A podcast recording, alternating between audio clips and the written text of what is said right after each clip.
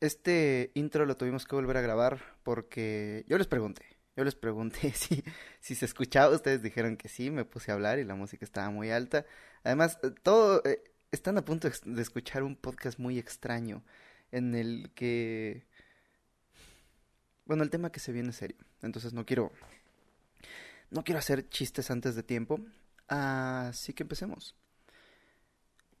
No todos los tontos son solemnes, pero todos los solemnes son medio tontos. Dicho lo cual, vengo a pedirles disculpas, amigos y amigos. En serio, les pido disculpas. Jean-Paul Sartre decía que todo hombre es responsable de sí mismo y de todos los hombres. Y también hablaba de las mujeres, ese no es el punto, no me cancelen por el micromachismo de un señor que ya se murió. El punto es que para ser congruentes y tomar responsabilidad por los defectos de la humanidad, pues más me vale empezar por los de mis amigos. O sea, primero mis defectos y luego los de mis amigos. Así que si no quieren escuchar su versión de la historia, dejen en paz a Fernando, que yo me hago completamente responsable. Eh, después va a venir él y va a contar su larga historia.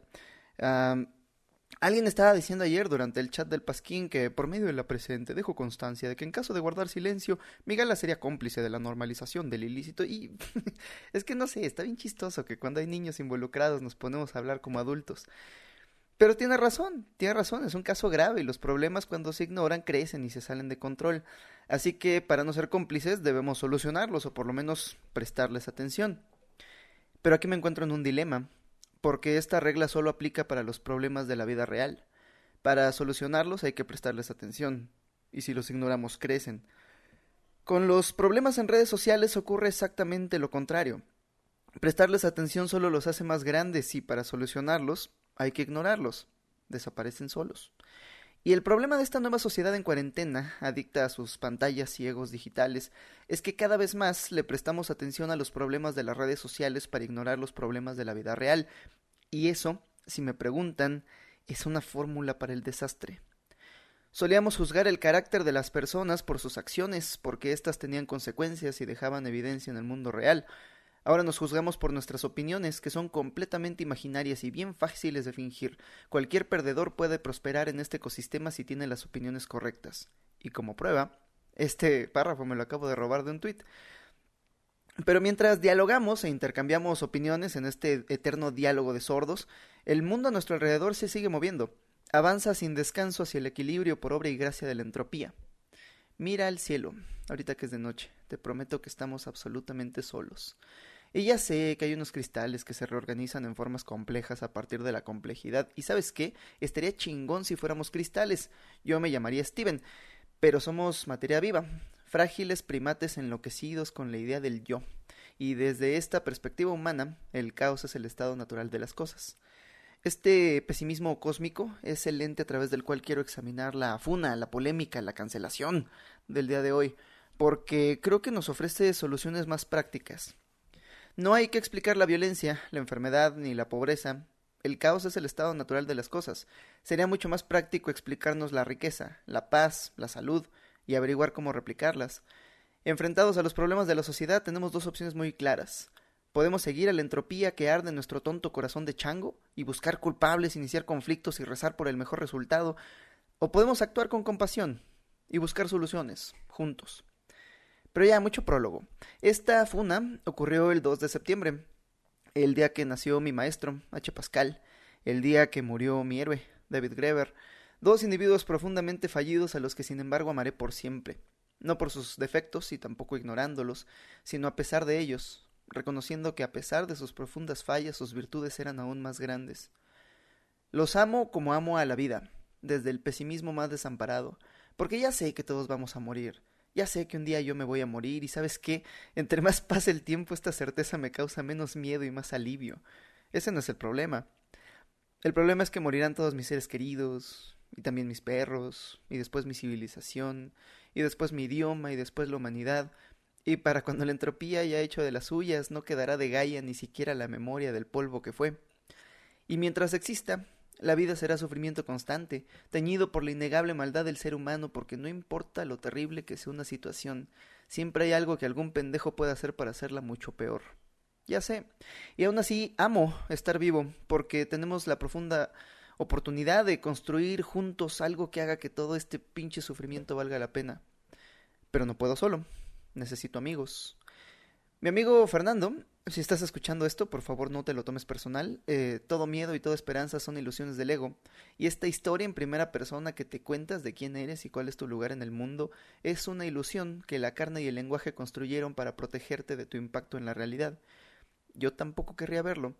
Mucho prólogo, aquí les va el chisme, perdón, la denuncia. Mi amigo Fernando administra, administraba el Instagram de mi gala. Y un día estaba solo y estaba caliente y una chica le mandó un mensaje. No puedo creer que estoy hablando de esto. Se cayeron bien, sextearon e intercambiaron fotos de sus cuerpos desnudos, pero la chica creyó que hablaba con alguien más. Ella se enteró de quién le respondía hasta que acabó la conversación, y Fernando se enteró de que era menor de edad hasta que lo cancelaron públicamente. Luego el pedo llegó a nuestras redes desde una cuenta anónima y Fernando admitió todo de inmediato. Yo personalmente le dije que no dijera nada. Déjenme responder, déjenme repetir eso. Yo personalmente le dije que no respondiera a estas redes sociales. Fernando habría dado una declaración antes, pero yo le recomendé que no dijera nada, porque yo no quería iniciar un diálogo sin contexto, desde las iracundas entrañas del Twitter y sin tener bien claro lo que pensaba de todo este tema. Los policías por lo menos te ofrecen el derecho de guardar silencio si así lo deseas. Pero creo que ya tengo una idea de lo que opino del tema, así que analicemos esta historia más a detalle. Fernando me ofreció administrar el Instagram de mi gala hace un año, más o menos, porque igual ni lo estábamos usando. Fernando no me cobra nada, lo hace de compas, bueno, lo hacía, pero su recompensa implícita era el acceso a la audiencia de mi gala, para darle difusión a sus proyectos, entablar conversaciones, conocer gente, no ligar. Pero güey, son tiempos brutales para el espíritu.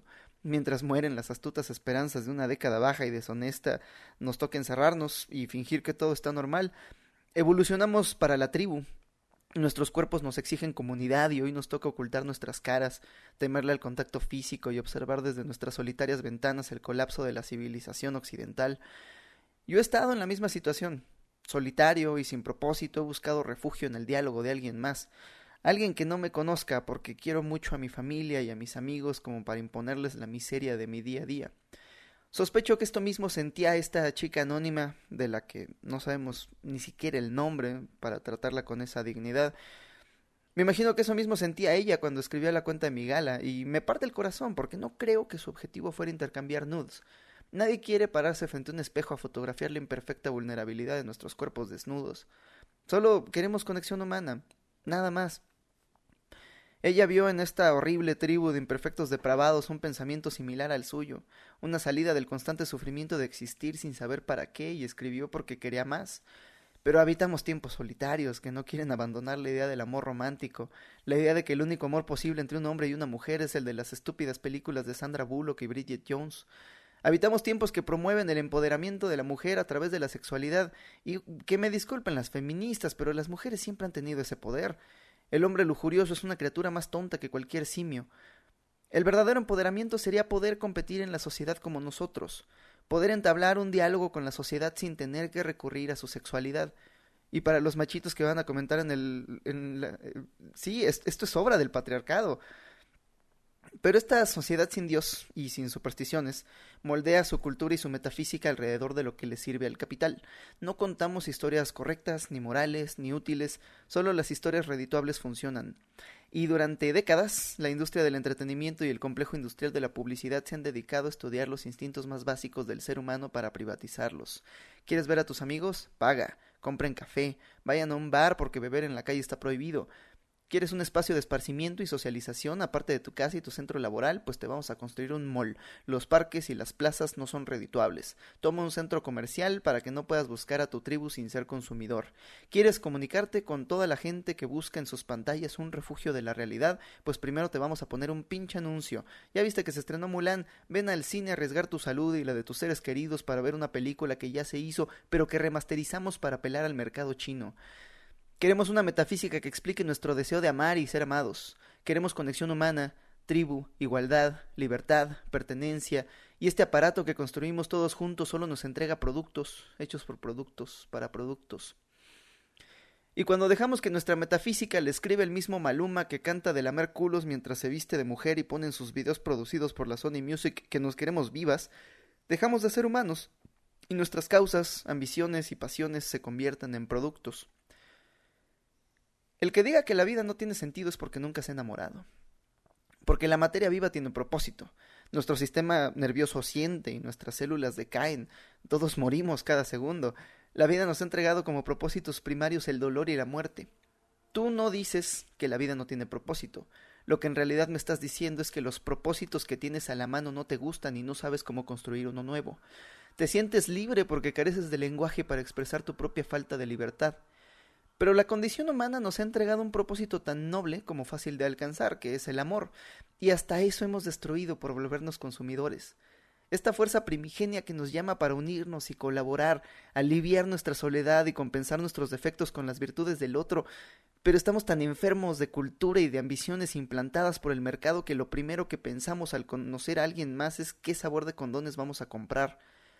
El sexo está chido, no lo niego, pero alguna vez has pasado toda la noche hablando de la vida con alguien que entiende y que además le importas y, alguien de quien puedes aprender. ¿Alguna vez has sentido esa profunda conexión humana? Esa seguridad de quitarte la estúpida máscara que usas en sociedad para alguien que no finge ser nadie más y refugiarse de la brutalidad que nos rodea. ¿Nunca has sentido una de esas comidas familiares donde la sobremesa dura horas y se habla de todo y de nada a la vez y todos compiten para ver quién hace reír más fuerte a la mesa? Me parte el corazón todo este asunto porque esta niña se acercó a nosotros buscando conexión humana y recibió su primera lección de capitalismo y patriarcado, de que en esta sociedad solo vale por su cuerpo. Pero al menos vale. Mucha gente no tiene ni eso. Y la lección que se llevó Fernando es que su amor no es requerido, es más, será castigado, será humillado. Y así hay millones, y así hay millones. Esto, esta alienación no es un error del sistema. Este, esta humillación de, de los impulsos más básicos del ser humano es su consecuencia natural. Hemos pasado décadas rompiendo los lazos de empatía y solidaridad humana que a nuestra especie le costó milenios construir. Los estamos reemplazando por arbitrarias jerarquías de poder que son bien fáciles de abusar. No sé si hayan visto al TikToker ese que cobra 1200 pesos por saludo. Creo que se llama Vicente Fox. Porque estas son las reglas del juego cósmico. Construir es un dolor de huevos y toma años, pero cualquier pendejo puede destruir en segundos. Y la sabiduría humana, que hoy calificamos de superstición, lo sabía. No sabían de la entropía, pero sabían que nuestros instintos más básicos son el camino al infierno si no se orientan hacia un fin superior. Pero no hay un fin superior en este desierto ideológico, solo el capital, y en sus templos solo cabe una persona, el individuo, y la moral del individuo arrebatado de su tribu, solitario y vengativo en redes, ha descubierto que es muy difícil convertirse en mejor persona. Es muy difícil, y toma mucho tiempo cultivar las virtudes que compensen nuestros defectos. Pero es pinches rápido señalar a los defectos de los demás. Mirar la paja en el ojo ajeno es la tarea más fácil del mundo, y nuestro ecosistema digital, que ha reemplazado a la comunicación cara a cara, lo recompensa, y lo recompensa muy bien. No tiene nada que ver con la moral, así que no vengan a regañarme, es simple teoría del juego. Este es el tablero global en el que estamos jugando en Occidente. ¿Por qué colaborar sin consume recursos y no ofrece recompensas? Es mucho mejor estrategia competir. Podría argumentar que la colaboración es nuestra única estrategia, no para el beneficio individual, sino para evitar la extinción de la especie.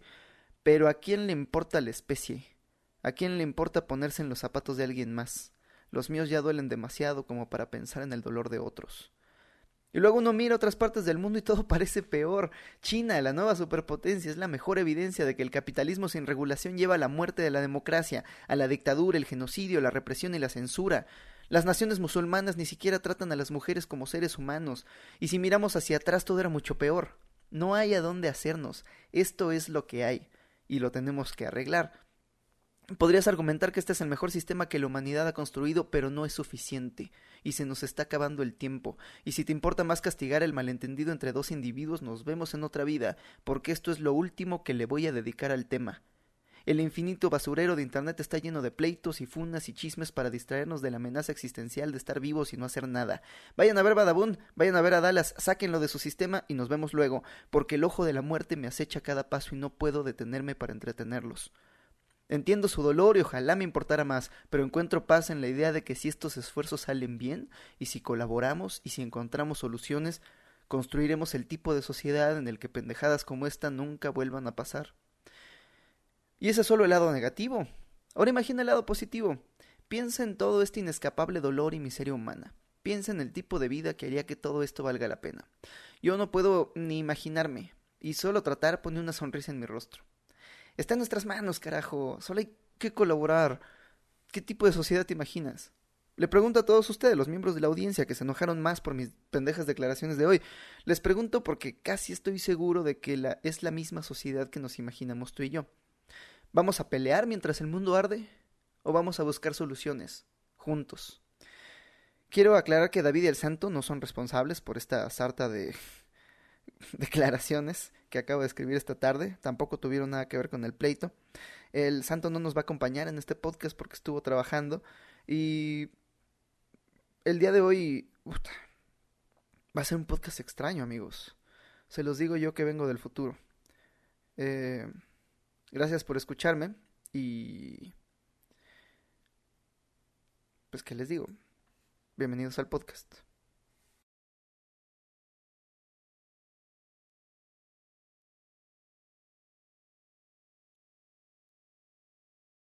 ¿Cómo les va? Bien, Hobbit, este, fíjate que algo ahí de lo que comentaste me resonó bien bonito. Sonó con una cosa que había escuchado hace poco. Guacha, que esta bonita quinteto sexteto juego. Mañana voy a la imprenta a decirle al imprentario que pongo mi amor en venta, que lo publique en el diario ahí en la página 50. Y eso del amor en venta se me hizo bien interesante ahí. Está, está cabrón, está locochón eso. Y pues sentido general como que apoyo tu, tu emoción, no sé, ¿quieres platicar algo en concreto de eso? Es esquizo, ¿cómo andas? pues aquí, este, igual ahí leyendo los comentarios de, la, de la música. ah, se perdieron. Pero sí se escuchaba la mitad, se escuchaba la mitad, o sea, yo sí lo, lo escuchaba muy atorado y necesitabas, era como en un antro cuando te están gritando al oído. Estás así como tú estás bailando y de repente te está diciendo, es que lo que está sucediendo es el intercambio del cuerpo comercial entre todas las personas. Tú no vales por lo que eres y no vales por lo que muestras. Y tú bailando ahí con tu cerveza. Sí, carnal. y... y pues ya sobre eh, el tema que... Por, por, el que muchos este, preguntan y así pues eh, en su momento la... Pues vaya, la, la otra parte va a expresar sus, sus pensamientos y pues vaya, lo su, su ¿cómo? pues sí, básicamente, básicamente su parte, así que... Ah, sí, breve, breve paréntesis. Si siguen enojados, acabo de hablar con Fernando, él ya habló con las partes involucradas, ya arreglaron este problema en privado. Ey, debió haber sido el primer paso, ¿no? Pero bueno, ya lo arreglaron en privado. Si ustedes siguen enojados, ustedes están más enojados que la gente afectada por este problema. Entonces, este, vamos a hablar de ese tema al rato. Ajá, sí, eh, sobre todo, sí. Ah, Nada más para en dos horas Fernando va a dar su propia declaración.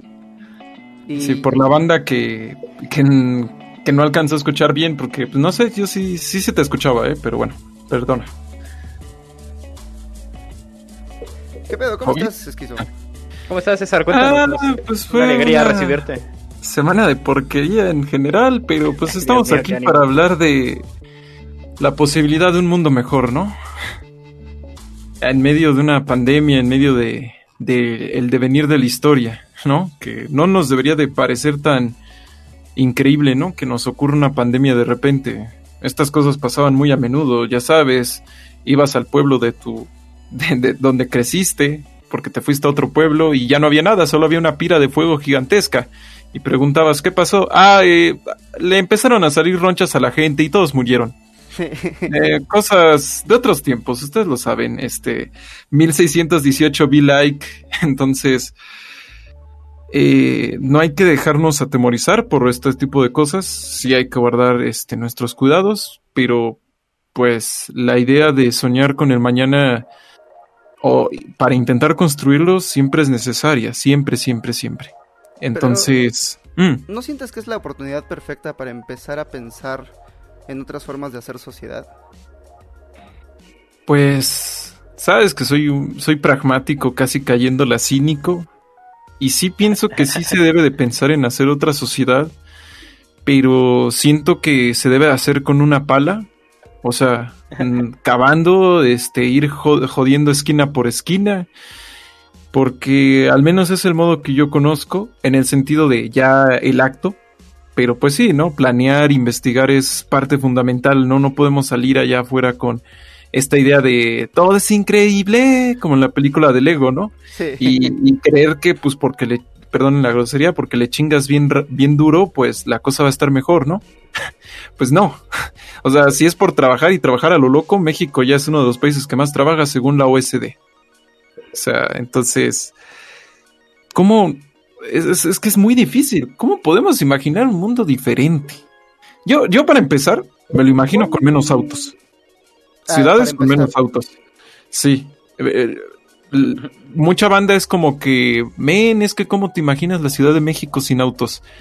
Y es de, es que el problema es que hemos centralizado esta ciudad a lo puerco. Y lo peor de todo es que la seguimos centralizando. Para quien no sea de México, la Ciudad de México es un monumento a todos nuestros pecados. No, no es cierto, es, es, es como un vómito de cemento que solo se hace más grande y más grande. nuestra penitencia. Sí, y más grande. Entonces todo el mundo tiene que venir para acá. Todos tenemos que venir casi, eh, algunos incluso eh, tienen que atravesar monte, otros tienen que venir en tren. Todo el maldito mundo tiene que venir acá hacia la ciudad para trabajar. Entonces, si seguimos diseñando mundos ciudad, básicamente todo el mundo nos vamos a convertir en pobladores de la periferia y nunca vamos a poder dejar los vehículos y vamos a ver como algo bueno el hecho de que todo el cochino y desgraciado mundo tenga que tener un auto y pasársela atascado tres horas en el tráfico, porque es muy ofensivo la idea, es muy, muy ofensiva la idea de que el transporte público pudiera ser bueno, ¿no? Bueno, eso. Hay, hay una historia de, de cómo.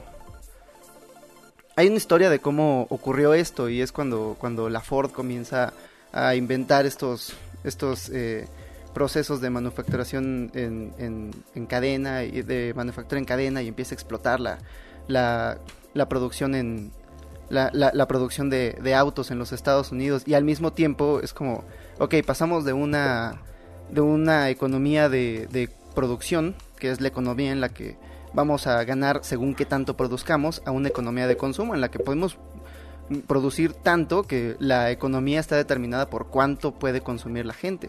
Entonces si hubo un lobbying, hubo un lobbying importante en los Estados Unidos a partir de a partir de la desde las corporaciones que hacían las que hacían los autos para que el, el, diseño el diseño de las ciudades se viera más enfocado hacia hacia el uso de automóviles que, que hacia el uso de pues, los tranvías que eran tan comunes, que hacia el uso de otros medios de transporte. Entonces, sí estamos en una en una en un medio ambiente determinado por el mercado, básicamente. Sí, este, las ciudades están construidas para los vehículos, no para los peatones. Es decir, ¿alguna vez han preguntado por qué hace tanto cochino calor en la calle? Porque tienes que tumbar árboles para construir eh, ciertas vialidades. Y también se han preguntado por qué algunos lugares son tan ruidosos, pues porque tienen que pasar autos. Y yo lo sé, no, carnal, pero es que la velocidad y todo eso, es, que el asunto también es que eh, el transporte entre más, más buscamos el auto. Incluso canciones de los estadounidenses, para ellos es fundamental dentro de su cultura tener un auto. Para ellos es un símbolo de independencia. Tú no, es un Bildungs, ¿no? Un Bildung, un ritual. Ándale, exacto, sí. Un ritual de maduración. Ya lo, asociamos entonces a un fenómeno, a un proceso religioso. Para que te puedas convertir en un hombre, tiene que pasar el día en que adquieras tu auto. Lo vi en la novela de Paul Oster en 4321. En, en al menos tres de los cuatro Paul Osters que salen ahí, el, ritual de crecimiento cuando le dan este güey su carro, ¿no? Ah, pues incluso quién sabe cuántas películas donde el auto es como el corcel o el dragón, ¿no? Eh, sobre todo en Mad Max. Mad Max está bien woke, bien rojo pasi despiertada, como le quieran decir. Porque entendió que el auto es el símbolo de poder y para algunos de hombría, ¿no? Dentro de esta sociedad eh, hiperindustrializada es una película maravillosa, es, la clara evidencia de que los gringos pueden imaginarse el fin del mundo antes que el fin de los automóviles. Es más fácil. Ese es el asunto que es más fácil. Eh, yo pienso que si vamos a convertir nuestro desprecio común hacia los automóviles, tendremos que abordarlo desde dos perspectivas que están ustedes hablando. La primera, por ejemplo, la ciudad, la ciudad es un pedo, y lo está, lo está manejando aquí César, y la ciudad está íntimamente vinculada al desarraigo, a la enajenación entre el hombre y o el ser humano, entre el ser humano y, la, y el espacio que habita. El, el espacio que habitamos, mayoría de los citadinos aquí, saludos a la gente popular, a la gente rural, pero el espacio que habitamos, los urbanos, no es un espacio real, es un espacio ficticio construido de una ficción. La ciudad es una ficción pragmática para la producción. Está hecha para que no tengas que hacer otra cosa más que producir y se te facilite la existencia en, torno a la producción. Eso genera una enajenación respecto a, la tierra. Tú te acuerdas, Hobby, te acuerdas aquellos años, ¿no? Cuando eras un niño que caminaba libre, desnudo por el bosque, de, desnudo por el bosque de Tepoztlán cuando eras un hobbitcillo de, los, de los bosques hace apenas un par de años. Y entiendes, tú, tú recuerdas, ¿no? Cuando es ese chanequito que, y recuerdas la relación que tenían los habitantes de Tepoztlán con su tierra. Ahí estamos hablando de un proceso de un proceso telúrico de, gobierno, un proceso geográfico, una, una praxis territorial. El hecho de habitar tu espacio y, y gobernarte y actuar y decidir en medida del espacio si el espacio no existe, si lo único que nos queda de referencia con que hay una tierra son unos árboles plantados en cuadrados de un metro por un metro en el piso y la imagen del cielo cada que se desnubla, pues entonces no estamos hablando entonces de, una praxis territorial, no hay territorio. Entonces, pregunta número uno que tendríamos que hacernos y cómo corregirla en esta República Migala es eh, ¿qué, está pasando con nuestra relación con el espacio, cómo, está influyendo.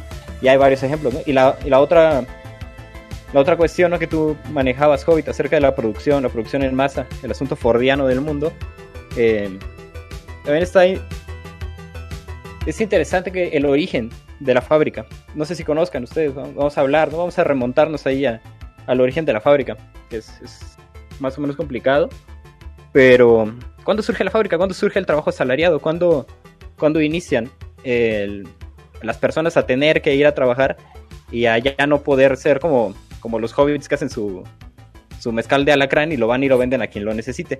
No, yo nada pues, más mataba los alacranes. El, señor hacía su mezcal y me regalaba un caballito. Eso está chido. Ahora imagínate que tu trabajo, tú eres artesano de los alacranes, ¿no? En una sociedad ahí feudal. Tú eres artesano de los alacranes, del gremio de los alacranistas, y tienes las herramientas para matar los alacranes, tienes los alacranes, y tú te encargas de conseguir clientes para tus alacranes. ¿Estamos de acuerdo? Entonces, siguiente paso, siguiente paso de la economía, del, del paso de la economía, es que hubo pues, capitalistas, mercantilistas que empezaron a, a vender tus alacranes, a darse cuenta de que tus alacranes se vendían muy bien en Santa Fe, en la Ciudad de México, se vendían muy bien en Argentina, en Buenos Aires, se vendían muy bien en Portland, digamos. Entonces, esta persona te quitó dos partes de, de tu trabajo. Primero, eh, primero te quitó la comercialización de tus alacranes. Él te los compraba a ti, te compro 100 alacranes un poco más baratos y tú ya no tienes que andar por el pueblo el domingo vendiendo alacranes. Y por otro lado, te quitan el... Después te quitan el, insumo de las materias primas o la llegada de materias primas. Este güey te empieza a dar los alacranes vivos, te los avienta a tu casa, tú los machacas y los preparas y él ya nada más te los avienta. Entonces esto se... Esto empezó a convertirse en, en, las políticas mercantilistas y capitalistas, donde un inversionista toma la parte de la, materia prima y nada más necesita al artesano como productor. Y el artesano pierde entonces el control del, pues sí, de nuevo, de la materia prima y de la comercialización. Esa es la segunda fase. La tercera fase es cuando este, este capitalista te presta las herramientas para que tú machaques al alacrán. Entonces, tú ya no tienes ni los alacranes de origen, ni porque ese güey ya tiene, supongamos, los bosques de donde bajan los alacranes. Tú ya no tienes la herramienta, tienes el martillo para matar alacranes y ya no tienes tampoco el, la comercialización final.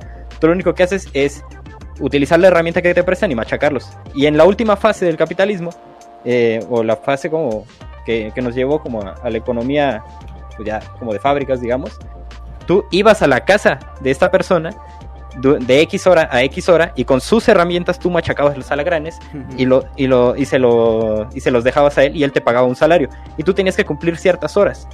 Entonces, ese, ese tipo de relación económica es el que tenemos que empezar a cuestionar, ¿no? ¿Qué tanto nos conviene y qué tanto no nos conviene? Y es, una, y es, una, es un asunto que, tenemos que manejar como con matices. Porque si vamos a hacer una república amigala, creo que lo ideal sería que tomáramos lo mejor de la historia. Y uno de los aciertos más interesantes de, del capitalismo es eh, el dinero, el intercambio monetario. Si nosotros utilizamos dinero, tú ya no tienes que andar por el pueblo como pendejo buscando quien necesite alacranes, sino que tú simplemente vendes alacranes por dinero y, y, tú compras con ese dinero lo que tú necesites y ya no, ya no estás buscando un güey que necesite alacranes y que tenga vino a cambio, o tú ya no estás buscando un güey que tenga alacranes y que a cambio te vaya a dar ropa o te vaya a dar zapatos. Entonces ya, ya es mucho más fácil con el dinero y eso me parece positivo, pero degeneró en, en, la, en la enajenación primero del territorio y segundo del trabajo. Entonces son dos cosas ahí que, que quisiera, ¿no? Que, que debatiéramos un rato qué tan, qué tan necesario es esto, qué tanto lo podemos ahí involucrar o no. Sí, justo, es como, digo, no es por invocar al diablo, ¿no? Pero es a lo que Karl Marx se refería cuando decía que estamos alienados de los medios de producción.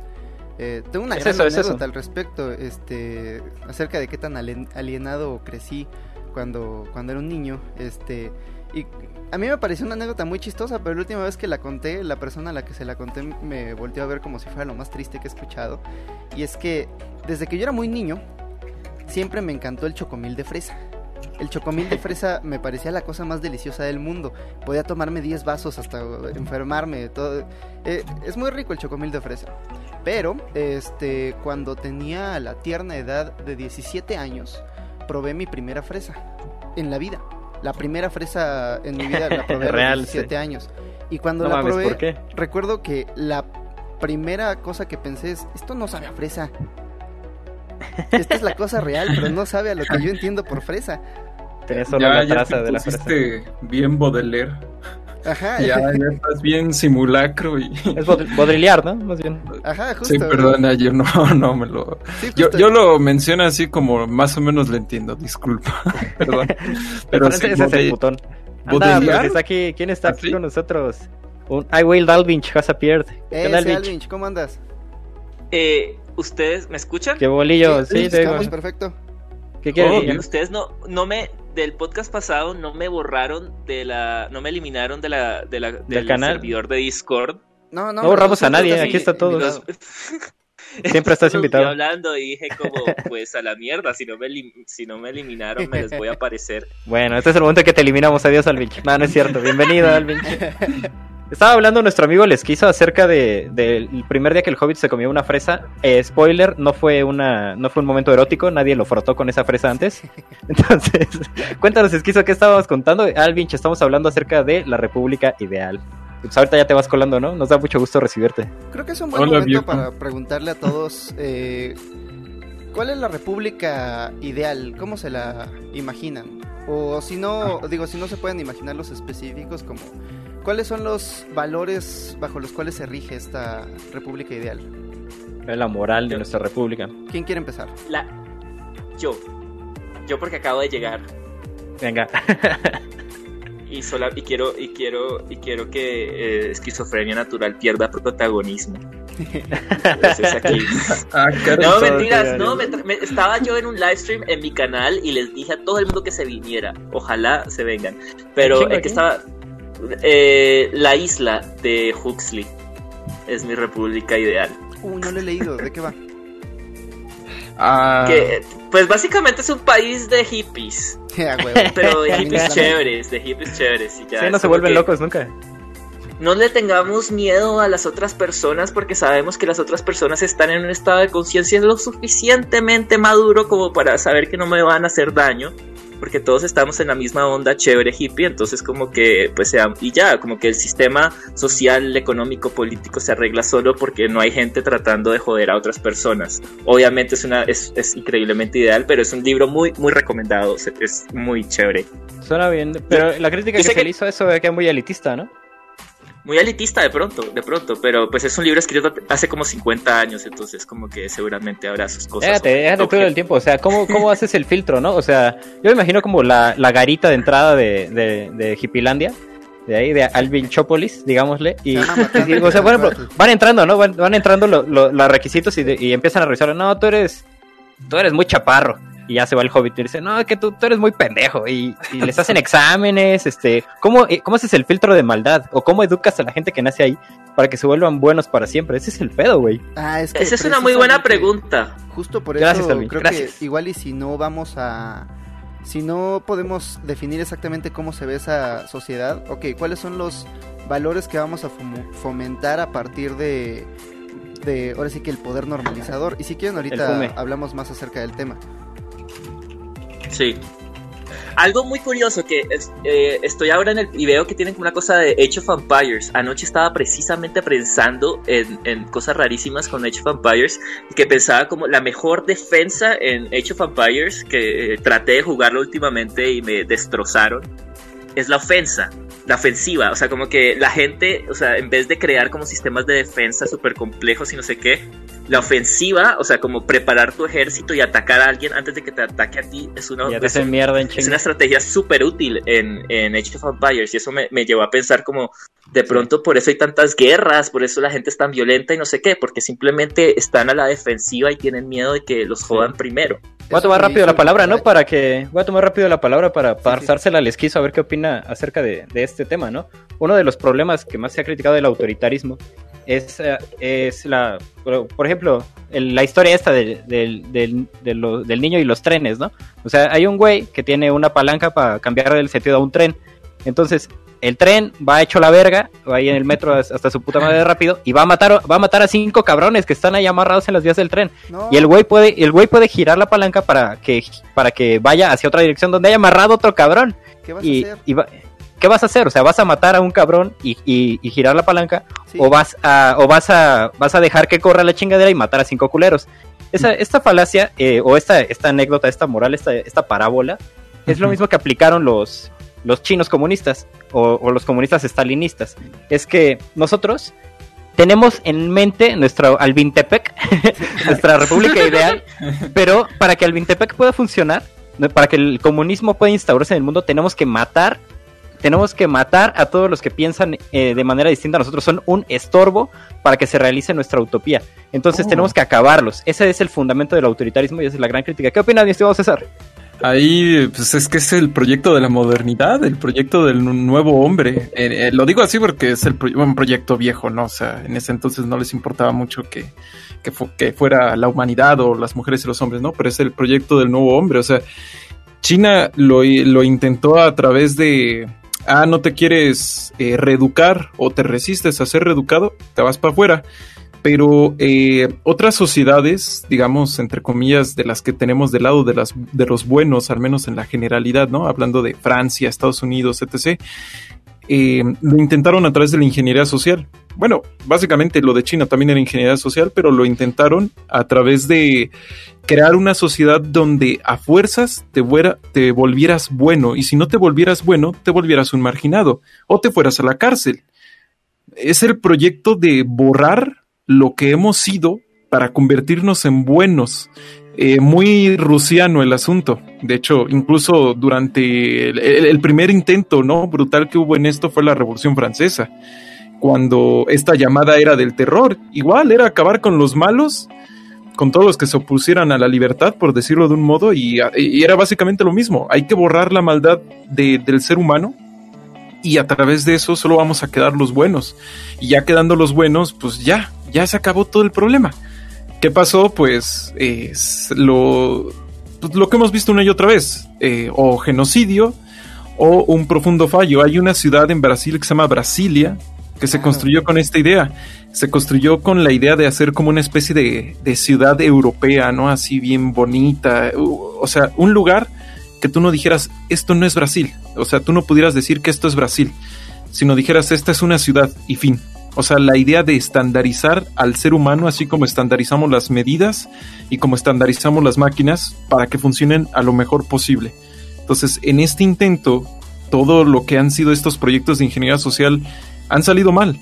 Porque la bronca es que no puedes adaptar al ser humano. El ser humano se adapta incluso al intento de adaptarlo.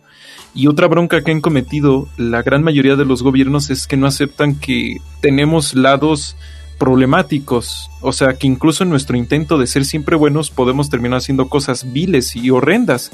Yo no. De hecho, no, pues este... Yo tampoco. Ah, pues yo si lo, si lo veo desde mi perspectiva, pues sí, ¿no? Está, difícil, pero eh, allí eh, uno de los casos más brutales está en India, la ciudad de Chandigarh. La construyeron igual con esta perspectiva de la gran ciudad del futuro y ahorita está sobrepoblada y está destruida. O sea, eh, eh, se ve chida, se ve bonita, porque también no nos ponen a veces esas imágenes donde se ve bien bonito y chulo. y dices, bueno, ¿y ahí de verdad puede vivir la gente? O sea, eh, es una lucha entre verdaderamente la comunidad y entre la ciudad, entre la teoría y la práctica. En teoría, estas ciudades deberían devolvernos buenos, deberían devolvernos seres sociales, ¿no? Pero en la práctica, eh, pues es como, como un criminal. Todos somos como criminales. Nos meten una nueva regla, eh, los policías traen un nuevo arma, algo, lo que sea. Le vamos a encontrar un modo de saltarnos eso. Un modo de, de, de, brincarnos la barda. No, es vamos, más allá, ¿no? Vamos a, vamos a fondo con esto. O sea, hay Ah, pero, eh, pero nombre ¿se dieron cuenta de que el esquizo no nos platicó cómo sería su sociedad ideal?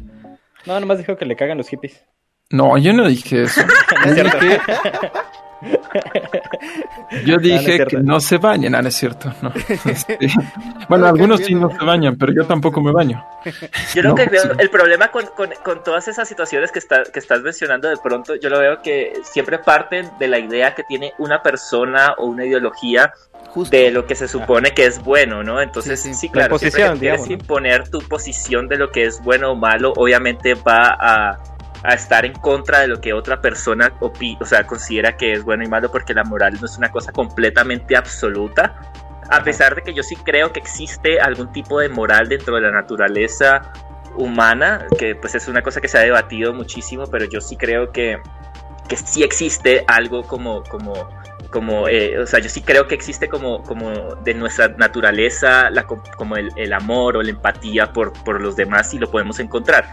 Entonces yo creo que de pronto una sociedad como utópica en el sentido de que se, como que se logre encontrar como la paz, no se trata tanto de crear un sistema económico, social, lo que sea, que funcione particularmente, porque no va a funcionar nunca para todo el mundo, sino encontrar una manera de que la gente logre encontrar eh, encontrarse a sí mismos, o sea, encontrarse, eh, encontrar como de pronto no actuar desde el miedo o no actuar desde la defensiva de que otra cosa, de otra persona me puede afectarme o hacer algo. Entonces, como la idea es como encontrar una manera en que todo el mundo se pueda expresar a sí mismo y ser como quienes son sin pasar por encima de las otras Pasarse de verga.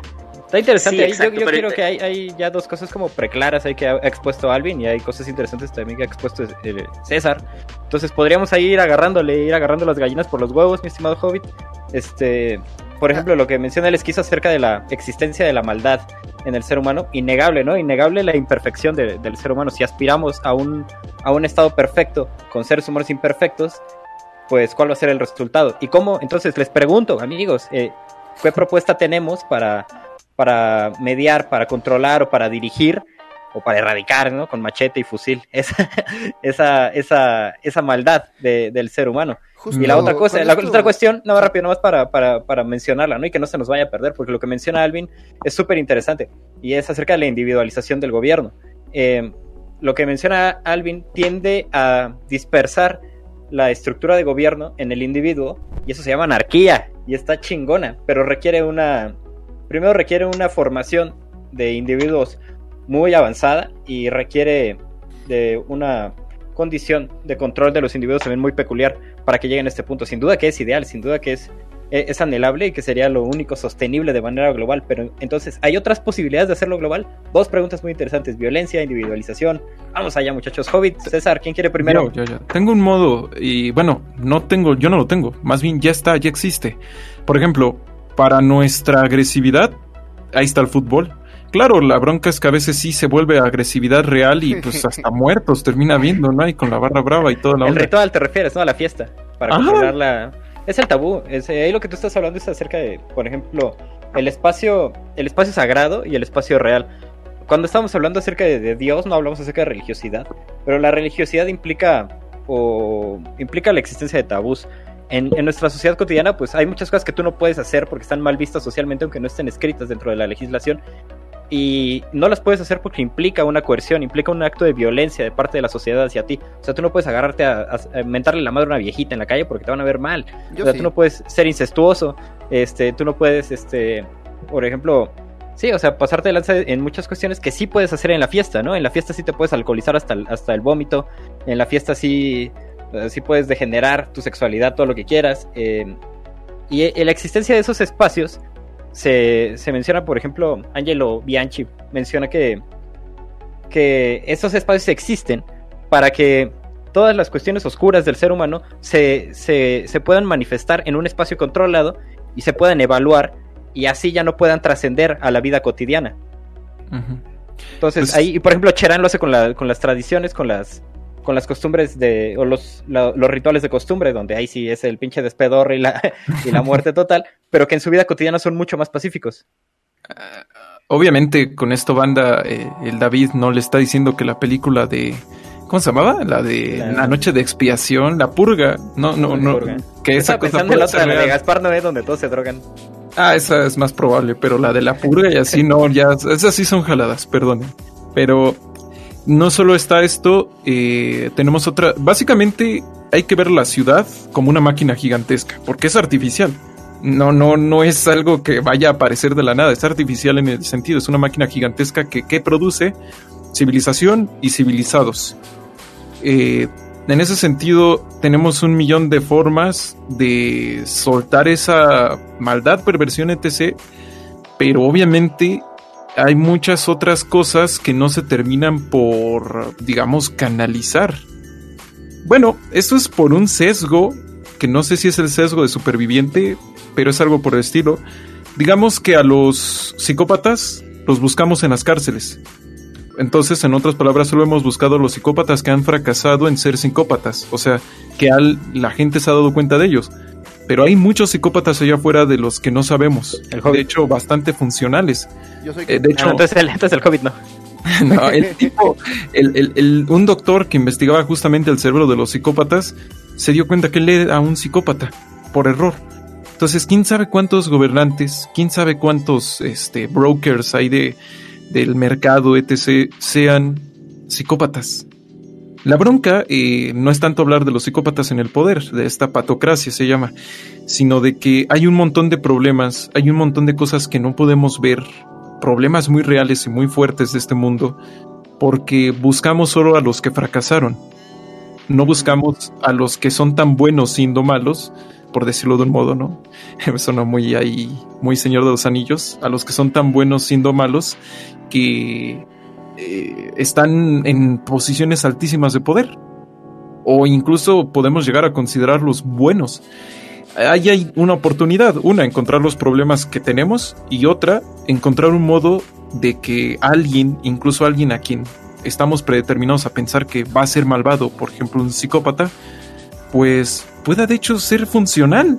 O sea, sea alguien que no necesariamente vaya a dañar a los otros o, o, causar eh, cosas horribles. O sea, ahí está la caja de Pandora, por decirlo de un modo. Quiero originalmente un jarro, es interesante. Dilo, Hobbit, dilo. Es como lo contrario de la, de la... No es la paradoja, es la falacia del superviviente. Esta idea de que si sale un güey en las, en las noticias a decir, miren, sí se puede, con pura meritocracia, nada más tienen que chingarle y demás. Es como, sí, tú estás en la posición de dar ese, de dar ese mensaje porque, porque tuviste éxito, pero no estamos viendo el mensaje de todos los que le chingaron y le echaron ganas y, y, al final no tuvieron, no tuvieron éxito. En efecto, sí, de hecho a veces lo usamos, pero para... O, sea, vemos la falacia para cubrir nuestra propia ignorancia. Y ahí es total, ¿no? Yo por eso siempre que le cuento a la banda, no, pues yo pues salí de tal pobreza, etc., les digo, pero esto no está chido. Nada, ni de lejos. Es más, yo tuve un montón de suerte y si te pones a fijarte en el caso de otros tantos, tienen un montón de suerte igual. Y la, verdad, si el mundo, si la humanidad va a necesitar suerte para sobrevivir, nos va a llevar el diablo tarde o temprano. ¿Estás de acuerdo que podríamos hacer lo mismo con, con, la, con la lotería? Alguien que se haya ganado la lotería podría vender, vender boletos acerca de su seminario de cómo ser exitoso comprando la lotería y salir y dar clases de, sí, a mí me funcionó, a ti también. Es que, es que ahí eh, estamos, o sea, si la gente supiera, o mejor dicho, si todos lo supiéramos y lo sintiéramos, porque es todavía muy importante eso, o sea, yo sé que es más probable que me caigan dos rayos a ganar la lotería, pero cuando veo un billete siento que podría ganar. Y es inevitable, lo siento, porque está ese sueño. ¿Qué tal si eso es lo que pasa con todas las civilizaciones? O sea, como que como la naturaleza tiene esta tendencia como de que si hay muchos conejos y follan demasiado y hay demasiada población de conejos, siempre hay como una manera de regular la cantidad de conejos. ¿Qué tal si la naturaleza como eh, del universo es como que hay un punto en el que si hay una civilización que llega a ser lo suficientemente avanzada, lo más probable es que se extinga a sí misma porque termina siendo lo mismo que estamos haciendo nosotros, que es como autodestructivo.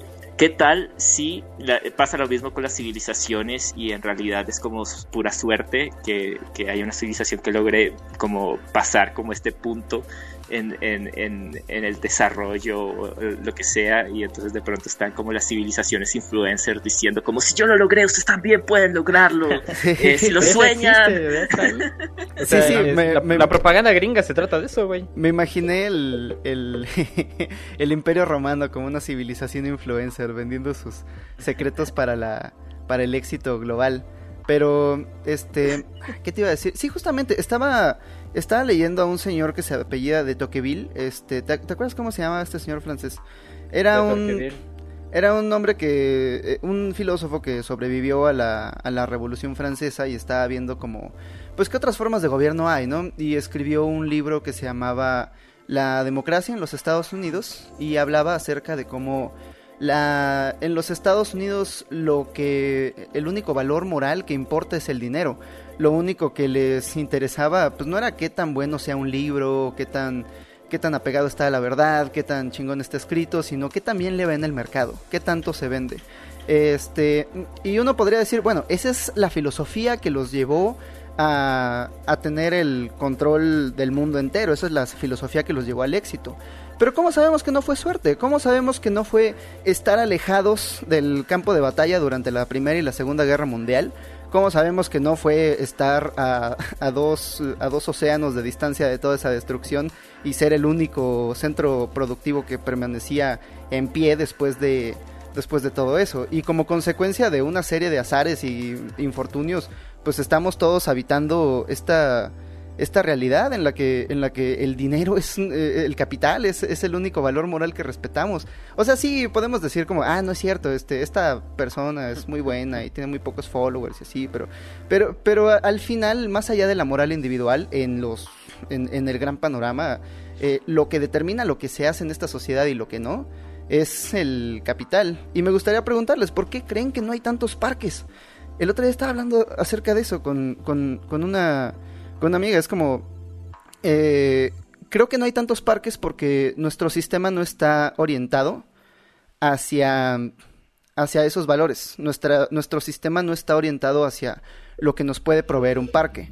Porque un parque no es, un parque no es, eh, pues no es redituable un parque todo lo contrario, requiere de... Es un gasto, güey. Sí, requiere de gente que le dé mantenimiento, que lo limpie, que lo riegue, todo eso. Y, y a cambio, ¿qué nos da? Pues, cosas no, y luego llegan, llegan ahí y ponen ahí sus, sus, sus corrales para perros, no mames, me lleva la verga. ya cuando te das cuenta hay un espacio ahí de recreación de perros en el parque en el que te gustaba caminar, ya huele a caca todo el día, me lleva la verga. Nos da un motel gratis. Sí, sí, y, y, a, y, a, cambio que, y a cambio que tenemos, a cambio tenemos un, un pues, pues cosas que no podemos vender, el bienestar de la gente, un espacio de esparción pública, este, eh, ideales hacia los cuales nuestra sociedad no está apuntando. En cambio, aquí en la Ciudad de México, eh, durante la administración de Miguel Ángel Mancera, hubo un programa para privatizar los espacios públicos. Entonces es como,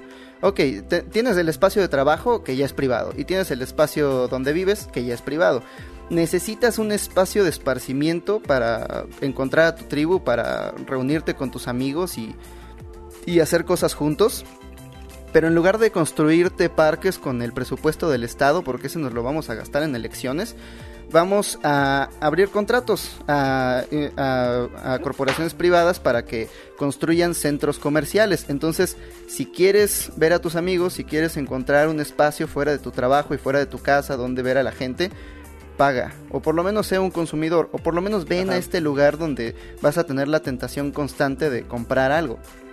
Sí, estoy de acuerdo. Y ahí, por ejemplo, Pepe es comunista. comunista de mierda. Una de las cosas que yo prohibiría, ¿no? Es O una de las propuestas, una de las propuestas para la República de Migala, allá en Alvintepec, no va a haber publicidad. Me parece que uno de los grandes problemas de la civilización contemporánea es un problema de hermenéutica, un problema de horizontes de interpretación. Eh, ¿Qué tanto sabemos acerca de las cosas que nos rodean?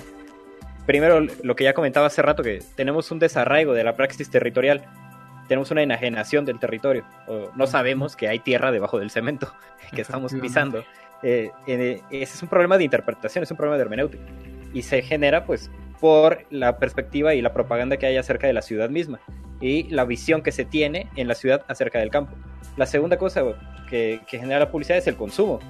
El Espera, así de- espera, descarado, démosle ¿no? 10 segundos. Espera, dame 10 segundos para que la gente Nueve, que se acaba de. ocho, Siete. para No, no que sé. googleen qué es hermenéutica. 5, Sí, dale. 4, A ver. 3. Es para No, mis seguidores. hermenéutica. Ya, Saludos a los seguidores de Alvin. Ah, hermenéutica es la interpretación. El diccionario ¿Qué es de el diccionario la? RAE, este... Ah, güey, tengo que empezar a usar esta palabra más seguido. Siempre estoy hablando de esta mamada y no sé cómo se llamaba. El diccionario de la RAE define hermenéutica como la técnica o el método de interpretación. Puede ser de textos, pero me imagino que también de la realidad. Sí, eh, que Ahora ente- sí, tanto que entendemos la realidad como un- tanto que entendemos la realidad como un relato, pues ese relato necesita ser interpretado y la capacidad que nosotros tenemos para interpretarlo depende de nuestro conocimiento. O sea, qué tanto conoces del mundo, qué tanto puedes interpretarlo. Y uno de las uno de los temas que más se ha abordado como eh, recientemente acerca de la hermenéutica se llama horizontes de interpretación, que es una cosa que propusieron ahí entre House e Ingarden, no el Doctor House, sino House con J, eh, Ingarden. Gregory Hicieron House. una madre ahí que se llama eh, Teoría de la Recepción, que habla acerca de horizontes de interpretación.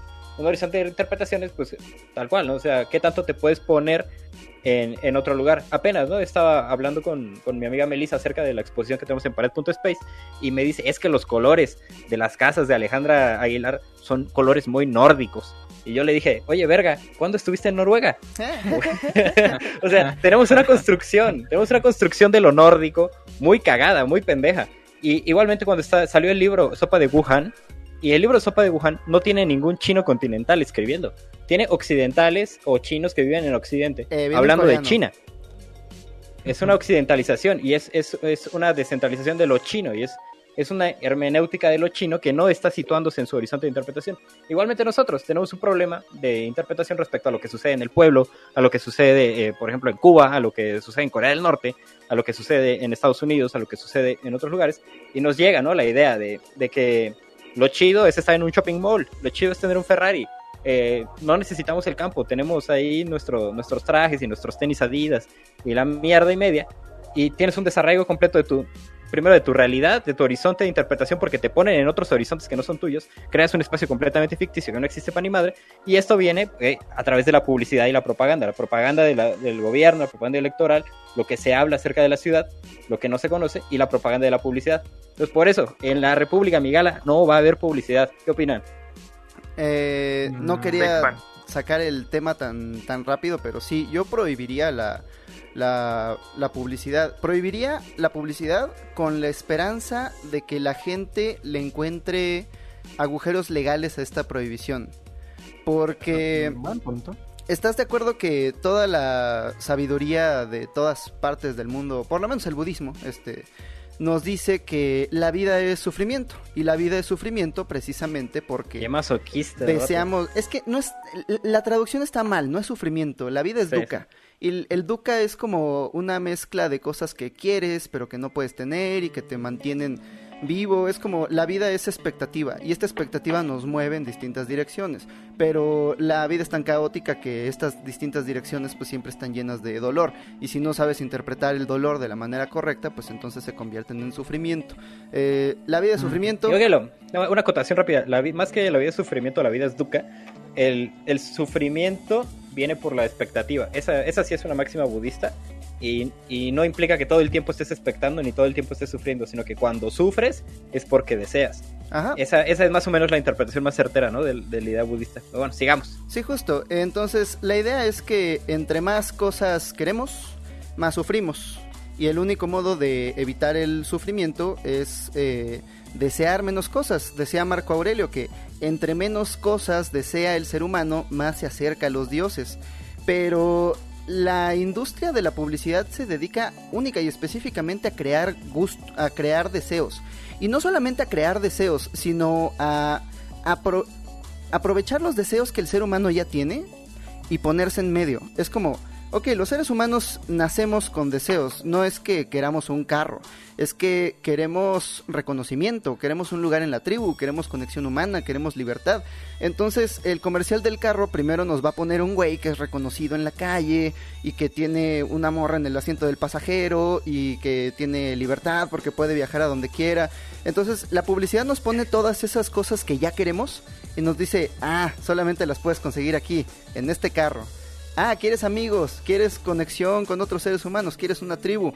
Mira este footage de, de, de, unos güeyes que ya son amigos y que están, y, que, está, y que están alegres en, en, un McDonald's. ¿Quieres eso? Ven a McDonald's. Entonces, eh, la publicidad es inherentemente dañina para, para la sociedad humana. Entonces, si prohibimos este tipo específico de, de, publicidad, que además hace feas las calles y además arruina las, las y, además arruina los videos de, YouTube y los... Y, ¿Cuántos anuncios tiene el podcast? Ajá, no sé, ahorita, ahorita los cuentan, ¿no? Igual y están bien metidos, están bien metidos en la, en la conversación y de pronto le sale un pinche anuncio de ven a KFC, aquí sí vas a tener amigos y aparte cómete un pollo lleno de, de químicos.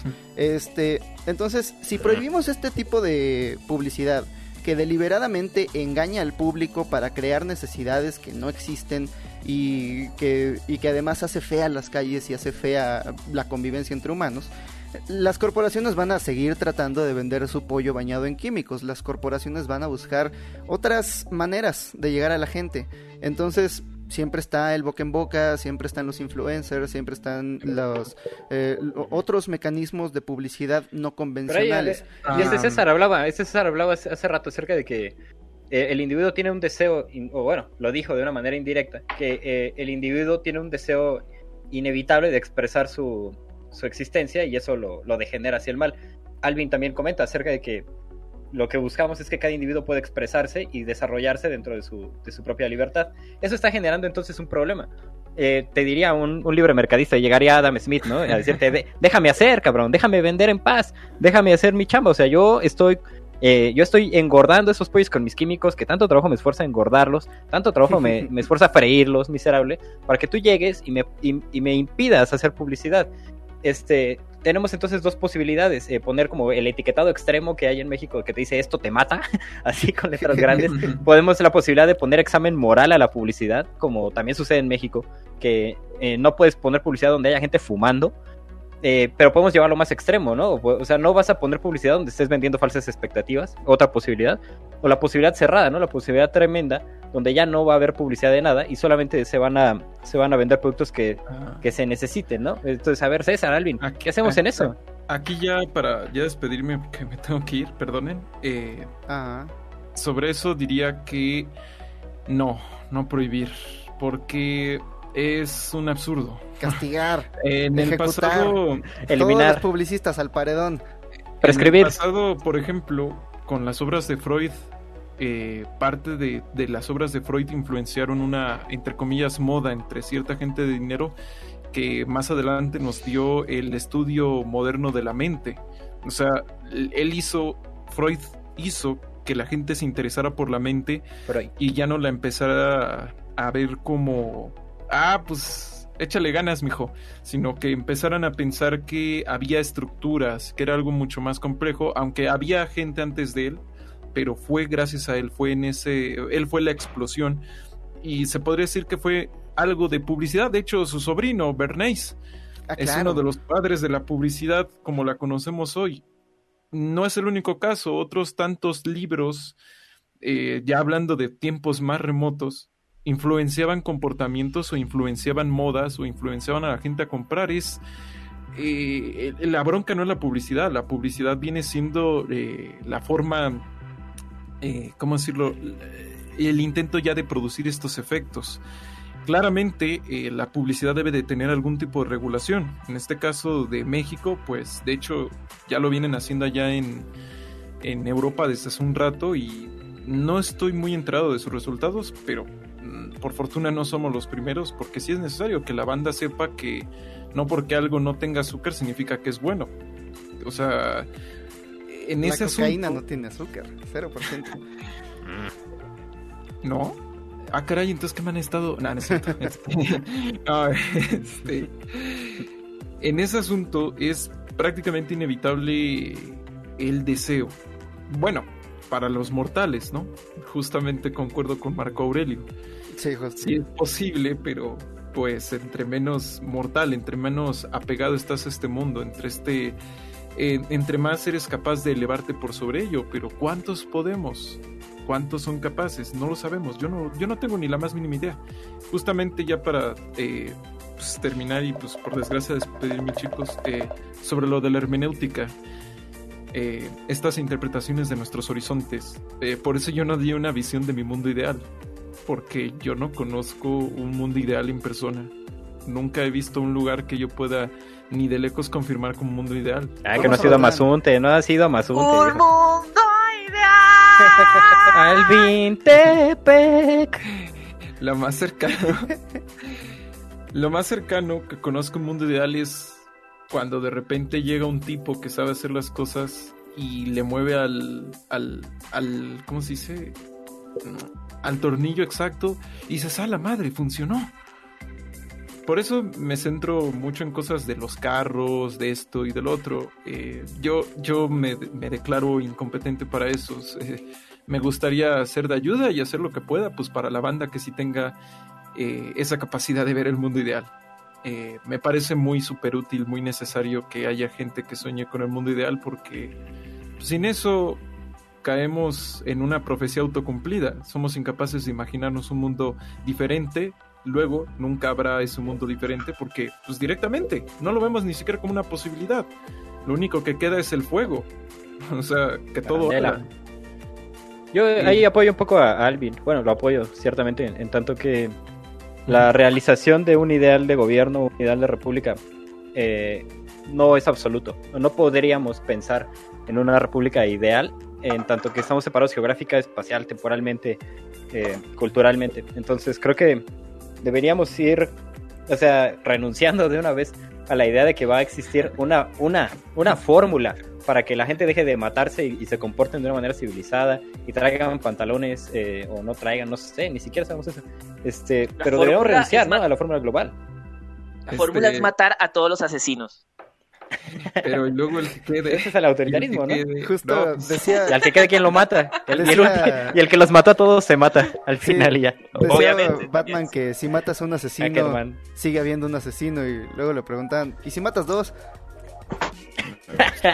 Y así empezó la trilogía, así empezaron las películas de Ay, Zack Snyder. mamón. No, no es cierto. Qué mamón, qué mamón. Este, sí, Oye. chavos, me tengo que ir porque me tengo que poner una cámara de balón. Esquizo, Y Ya, voy ¿Qué es eso? hacer- Qué que es una cámara de balón. Esquizo, Ah, ¿por qué pues, te estás poniendo esa cabeza calva? Esquizo, ¿por qué te estás poniendo una peluca calva, eh? Sí, sí, chavos, lo siento, es, es un deber. La noche, la noche me llama. Esquizo, antes, antes de que, antes de que te vayas y luego, luego ahondamos en este tema, me gustaría preguntarle a todos ustedes qué método de gobierno eh, será una, será una oligarquía, será una democracia, será una monarquía, será un fascismo, será una dictadura. ¿Cuál, cuál, cuál te gusta? Escoge el suyo. Creo en la democracia del caos. No del caos en el sentido mágico, así como de que las soluciones surgen, ¿no? Una democracia orgánica, ¿te refieres, no?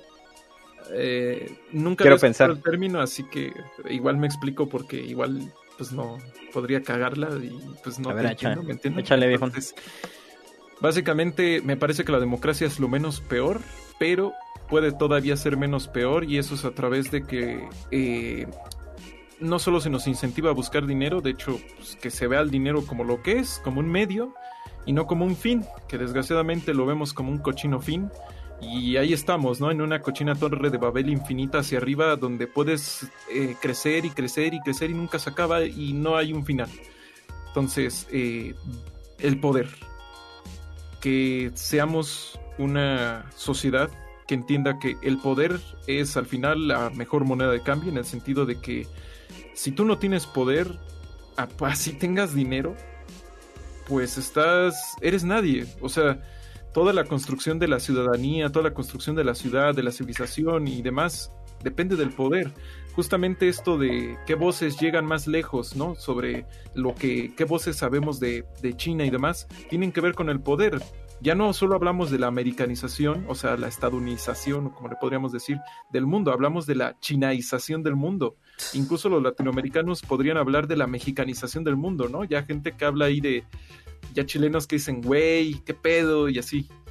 ¿Por qué? Pues porque hay una industria cultural, se tiene el poder para enviar esos mensajes. Entonces es, creo que lo único en lo que me enfocaría en este tipo de democracia es que la banda sepa o vea como algo muy integral la obtención de poder dentro de su vida, no como algo vil, no como algo de ambición, de jajaja, ja, ja, hacia lo Napoleón, sino de que si no tienes poder no puedes hacer. Está chido tener cosas, está chido tener un colchón que, no tenga chinches, se los digo por experiencia. Sí. Pero, ¿sabes qué también está muy chido? Hacer. Y para hacer necesitas poder. Y eso es lo chistoso. ¿Cuántas cosas podemos hacer? Pero realmente hacer. O sea, ¿cuántas personas, por ejemplo, pueden ir al cerro y sobrevivir un rato allá? No, pues sí, mira, si yo pago este paquete, me cuidan, me dan todo esto y ya llego a una parte del cerro donde hay hasta bebederos, ¿no? O sea, intercambiamos nuestra capacidad de hacer por nuestra capacidad de tener. Y principalmente eso, o sea, yo lo, yo lo planteo por este señor Václav Havel, el expresidente de Checoslovaquia, un país que fue invadido por los alemanes y luego por los soviéticos y cuando se liberaron dijeron, bueno, ahora qué pedo, ¿a dónde le apuntamos? ¿A la izquierda, a la derecha, a dónde le apuntamos? Hmm. Y Backlav dijo, pues hay que apuntarle a la verdad. Y le dijeron, ¿y qué es la verdad? Y él dijo, no, pues yo tampoco sé. Pero pues, a algo tenemos que poder apuntar. Puras pinches ambigüedades con este man. y pues solo es eso. Entonces, pues muchas gracias y qué inesperado que, llegara acá el señor Alvinch. Hola Alvin. Me, me gusta mucho tu, tu, definición de democracia. Muchas gracias por caerles quiso. Ahí nos andamos. No, gracias por invitarme. Es que la neta me caíste muy de, me caíste muy de imprevisto. Yo estaba ahí, este, me estaba poniendo la, la calva. Y yo creo que yo creo que te estás yendo porque yo porque yo vine. Ah. Eh, eso es como la impresión que da. Es como, uy, llegó alguien. Mejor vamos de acá antes de que, de que me relacionen con esta esta persona. Antes de que me ah, no, pues, ni que fueras Nancy o algo así, no manches. No, no, no. Nada, cuídense mucho, chicos. Este, es que debo, debo hacer una cosa y pues la debo a mis, a mis seguidores. Cuídense mucho y tengan bonita noche, pásensela chido. Ahí nos vemos. Este, ¿cuál es tu Twitch para los que quieran lanzarse para allá? Esquizofrenia natural. Este, esquizofrenia natural, así me encuentran en Twitch. Ah, pues háganle al Twitch. Esto lo pueden escuchar mañana en Spotify. Este, nos vemos mañana. Eh, bye, bye Esquizo. Muchas gracias. Adiós. Alvin, este, te toca. ¿Qué modelo de gobierno te gusta para la eh, sociedad? Yo, yo no creo que, o sea, yo, yo la verdad no sé nada de esto. Pero eh, la verdad me, me siento un poco anarquista. Entonces, eh, entonces mi modelo es la ausencia de, modelo y como decirle a la gente qué tiene que hacer. Y, yo sé que suena súper optimista y pendejo pensar en que podemos como llegar a un mundo en el que no hay que decirle a la gente lo que tiene que hacer, sino que la gente actúa según simplemente como lo que les resulta natural y lo que les resulta natural es no actuar de, manera violenta. Entonces sí, soy anarquista. Soy anarquista, entonces ahora... Eh, por favor, alguien dígame, pero ¿cómo así? Obviamente el anarquismo no sirve, no sirve. ¿Qué, Alvin? Pero el anarquismo es mierda. Romper, es, quemar bancos. No, no, o sea, el anarquismo. ¿Qué? O sea, ¿por qué? Dígame por qué el anarquismo no funciona. Porque nunca lo he visto, pero Gloria Álvarez me dijo que no. No, no es cierto. De hecho, Gloria, de hecho es irónico. Gloria Álvarez apoya una especie de, de anarcocapitalismo. A ver, háblanos de ella. Gloria, no, ¿para qué gasto su tiempo y el mío? de la idea, pues, no la borra, vale verga. Sí, la idea de esta mujer es que todo tipo de, Ayer estaba hablando con un Patreon, esto es un poquito de contexto. Este, y este, no le quise decir porque, porque lo respeto mucho y demás, pero él me estaba contando acerca de cómo sus principales influencias ideológicas eran este Agustín Laje y, y Gloria Álvarez. Y pensé, oh, por Dios, no. Y pensé, Gloop, este. Entonces, eh, yo nunca le he prestado atención a esta gente porque pues, me parece que toda la gente que se define a sí misma a partir de sus enemigos pues está gastando su tiempo y el tiempo de la gente que le presta. Este, pero me pareció muy interesante lo que decía, que Agustín Laje se toma muy en serio su papel de ser el conservador. O sea, él se puso el cucurucho de conservador en la cabeza y dijo, de aquí no me saca. Su máscara, ¿no? Ajá, entonces, este, él ve este diálogo que tenemos entre posturas ideológicas y esta construcción de nuevas sociedades, él lo ve como una guerra literal, una guerra contra todos los progres. Entonces, este, él agrupa dentro del término de progres a toda la gente que es eh, comunista, la gente que es feminista, la gente que es eh, antirracismo, este, toda la gente que opina que la sociedad debe cambiar de algún modo. Toda la gente que no es hijo de puta. Ah, por, por, en otras palabras, este, todos ellos son progres. Y yo le decía, pero men, este, dos cosas, este, ¿estás de acuerdo que estos mismos progres están peleados unos contra otros, o sea, estás pintando con una brocha muy gorda. Ahora mismo en Twitter hay una mujer muy, muy enojada porque dice que al tener la música muy alta estaba evadiendo mi responsabilidad de hablar en contra del machismo. Y no, para los que sean lo suficientemente tontos como para no haber entendido el intro, el machismo está mal. Abusar de tu posición de poder para, eh, para acosar sexualmente a una persona está mal. Y mucho más si es, de, si es menor de edad. Entonces, este, no, la, la izquierda, los progres, como Agustín Laje se lo imagina, pues son un montón de comunistas que están enojados con las feministas porque quieren más mujeres en posiciones de CEO. Y son un montón de feministas enojadas con, con los con los comunistas porque son un club de machos que no dejan entrar a las mujeres. Y un montón de gente enojados con los transexuales porque no los entienden. Y un montón de, de, interseccionalistas que están enojados con todo el mundo por no seguir sus 20 reglas que se contradicen unas a otras. Entonces, los progres mm, mm, mm, es un nombre de paja. Eso no existe. Y la segunda cosa, hablar de una guerra ideológica es bien peligroso porque la guerra no construye nada, la guerra solamente destruye. Y si vas a destruir a todos esos que no son como tú, y si vas a destruir a todo eso que piensa diferente, pues no sé, creo que estás, como dicen los gringos, creo que estás tirando al bebé con todo y el agua, ¿no? Simón.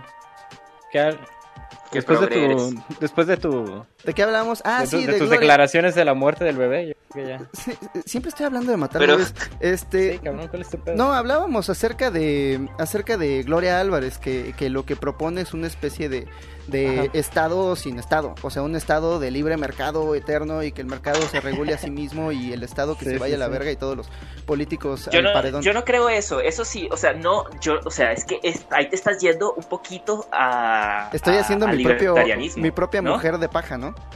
Sí, estás haciendo tu gloria de paja. Eso es una, una gloria de paja. Básicamente acabas de descubrir una paja Bioshock y ya sabemos qué pasa. Ya sabemos qué pasa cuando una sociedad se va por el lado de Bioshock. Terminas con splinters, gente, sí. Ajá, justo. Eh, perdón, estoy, estoy aquí llegando, o sea, estoy aportando eh, mucho antiintelectualismo, perdón. Continúa, Pepe. Sí, lo, lo que se le olvida a Gloria Álvarez es que la idea del libre mercado está basada bajo la idea de que los seres humanos somos entes racionales que vamos a comparar un producto con el otro y al final a través de la sana competencia y a través de... Esa es eh, una falacia tremenda. Ajá, y, y, y, a través de la sana competencia el, mercado se va a regular así solito.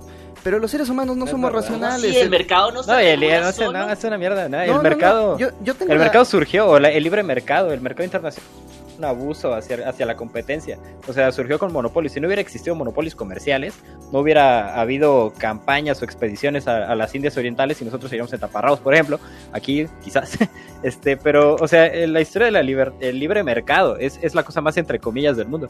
Porque siempre ha estado tanto por restricciones del gobierno como por apoyos de los gobiernos o, o modificando al gobierno. O sea, eso es una mamada. Y se nos olvida un asunto fundamental y es que la gente es pendeja. Este... No hay, no hay horizonte de interpretación. de hermenéutica. O sea, si, si quieres llámalo como yo lo digo muy inteligentemente, muy, muy cultamente, o dile, son pendejos. La gente es pendeja y no sabe qué chingados está pasando en el mundo. No, son es lo, que... Yo también. El otro día estaba trabajando... Es el problema. Estaba trabajando bien chingón en mi... Sí, cuéntame, cuéntame. Perdón, quiero hacer un paréntesis acá que me parece muy importante y es que eh, aquí está como la, la, la como el, el dilema con mi pensamiento, porque yo estoy completamente de acuerdo con ustedes con que son pendejos. La gente Somos pendejos. No, tú no, la gente. Pero el problema es que uno no puede llegar a donde la gente y decirle como, oye, eres pendeja, haz esto porque yo sé cuál es la verdad. Eh, Ese es el problema, entonces... Yo sí puedo. ahí, el, asunto, ahí el asunto, esa es la crítica, ¿no? La crítica más fuerte hacia, hacia el anarquismo. Eh, también es que cuando decimos anarquismo, puta, nos estamos imaginando ya la, el, himno soviético ahí avanzando y nosotros acá con, con fusiles y, quemando, aventando bombas a los bancos. Eh, el anarquismo es mucho más complicado que eso y además el, el anarquismo no implica la... El capitalismo. La no, espera, eh, ah, el, el, el, anarquismo no implica que la gente no se pueda organizar y que la gente no se necesite organizar. Eh, estamos hablando de, de, destruir o de eliminar o erradicar o hacer innecesarias estructuras oficiales de gobierno pero que haya estructuras de organización entre las personas. Esas son inevitables. Entonces, el anarquismo radical no existe. O sea, no hay como una persona que pueda existir sola en el universo. El ser humano es un ser gregario, dependes del sol, dependes de la comunicación, dependes de una madre que te amamante si no te mueres a los seis meses. Yo este, eh, También, menos el hobbit. Y entonces no hay, o sea, no hay un anarquismo radical, no hay un anarquismo real ni un anarquismo utópico. Hay una desaparición de las estructuras de gobierno. Y esas sí existen, esas sí se han realizado. Y hay varios, varios ejemplos de esas que, son muy interesantes, que estaría chido que, fuéramos abordando. Pero, o sea, el pedo ahí de decir, por ejemplo, no hay horizonte de interpretación, eh, también conocido como la gente es pendeja, pues nos lleva al dilema, al problema del anarquismo. Borges decía que cuando la sociedad o cuando el ser humano llegue a la mayoría de edad intelectual, no va a necesitar que nadie le diga qué cosas hacer, ¿Cómo chingados vamos a construir el caminito para llegar a ese punto? Ah, ahora déjenme jugar el papel de el papel de abogado del diablo porque dice la banda que estamos muy zurdos. Alvinch, este estamos empezando apenas. Si nos organizamos en un sistema anarquista de apoyo mutuo, ¿cómo resolvemos la economía? Buena pregunta. Eh, pues una, o sea, una de las de las eh, de los argumentos como más interesantes, o sea, como que, que, más interesantes me parecen con respecto a, al anarquismo, es como que siempre se habla, bueno, tenemos una, una sociedad así como anarquía, ok, ¿qué, qué ocurre con la anarquía? Siempre se, se, dice que pues, el que más poder tenga va a tomar el poder, básicamente una persona se va, o sea, como el, que pueda se va a aprovechar del otro, es la, lo que asumimos, porque es lo que hemos visto, pero porque precisamente es como que, ok, ¿Cuál es la diferencia entonces entre esta sociedad anárquica y la sociedad actual? Porque lo que yo veo es que la gente que tiene más poder se aprovecha de su poder por encima de otras personas.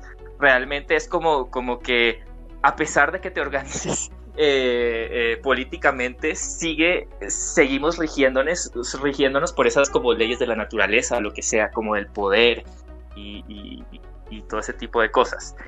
Entonces, a lo que ibas con cómo nos organizamos económicamente. Muy buena pregunta. Yo como músico te podría responder a la idea. háblanos de economía.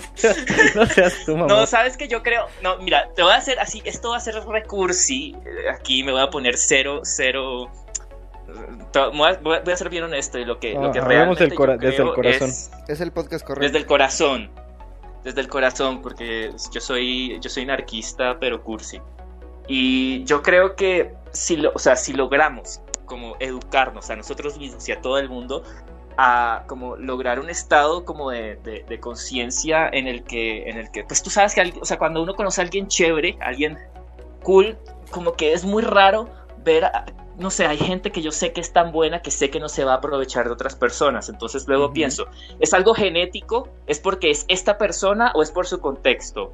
¿O es por cómo la criaron? ¿O es por sus vivencias? Y luego pienso como, de pronto la gente que tiene esa necesidad de voy a hacer un monopolio, necesito más poder y más poder y más riqueza y pues pasar por encima de los otros, de pronto lo está haciendo como, como porque, porque, porque es como producto de un contexto que es muy violento y muy negativo y, muy feo y, así es como ve el mundo, es como, como para, para yo estar bien tengo que estar como todo el tiempo a la defensiva y la mejor ofensiva, lo, lo que decía anteriormente, como que la mejor ofensiva es, es la ofensiva, entonces ahí vemos como, como que esa necesidad de poder, de pasar por encima de los otros y lo que sea. Entonces yo siento, o sea, realmente como que eh, en el momento que, no sé, como que logremos eh, avanzar nuestra cultura a un estado en el que no la, es parte de nuestra educación, parte de nuestra cultura, no tener esa necesidad de inflar como nuestros egos, como con posesiones y vainas que compramos o de tener este estatus político, social o lo que sea, eh, de pronto esos problemas se van a arreglar solos, porque cuando tengamos como que, cuando podamos confiar en el otro y saber de dónde vienen los demás, que es como, como que yo sé que es algo que nunca se ha visto, como que los humanos siempre hemos estado en guerra, siempre hemos estado peleando y todo eso, pero como con el con todo el conocimiento que tenemos, con el internet y todo, yo estoy empezando a ver la posibilidad de que exista un futuro en el que haya una sociedad en el que nadie quiera pasar por encima del otro. Entonces en, ese momento ya no se necesita realmente pensar demasiado en un sistema político, lo que sea, porque todo el mundo va a ser nice y ya. Entonces esa es mi posición Menos mal no soy político ni economista y no depende del mundo de mis posiciones, pero esa es mi posición. ah, pero lo que, lo que tú dices tiene ya hay cierta resonancia con, con la ciudad, por ejemplo, de cómo se llama este güey, el, el protopista, ¿sabes, Hobbit? Un güey que habla de futurismo, se llama Kevin Kelly, creo. Ray Kurzweil. No, Kevin Kelly. No sé si Kevin Kurzweil hablaba de futurismo, pero sí sé que Kevin Kelly propuso a una oposición a la palabra utopía. Utopía tiene el riesgo de no, no tener lugar, de ser una idea soñada, de ser un ideal realizado ya, una cosa perfecta, en un mundo de cosas imperfectas, eh, de seres humanos imperfectos, entonces la utopía pues, es realizable desde la propia palabra, ¿no? es, es, es, pueril creer que hay eh, lugares utópicos y es pueril creer en, en la islita de Tomás Moro, es pueril creer en el, en el paraíso perdido. Son mamadas.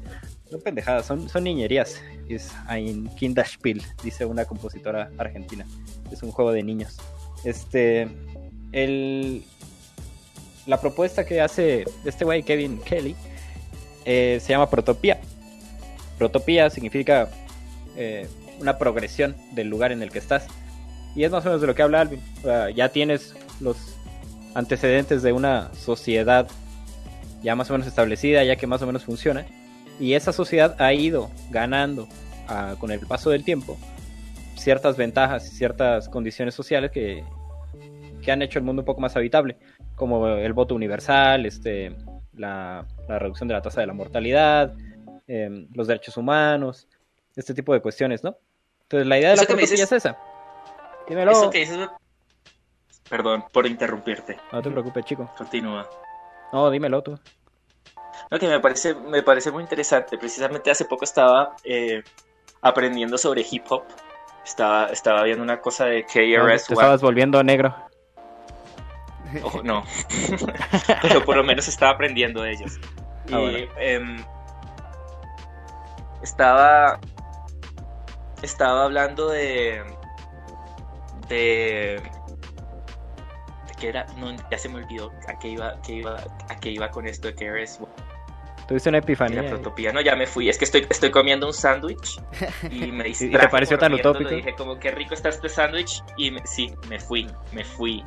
Perdón. Sí, el asunto, el asunto perdón, por perdón por interrumpirte y luego no, decir nada. A la verga, a la verga, a la verga. A la verga, a la verga, a la verga. A la verga.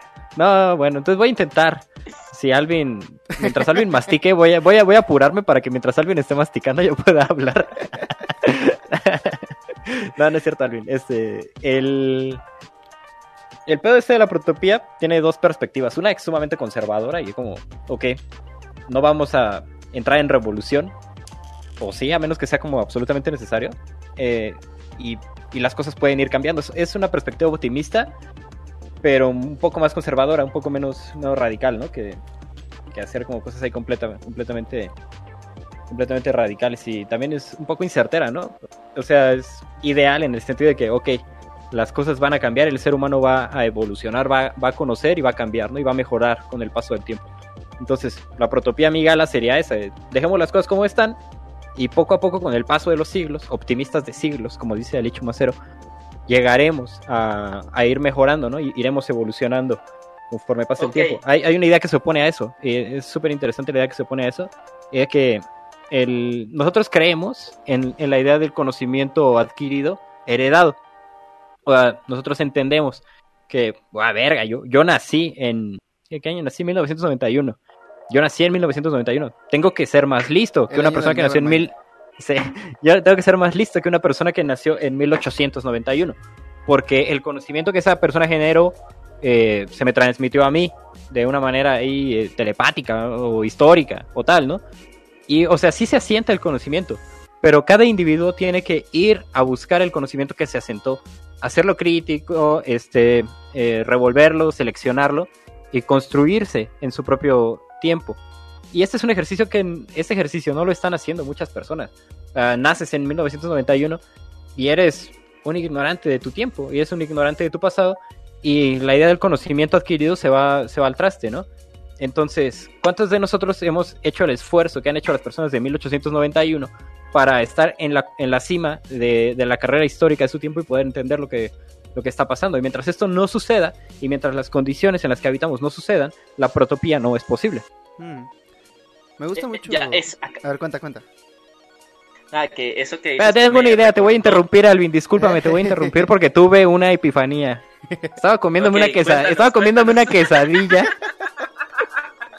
Me estaba comiendo una quesadilla y me acordé de cuando Homero eh, viaja al viaja a otra, a otra dimensión con la mano del mono y, llega a un mundo ideal donde Bart y Lisa son príncipes y, su esposa es súper chida y se pide un, y se pide un sándwich de pavo, pero el pavo, ah, no pide una cerveza, me acuerdo, y le dice a Marge, ¿qué es una cerveza? Y estaba en el mundo perfecto, pero no existía cerveza. Entonces, también ese es un asunto de las utopías, o sea, por ejemplo, quiero estar en un mundo mejor, vale. Quiero estar en un mundo más chido, pero no quiero que haya publicidad. Entonces, verga, no va a haber Coca-Cola y me mama la pincha Coca-Cola. O vale, no va a haber vino. No, o sea, no hay publicidad, entonces yo no voy a. Y vivimos en un mundo muy chiquito, entonces yo no voy a poder comprar vino porque el vino viene de muy lejos y el vino no existe en mi población. O no voy a tener lentes, o no voy a tener audífonos audio técnica, o mamadas de esas que me gustan, ¿no? Entonces, ahí sí que estamos echando. Eh, estamos echando a, la calle el balde con el agua, con el niño abortado. Este, y el hobbit sonríe, el hobbit sonríe y, y estamos desechando la protopía, estamos desechando incluso la utopía, porque, porque tenemos que hacer un sacrificio y tenemos que seleccionar algunas cosas que nos gustan del mundo malvado en el que estamos para llegar a un mundo mejor, pero sin cosas que nos gustan del mundo malvado. Y esa fue la epifanía de la quesadilla. Ya, perdona, Alvin, disculpa por interrumpirte, ¿eh? Alvin. Alvin. Ya lo hiciste. Creo que, creo que Alvin murió de tristeza. Alvin, ¿cómo estuvo el... Alvin, ¿estás bien? ¿Alvin? ¿Alvin? ¡No! ¡No, Alvin! Murió Creo que Alvin viajó, a, viajó a otro tiempo con la mano del mono. Volví. Hola. Ah, estás vivo. Pensábamos que habías muerto de sándwich. muerto de sándwich. Hola. Muerte de sándwich. Se me, se me fue el internet. Se me fue el sándwich a la garganta.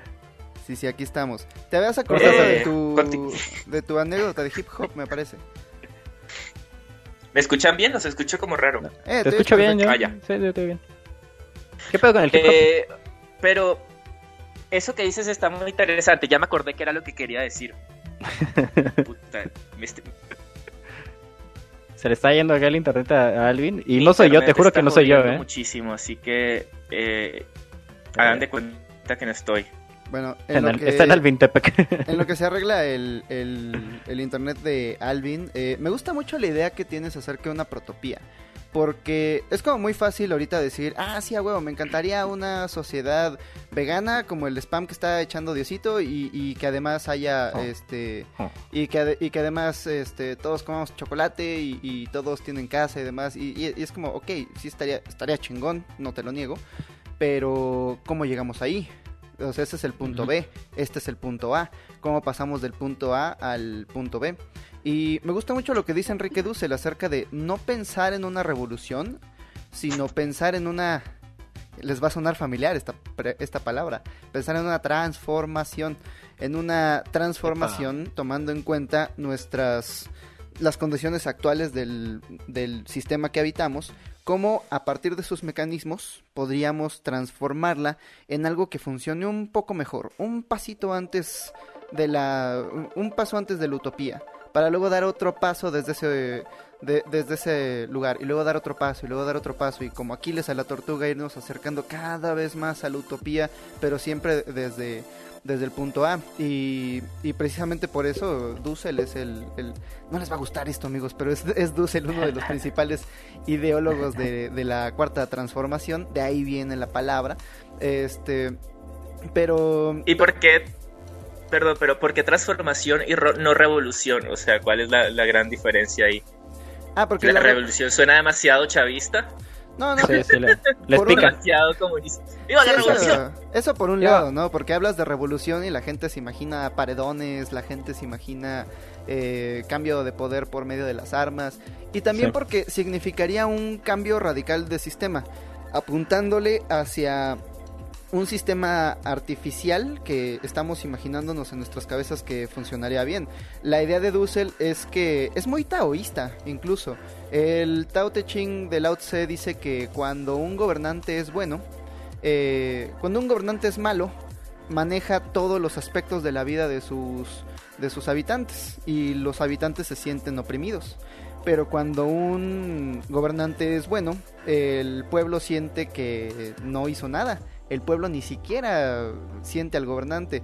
Y entonces la gente dice, mira, qué buena sociedad hemos construido. Eh, la idea de Dussel no es como diseñar un sistema y que la gente se adapte al sistema, sino que el sistema se vaya adaptando poco a poco a las necesidades de la gente para ir construyendo de manera orgánica un sistema que funcione para más gente, una transformación.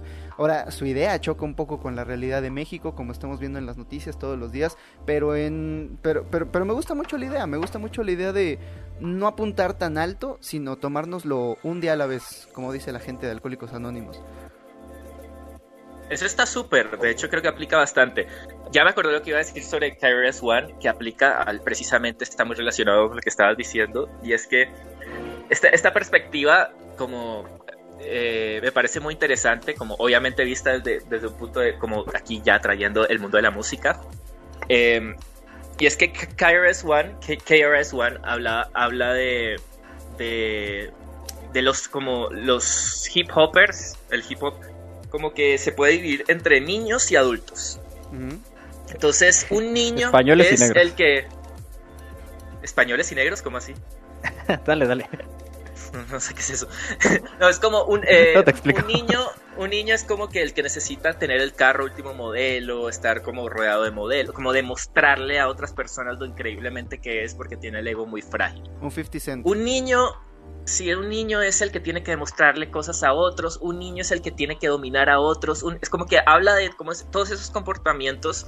Él no lo, no- obviamente no estaba hablando de política en ese momento, estaba hablando de hip hop, pero me parece interesante que aplica a todo. Sí, trasciende. Y es, sí, exacto, y es como, Un sí, es, 69. eh, un adulto, un, un, un, un, un, un hombre hip hopper, pues, Mm. en, el, en su caso, de que él es hombre, un adulto que se puede decir que, ajá, soy un, soy un, soy, soy alguien maduro, es, es, es alguien que, que está en su comunidad dice, ok, ¿qué podemos hacer para que todos estemos mejor? Porque yo sé que si tú estás mejor, yo estoy mejor, porque de cierta manera todo lo, o sea, eh, la gente que está alrededor, entre más, o sea, en- o sea, en vez de yo probarle a todo el mundo a mi alrededor que soy mejor que ellos, más bien eh, como cosas obvias, ¿no? O sea, no estoy hablando de nada loco. Eh, él decía, eso es ser un adulto. Entonces, eso me llevó a, me llevó a pensar que la manera en la que tenemos algo así. Y la manera en la que creo que tenemos toda nuestra estructura social es como tratando de, de- de- de lidiar con un montón. O sea, es una. Un montón de eh, niños. Creo que tenemos una ciudad, sí, es súper infantil. Es como la infantilización de los adultos. Entonces, prohibámosles estos. No dejamos que hagan lo otro. Eh, esto es la visión correcta de la realidad porque lo Sí. dice este sistema que ha funcionado mediocremente durante el último siglo. Entonces, esa debe ser. No, eso es, me parece que es súper infantil. Entonces, como tener que decirle a alguien qué hacer es lo que hace uno con un niño. Si queremos una sociedad de adultos en la que cumplen 18 años y de verdad los consideramos adultos, es porque eh, estamos seguros de que ellos van a actuar como adultos en, el como en beneficio de sí mismos, porque conocen, tienen el conocimiento de que trabajar en el beneficio de todos los demás implica beneficiarse a, sí mismo eh, de una manera muchísimo más productiva. Pero eso no es lo que pasa, porque estamos en una sociedad muy infantil de niños y pues no estoy diciendo como, no, no voy a decir como cuál es la solución ni nada, pero a lo que voy que me parece muy interesante precisamente es que la solución es madurar como planeta y mm, ya, es como que va a haber un planeta en el que de verdad somos adultos. Todos. si, me permite la palabra, el compañero Hobbit, para dar réplica al compañero Alvinch. Replique, por favor. Gracias, compañero Alvinch. Este... está chido ese rollo. Vamos a llevarlo, ¿no? A una una metáfora histórica de la, de la, de la música. Y hay dos temas ¿no? que quiero aquí cachetear de una vez acerca de por qué, por qué se tiene esa inmadurez o por qué podemos hablar de una inmadurez eh, política de las personas.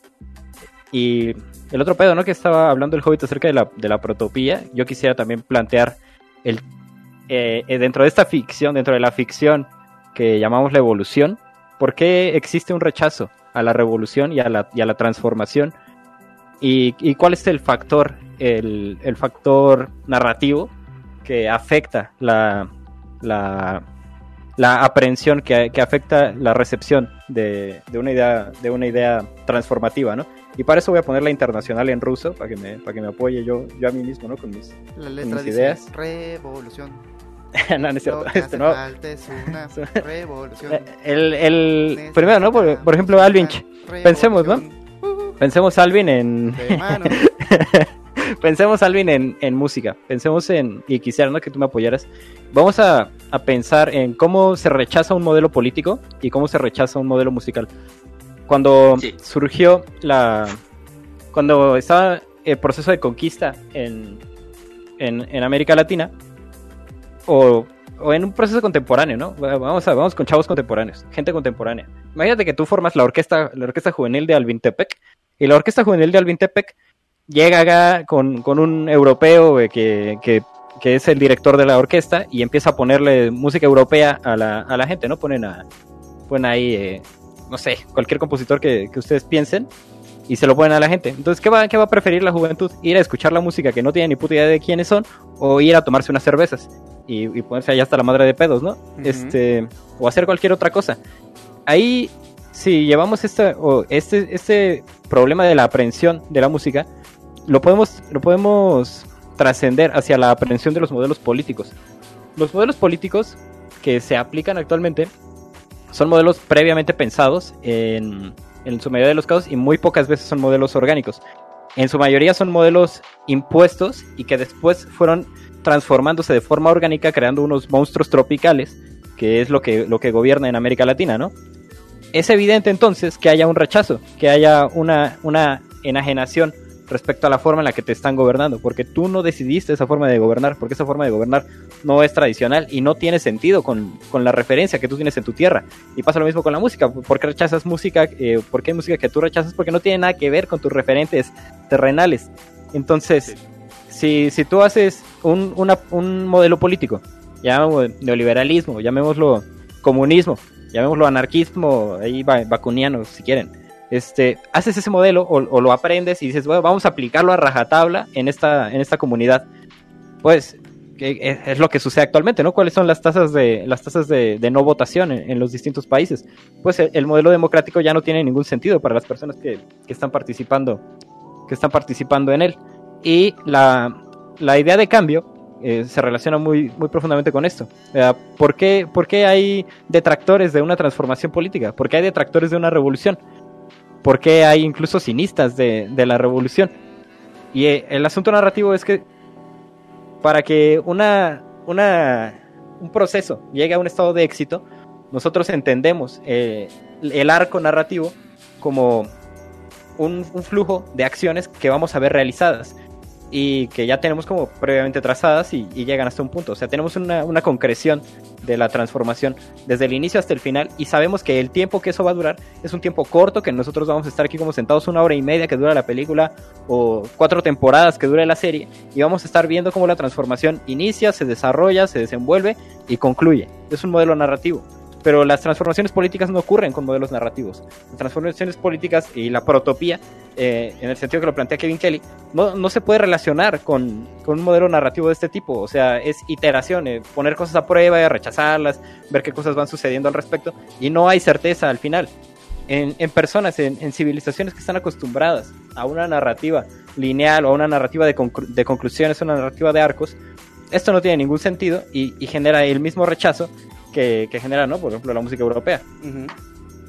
Pero ¿no crees que de pronto esa, esa necesidad de armar esa narrativa como con esas tres partes, como de origen, nudo, desenlace, es de cierto modo como siempre un poco artificial? O sea, como que es como innato en la manera en la que nos gusta como contar historias, pero cualquier historiador te dirá que el, cuando se escribe historia siempre hay que un momento, o sea, como que se elige el momento en el que empieza la historia, se, hay el nudo del desenlace, pero es algo que el, como que los que están como escribiendo la historia eligen de cierta manera.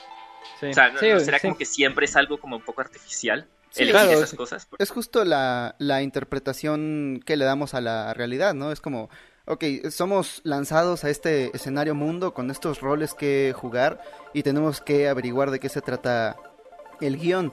Entonces, lo que haces cuando llegas a media película, pues es preguntarle a la gente que ya lleva un rato más ahí, oye, ¿de qué va la película? Eh? ¿Qué, ¿Qué, ha pasado?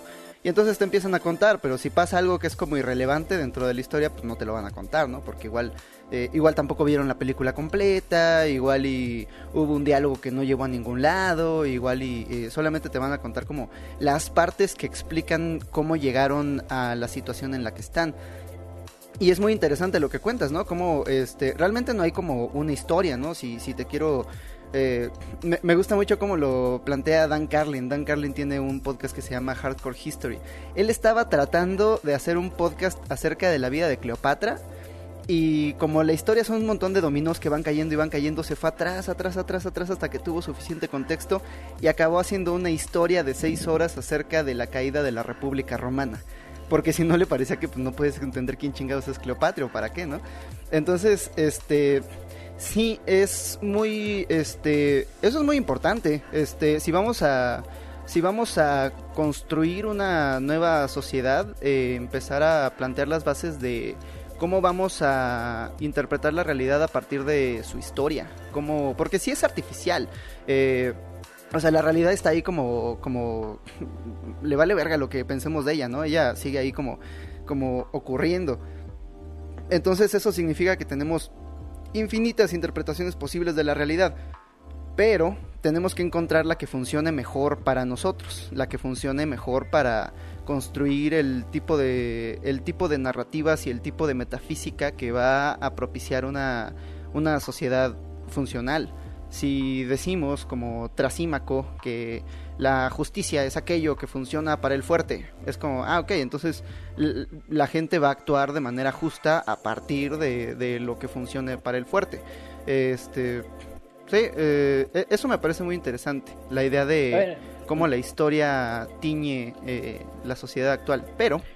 Eh, Pepe, Pepe, pero como, como estamos muy hippies, todos nosotros, y déjenme jugar. ¿Vas a, ¿vas a cortar rápido? No más para decir ahí como algo rápido sobre esto que dijiste.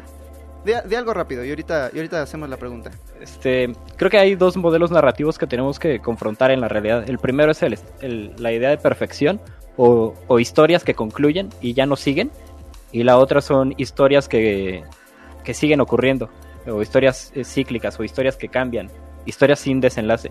Si nosotros pensamos en una transformación política o en un proyecto político como una historia que va a concluir, estamos en un error. Porque el tiempo no va a acabar cuando nuestro proyecto político concluya. Nuestro proyecto político va a continuar con el, con el flujo del tiempo y de esa misma manera tenemos que plantear la narrativa a la que queremos sujetar nuestro modelo, nuestro modelo político. El error de Platón era creer que la república llegaba a un estado de perfección y que en ese estado de perfección se solidificaba, se cristalizaba. Esto es irreal, el mundo no funciona de esta manera. El mundo continúa y como el mundo continúa, también tiene que cambiar el modelo político cada cierto tiempo. la política tiene que transformarse y el gobierno tiene que transformarse conforme vaya avanzando el paso del tiempo. Estoy muy de acuerdo con eso. De hecho, creo que en parte por eso me jode como que cuando veo las redes sociales todas las discusiones políticas tienden a reducir todo a izquierda o derecha o centro. Sino, es como, ah, entonces eres tibio. Si no eres de derechas o, comunista. O sea, si no eres un, neoliberal, pero tampoco eres comunista, eres de, de centro y es como, sí, también están como los tibios y todo eso, pero, pero, pero yo siento como que, que, que, entonces, si no estás de acuerdo, o sea, si tienes cosas que criticarle al capitalismo, que te metan dentro, ah, entonces eres comunista, es como, ¿en qué siglo están? Es, como... Eh, sí, me, me vuela la cabeza la palabra tan antiguo. Ajá, es como... Eh, eh, ¿quién, ¿Quién fue? Era... Era...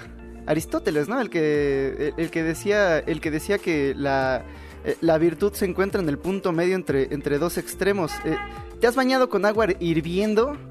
Te mueres, hay, hay gente que se muere de eso. ¿Te has bañado con agua helada? Es, es, es horrible, sientes que se te va el aire. La, mejor, la mejor agua para bañarse es el agua tibia, ni tan caliente ni tan fría. Los extremos siempre, siempre son peligrosos, entonces eh, acusar a la gente de buscar el punto medio, eh, e, e, el punto medio donde reside la virtud, se, me hace bien, bien peligroso, porque además es fácil, ¿no? Es fácil usarlo como peyorativo. Pero, precisamente para buscar el punto medio, voy a jugar el día de hoy a ser el abogado del diablo. Este, ¿ves? Ya estoy sesgado desde el principio.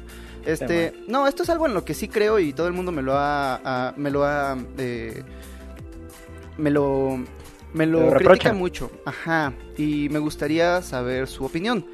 Después de los superchats, primero les mando la pregunta, vayan pensando su respuesta y ahorita mi pregunta es la siguiente. Para una democracia funcional, necesitaríamos un examen para votar necesitaríamos un examen que nos dé una licencia para votar. Hay, un, hay exámenes de manejo y manejar no es tan peligroso como, como, como votar por un, por un eh, gobierno totalitario. Entonces, esa es la pregunta que les hago. Eh, ahorita nos vamos con el super chat. Mientras tanto, este, para Alexis, como se llame, que está muy enojado en el chat, este, Fernando, si te puedes entrar a de voz. No se nos ha, no se nos ha olvidado nuestra nuestra nuestra responsabilidad como comunicadores y nuestra responsabilidad como, como medio de comunicación. Como medio. Este. espera, espera, querido, queridos, yo, yo, yo los dejo. Dímelo, Alvin. No, puede ser otro que nos deja. Son dos partidos en esta noche. ¿Por qué, Alvin? ¿Por qué chingados? Explícame. Porque porque ahora viene alguien más que, que entonces no ah. quiero. Que ya llegué por aquí. Ah, no, pero. Mentira, te estoy jodiendo. No, porque, porque tengo que trabajar, tengo que trabajar en, en, mi canal y en hacer videos y esas cosas. Lo mismo que dice, les quiso la paja, los dos van a la paja. Güey, Alvin, qué chingón que le caíste. Estuvo, sí, güey, no mames, qué chido recibirte, Alvin. Pues, la verdad que nos caíste por eso estoy súper contento. si no quieren que les caiga, eh, elimínenme del, del no, Discord. Jamás, si no, jamás eres bienvenido siempre, ya sabes. Va a aparecer así de la nada a opinar sobre temas que no tengo ni puta idea. bienvenido como siempre, güey. Siempre es bienvenido, güey. Muchas gracias, Alvin. Cuídate mucho y te mandamos un abrazo hasta allá. nos vemos. También, los quiero. Igual, Alvin, adiós. Bye, Alvin. Hola, Fernando, ¿qué pedo? ¿Qué haces por aquí? Cuéntanos. ¿Cómo te trata la vida? a poner interesante el podcast de hoy. Eh, siento que el Hobbit eh, se aventó una buena introducción, pero muy pues muy, muy, a la ligera, yo diría que muy a la ligera. El Hobbit siento que tiene esta idea muy utópica de las cosas, muy idealista. Entonces, este, si no es el de, ah, no, no, no funarás, este, al prójimo. al prójimo. Y, entonces yo, pues, les, vengo a traer una, una funación, la funación este, prometida. Oye, no, yo creo en el amor ah. incondicional al prójimo. Incondicional. No, o sea, es que hay, hay, sí, o sea, yo estoy de acuerdo contigo, pero hay puntos encontrados. Eh, no todo es tan, eh, tan incondicional y no todo es tan imperdonable, ¿no? Pero sí hay, sí hay matices. Eh, pues no sé, a ver, tampoco quisiera aquí entrar y darles un monólogo para aburrirlos, pero sí sé que algunos ya están impacientes por, por escuchar, ¿no? ¿Qué onda con, con lo que sucedió y, me gustaría decir hace unos días, pero en realidad eh, en sí esto ya eh, me parece que sucedió hace unas semanas. Entonces, bueno, o sea, para lo que están aquí la mayoría, ¿qué fue lo que sucedió? Ah, ya lo decía el Hobbit, eh, yo tengo acceso a algunas redes de, mi gala, eh, son, son bastantes, es mucha gente, entonces eh, eh, nos repartimos el trabajo. En una madrugada de hace unas semanas, yo, siendo yo, viendo algún tutorial de acabar nueve veces Dark Souls en menos de 10 horas, pues estaba ahí en la pendeja a la una de la mañana. Cuando empecé a entablar conversación con, con una chica, que al inicio ni siquiera sabía que era una chica, pensé que era una cuenta eh, fake por el poco contenido que tenía y empecé a bromear con esta cuenta, precisamente, ¿no? De, de, cómo había existían estas cuentas para, para solamente pues chingar al prójimo. Resultó que entre broma y broma eh, hubo, hubo cosas en común, eh, no hubo preocupaciones y al final se, intercambió ciertos mensajes, una dinámica de eh, quizá coqueteo.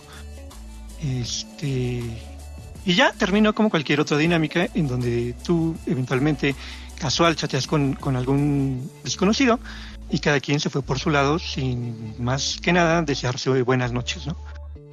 Eh, pasó el tiempo, eh, para ser precisos al día de ayer, antier, en que me entero que pues la realidad no es tan sencilla como parece. Y la realidad es otra. Y muchas veces nos engaña por las decisiones tan fáciles que tomamos. Me entero de una manera pues pública, abrupta, que, que esta chica eh, pues eh, es menor de edad. Bajo esta situación, eh, obviamente hay muchas cosas que pensar, pero la primera es que hay, hay algo que falló muy gravemente para que llegáramos a una situación en donde hubo una, estas dinámicas con alguien menor. Entonces, mmm, lo primero que hice fue tratar de contactar a esta, a otra parte, obviamente no a la chica, eh, considerando que si, si, era verdad la información, pues sería una menor, menor de edad, ¿no? En, en, dado caso, no seguirá siendo una, una, una dinámica muy, muy truculenta. Entonces contacté a las partes que hicieron esta denuncia. Eh, desde el día de ayer estuve en contacto con ellos, eh, platicando sobre, sobre este tema, sobre lo que ellos consideran eh, una, un acercamiento para atajar la situación y obviamente darles mi, mi punto de vista. Este, pues bueno, hasta ahí yo creo que se terminan los, los detalles que yo creo que a la mayor parte de la gente le importa. Y ahora pues continúa lo, lo bueno, lo que a mí es más interesante. Ah, bueno, an antes de que, de, que empiecen algunos comentarios, porque ya me los imagino, van a decir, bueno, si este tipo eh, no sabía la edad de la chica, si la chica estuvo de acuerdo, si siguió el juego, pues eh, es culpa de ella. Hay, hay cul es que hay culpa en la víctima, de alguna forma. O es más, ni siquiera es víctima, ¿no? Eh, si son algunos de, de, los hombres, porque usualmente son hombres, de los que cree que es tan fácil como, como apelar al bueno, yo no sabía, o ella quiso, o, o cómo estaba vestida, o qué tatuajes llevaba, pues este es un muy buen día para hablar un poco sobre esto, entablar diálogo y darnos cuenta de que no, no es así. Eh, por fortuna, esta chica, aunque fueran días después, semanas después, se dio cuenta, ella sabiendo que estaba hablando con un mayor de edad y aún sabiendo ella que no, yo desconocía su edad, eh, pues se dio cuenta de que había algo raro en esa situación y que no debía de ser normalizada. Eh, mejor tarde que temprano, consultó con algunos amigos conocidos sobre este tema que la orientaron para eh, llevarlo de mejor manera. Es aquí donde entra la, la otra parte que hace, que hace la denuncia. Eh, ellos, preocupados por la situación y entendiendo que es una menor de edad, que llevando esta eh, dinámica en la que ella desconoce, ¿no? Como eh, dinámicas de poder y, y demás, pues la, la cogen y, y, tratan de, eh, yo no diría de, pues de funar al que merece ser funado, sino de hacer visible este tipo de, de situaciones que se presentan por, por prácticas que muchas veces normalizamos y que no están bien eh, de nuestra parte. Entonces, mm, estuve hablando con ellos el día de ayer, digo, el, el, día de, ayer para quedar hoy en, en, una reunión que se llevó a cabo hace algunas horas. Nuevamente volví a hablar con ellos hace unos momentos, eh, a raíz de, del inicio de este podcast, eh, por, las declaraciones controversiales del Hobbit. Y, y, para fortuna de, yo creo que de todos los que estamos aquí escuchando, se, se han encontrado puntos en común y una meta que, que creo que nos atañe a todos. Este, para empezar, quiero, quiero calcar que eh, ellos, me, me parece, o por lo que entendí, desde el inicio sabían que, que yo desconocía ¿no? de, de, de, los detalles de esta chica. Sin embargo, no se acercaron a nosotros de una manera un poco más, eh, ¿cómo decirlo?, calma, puesto que la evidencia en México nos ha enseñado que las denuncias sobre este tipo de situaciones siempre son eh, pues eh, digamos que ignoradas y cuando no lo son son atacadas, reprimidas y violentadas en, muchos casos. No, no, nos vayamos muy lejos, pensemos en, en, la, en la, muerte de, de, estas chicas, que lo primero que se menciona es en el cómo iban vestidas, ¿no?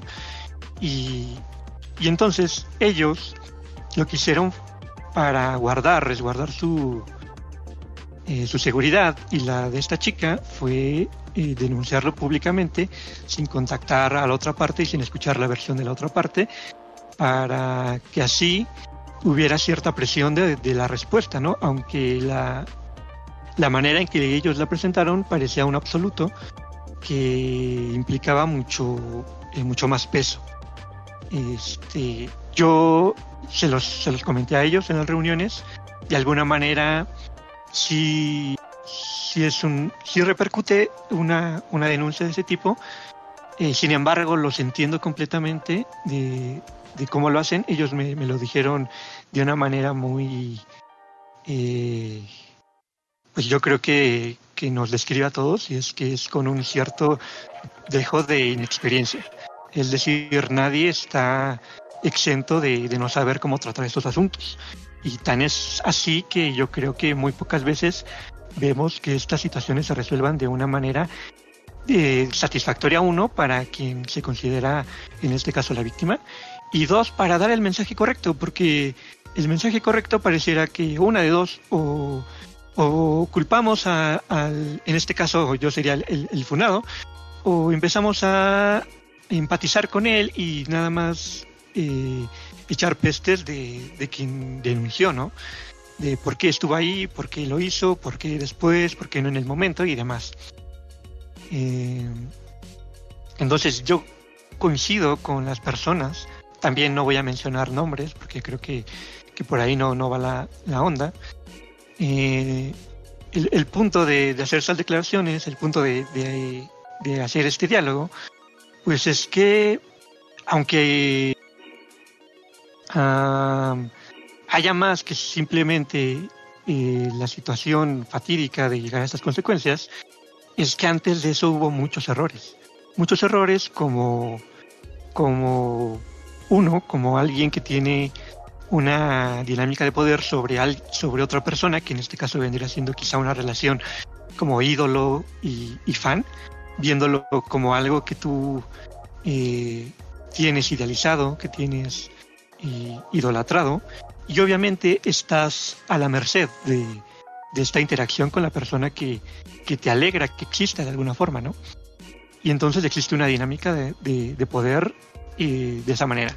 Entonces yo, eh, al utilizar este canal lo, de mi gala, pues es un, pues no, no sé cómo ni cómo decirlo, un, una falta de profesionalidad gigantesca de mi parte, muy muy llevado a la ligera en una situación en que sí, no lo decía el Hobbit y es algo que quizá a mí me enoja un poco, ¿no? De quién no ha estado en, esa situación, quién no se ha sentido solo en la pandemia, eh, no, eh, no atendido, no ha escuchado, pero no, no es excusa, ¿no? Este, si hay acciones que se pueden prevenir.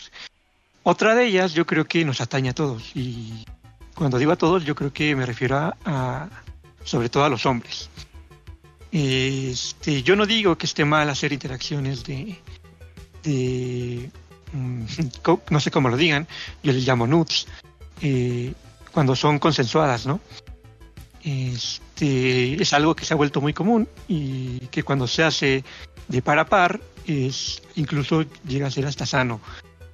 Sin embargo, cuando se hace de una manera quizá eh, yo diría que despersonalizada, que ya parece más automática que otra cosa, que se pierde un poco la individualidad y pareciera más un, aspecto de la, de la vanidad, se nos van muchos detalles.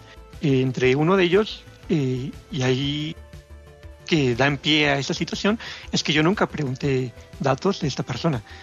Este, no pregunté nombre, no, no sé el nombre de la chica, no pregunté su edad, obviamente, sí, eh, lo que nos lleva a esta situación. Y entonces me hace preguntar, tú como hombre, ¿qué tanto pones de, tu parte en esas relaciones de, de, dos personas, ¿no? Sobre todo de hombre a mujer. Ahí también creo que hay, que hay muchos problemas que atajar como, como personas y, y demás. pero bueno, digo, son, algunos de, los que puedo mencionar. Eh, asumo e, esa completa responsabilidad de mi parte y pues bueno, también este, me importaba decir la parte que, yo consideraba que se estaba dejando de lado, ¿no? que ya les comenté, que también es muy importante y que de alguna manera siento que, sea, eh, que se dejó de lado y que se pudo haber tratado de una mejor manera en, en cuanto, cuanto a comunicación se debe. Y pues bueno, creo que la, meta final es que una vez que nos encontramos en, estas situaciones, eh, lo que no debemos hacer es tratar de, dejarlo pasar por alto, ¿no? Y decir, pues bueno, no fue tan grave, entonces, pues ya está, ¿no? Este, nos limpiamos las manos y, las manos y a lo que sigue. Eh, entonces, creo que es importante eh, lo que esto estas personas tratan y, trataron de hacer, que fue, sí, de alguna manera abrupta, de alguna manera quizá un poco de ataque ahí para meter presión, porque asumieron que, de otra manera no hay forma de, obtener una, eh, una respuesta, una réplica, pero con una intención que a mí me parece muy, muy válida, ¿no? que es eh, levantar la voz de aquellos que no la tienen en, en una situación. Bajo ese argumento yo creo que no puedo estar en desacuerdo con, ellos. Creo que se tenía que abrir este diálogo y también no lo quería dejar simplemente en una introducción como, como la que maneja el Hobbit, porque sí, o sea, yo, yo lo comprendo y te comprendo, Hobbit. Y estoy muy de acuerdo en, algunas cosas que mencionas. Yo no. Pero también creo que, que ya es momento de, de, contraponer ideas, de cuestionarnos a nosotros mismos, qué tanto voy en, acciones con respecto a, eh, a, mis, a, mis, ideas, ¿no? a lo que voy predicando, y, no tratar de, salirnos por la tangente, no, no, salirnos con la nuestra, afrontar la situación, decir sí la cagué y, y sí, eh, la cagaste, ¿no? Y como dice el Hobbit, quizá esas acciones no, no te definen completo como persona, pero sí hacernos responsables y sobre todo decirle a la persona que dañaste en el momento, estoy consciente de, del daño que te hice y voy a tratar de hacer en la medida de lo posible lo que esté dentro de mí para hacerte ver que, que me intereso, que me preocupo y que estoy tratando de que esto no se vuelva a repetir. Pues yo creo gracias, que Fernando, por tu, por tu, eh, por tu testimonio. Este, ¿ya hablaste con las personas involucradas en este asunto?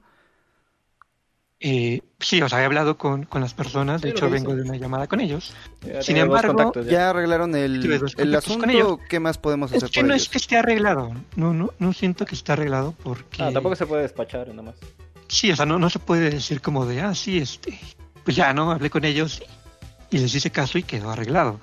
Lo que ellos mencionan es que sí, como tú mencionabas, Jovid, este, en una, en una plática que tuvimos, eh, y ellos lo dijeron, también son inexpertos en el tema, se acercaron abruptamente, pero el, el punto final, y, que creo que es importante, es que ellos también quieren tener una plática con, con nosotros, con, con Migala como equipo, para que ellos nos externen sus preocupaciones como eh, como la otra parte, ¿no? Esa, esa otra parte que yo quisiera definir como los no escuchados, los que no tienen una plataforma y los que muchas veces están del lado del, del que menos, eh, digamos que el que sin deberla ni temerla, pues eh, estuvo, estuvo involucrado en algo en que no debía.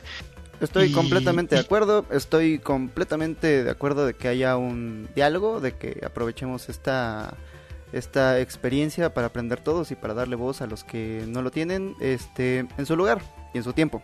Este, Sí, yo, yo creo que está ahí también en lo de acuerdo.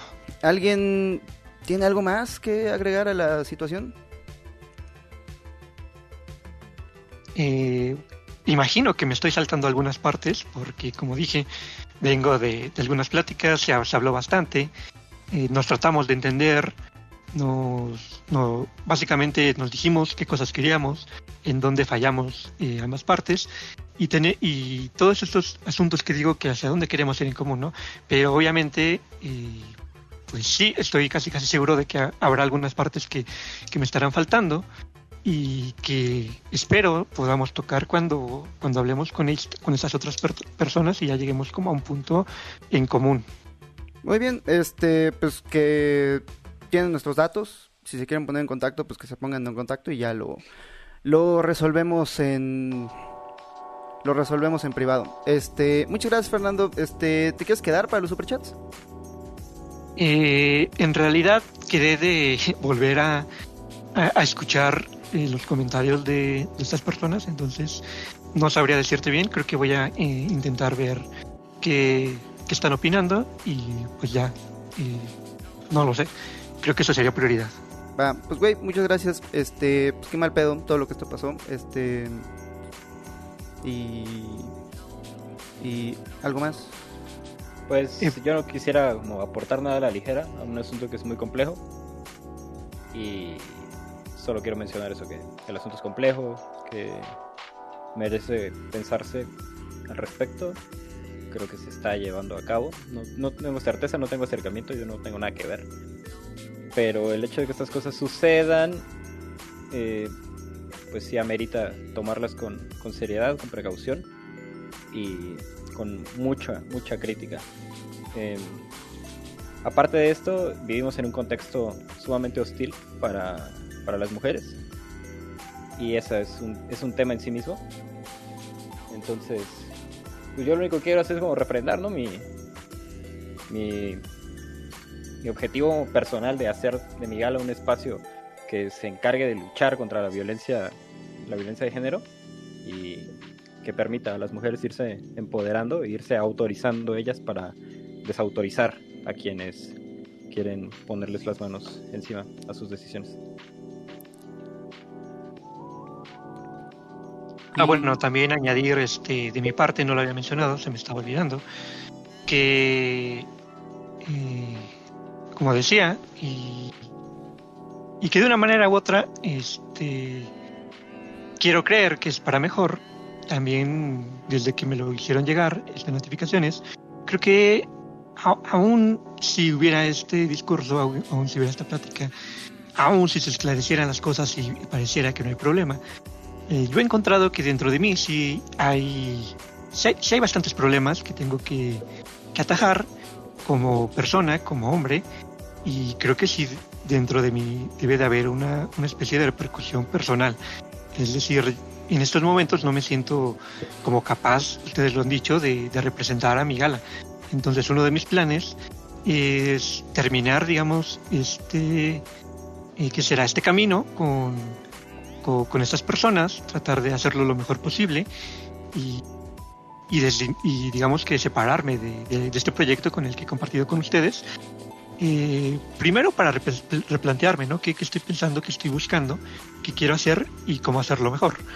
Y en segundo, porque también he llegado a la conclusión de que mm, me ha hecho un poco de daño esta situación de manera, o sea, no, no me refiero a esta, sino desde antes, la visibilidad que tuvo mi gala en algún momento, creo que no, no se asumió correctamente de mi parte en esta onda de que en algún momento pues no, nadie nos hacía caso y de repente es como de, pues ya eres hasta figura pública, entonces, este, pues está ahí algo que siento que no he barajado bien y que no supe llevar de la mejor manera y que de momento pues no merezco, ¿no? Entonces yo sí quisiera de una vez decir que, entre mis planes es, terminar esto y, pues decir adiós a mi gala. y obviamente no sin antes pedir una disculpa pública a quienes me apoyaron porque hubo personas que, que estuvieron ahí para mí, tanto cercanas como completos desconocidos, ¿no? Que, que se me acercaron y, y, me pidieron consejos, estuve con ellos, que me dieron ánimos cuando los necesité y que de otra, una u otra manera pues los estoy decepcionando. Entonces creo que es algo justo y que, y que primero antes de pensarse en si voy a seguir aquí voy a, voy a o, o, no, pues necesito un tiempo eh, para mí, ¿no? Para trabajar en, mi persona. Y bueno, y nada, eso, eso de mi parte. Güey, pues lo siento mucho. Este, muchas gracias por, por tu por tu testimonio. Este, gracias por, este. Pues por todo esto, este. Te deseo mucha suerte en tu camino. Y. Eh, hmm, pues nada, nos vamos con los superchats. ¿Les parece? ¿Alguien más tiene algo que decir? Sanación para ambos. Muy bien. Uh... ¿Qué cosa, Qué, qué complicado. Este... Sí, qué complicado. Este. Sí. Pero pues en su tiempo, ¿no? Y en su lugar. Este, ahí está el tema, ya lo aprendamos, aprendamos mucho de este asunto. Lo abordamos, ¿no? De la manera que, podemos, que queremos lo mejor posible.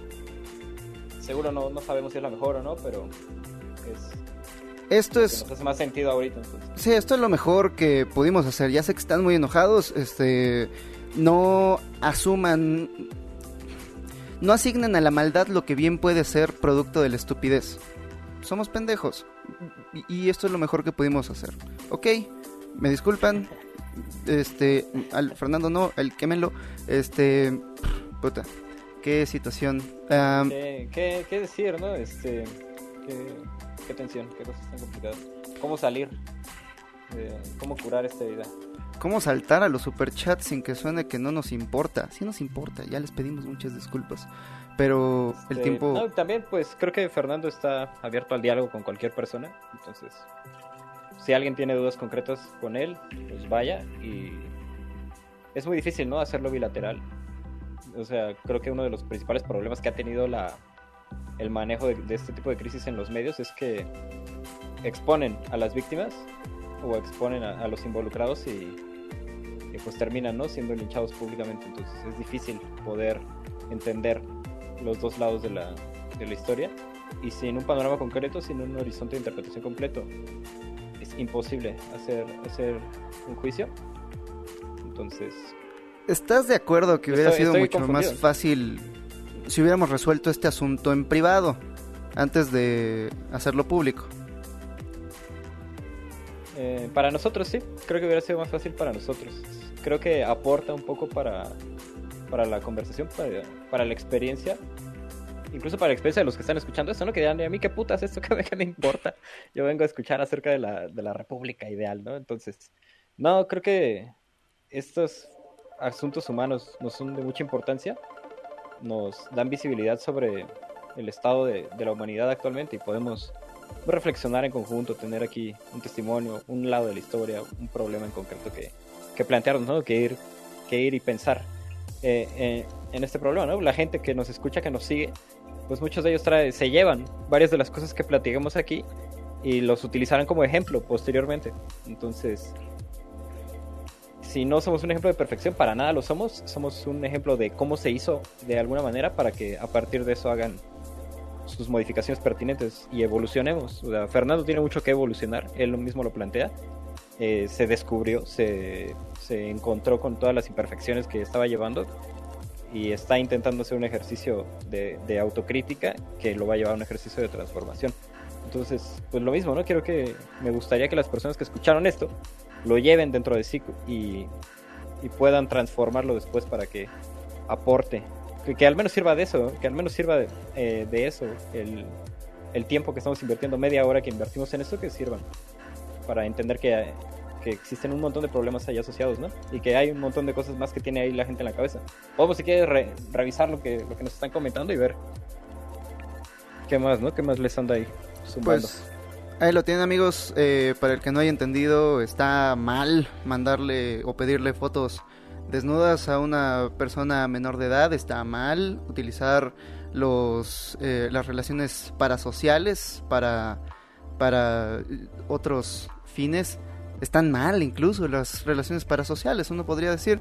Hay un, hay un youtuber que se llama PhilosophyTube que tiene un canal excelente y y me pareció muy interesante lo que, lo que tuiteó el otro día. Decía, si tienes una cuenta de Tinder y me encuentras en ella, por favor, swipe left, o sea, no me hagas match. Asumiendo que las relaciones parasociales son inherentemente ¿De poder? injustas. Relaciones inherentemente de poder. Entonces, si bien no son, no sé, no lo sé, este, podrían ser injustas o no pero por lo menos ya vimos no? que son peligrosas. Entonces, no más relaciones parasociales para la migala. Este. Este, y ustedes me disculparán muchísimo, pero nos vamos a ir con los superchats. ¿Algo más que, que añadir? Ah, bien. Vamos para allá, vamos a ver qué piensa la banda, ¿no? Uh, ustedes, perdonen amigos, ahorita en este desastre se nos fueron los primeros, los primeros. Por ahí, manda el culo para besitos. Sí, sí, sí, disculpen amigos, se, se nos perdieron los primeros superchats me parece, como 10 o 15 dale para atrás, de dale gente que pagó por este tiempo eh, para escuchar un tema en específico.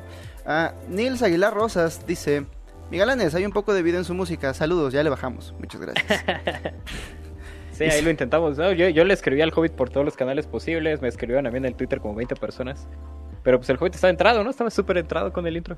Ahí estaba... Ahí, ahí estaba ¿Vas yo, a publicar por ahí en algún lado? ¿Qué pedo? Este, me contaban que no se escuchó, entonces eh, esta es la transmisión en vivo, este, lo siento. Eh, ahorita acabándose el podcast, la voy a volver a grabar sin música.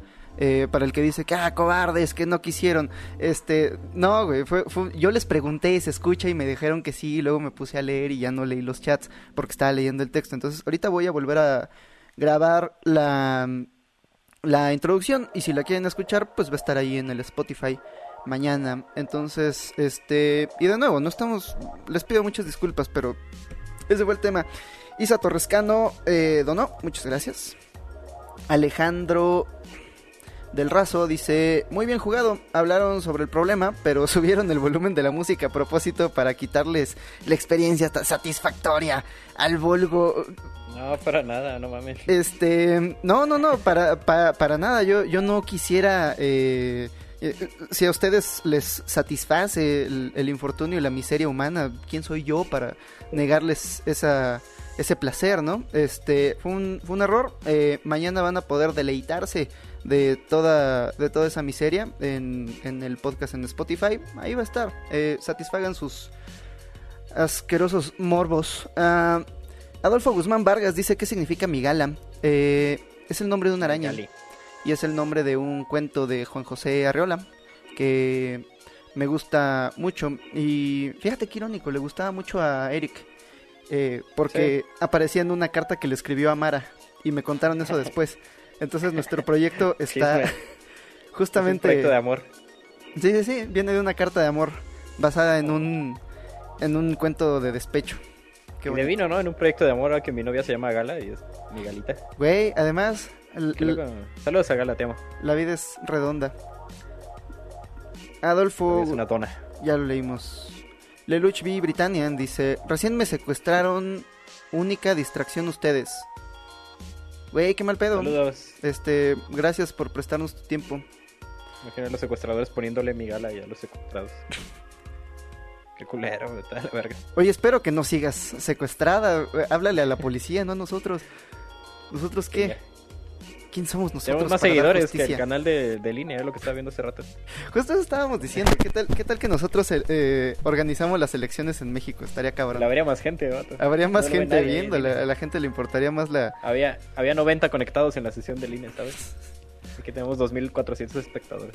Saludos. 90 personas viendo el futuro político del país. 2.419 personas escuchando la historia del Fernando. Los amo, gente. pero no siempre tanto. Carlos Sarmiento dice, recomienden cada uno un libro de la PGM o SGM, please. ¿Tú sabes qué es la PGM? ¿Qué es la PGM, viejo? Vamos a googlearlo rápidamente. Procuraduría General de la Migala. Secretaría Primera Guerra Mundial. Ah, PGM es ah, Primera Guerra Mundial.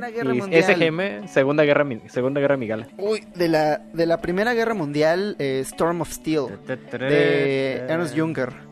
Tormenta de Acero, de Ernst Junger. Es, Ernst Junger es un soldado que peleó en las en las trincheras y su, su te va a causar pesadillas ese pinche libro. Sí, sí, sí. Y de la Segunda Guerra Mundial están buenos los ¿Cómo, cómo se llama este pinche libro de es el libro que escribió Churchill, pero se llama Mundo en conflicto, Mundo en crisis, una mamada así. Algo así. Este, está muy bueno, pero ten un chingo de, de cuidado porque eh, Churchill dijo, yo sé que la historia hablará bien de mí yo la voy a escribir. Y lo hizo el culero.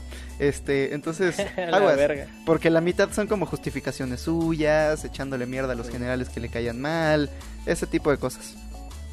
Vamos a, nosotros podemos hablar de Sin Novedad en el Frente, de... Ah, huevo, sí. De Eric María Remarque, Horrores de la Guerra, ¿no? De, sí, desde la perspectiva del, del soldado. Eso es sobre la Primera Guerra Mundial y lo escribió por ahí 10 años después, 5 años después de la Primera Guerra Mundial, escribió Reiner María Reiner, pendejo este, María Eric María Remarque, eh, escribió esa madre y sobre ¿Estás pensando la Segunda Guerra Mundial. Sí, estaba pensando en Reiner María Rilke. Es una verga Rilke. Este, estaba pensando también en La montaña mágica, Sauerberg de Thomas Mann y es sobre la transición entre la Primera y la Segunda Guerra Mundial. Al final anticipa un poco la Segunda Guerra Mundial, pero habla acerca de las posturas filosóficas sobre las repúblicas migala que tenía la banda en ese tiempo en la cabeza. Si teníamos que ser autoritaristas, si teníamos que ser liberalistas, si habría que abrirse hacia las nuevas naciones, o sea, qué cosas estaban eh, pensando los países de Europa y sobre todo qué fue lo que detonó que un burgués que tenía la vida resuelta decidiera ir a, la, a la guerra. Está cabrón. Sauerberg increíble, lo de Thomas Mann. No, una novela. Además, ah, tiene un capítulo que se llama como, Ni como hombre ni como soldado o algo así. Habla sobre su, la muerte de su primo. No mames, es de verdad uno de los momentos literarios más altos en la historia. Y spoilers.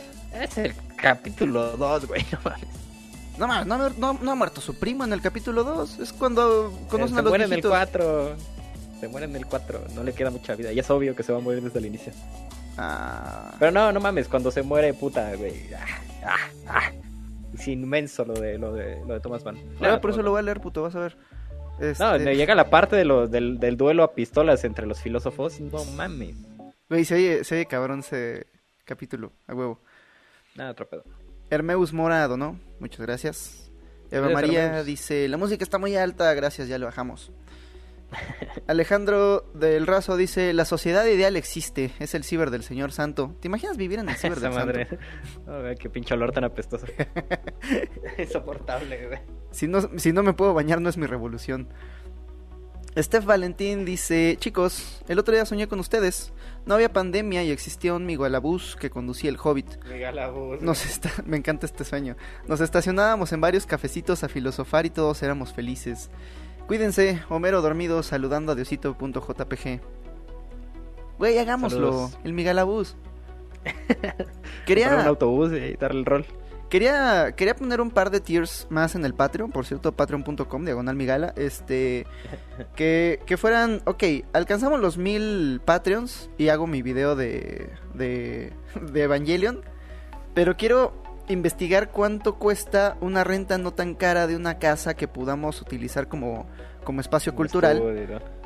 Ponerlo como límite y cuando alcancemos esa cifra, este, pues a la verga, rentamos la casa y que sea la casa Migala donde tengamos exposiciones, clases, eh, eh, donde incluso imprimamos la revista, puede tener un estudio donde nosotros y varias gente eh, graba podcast. No sé, ¿les gusta la idea de la Casa Migala? Sería como un oasis cultural en esta pinche ciudad horrible.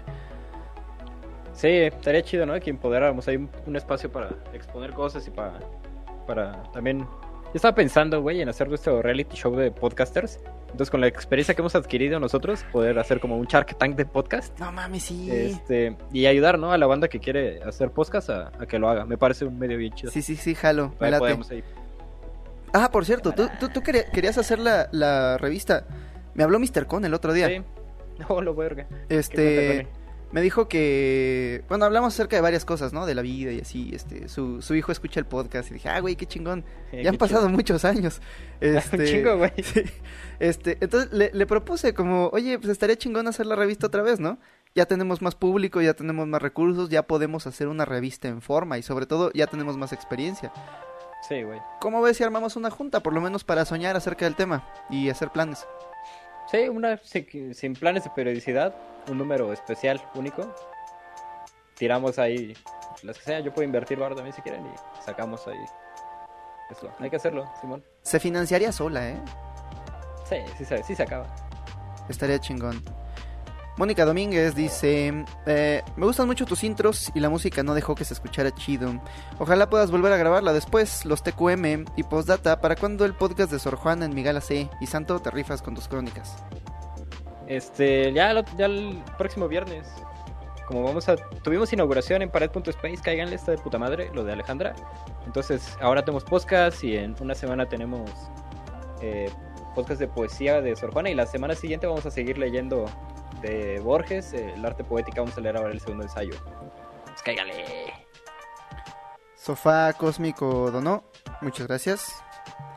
Francisco Dávila dice, bájale la música. Perdón, eh, vamos a volver a grabar la intro.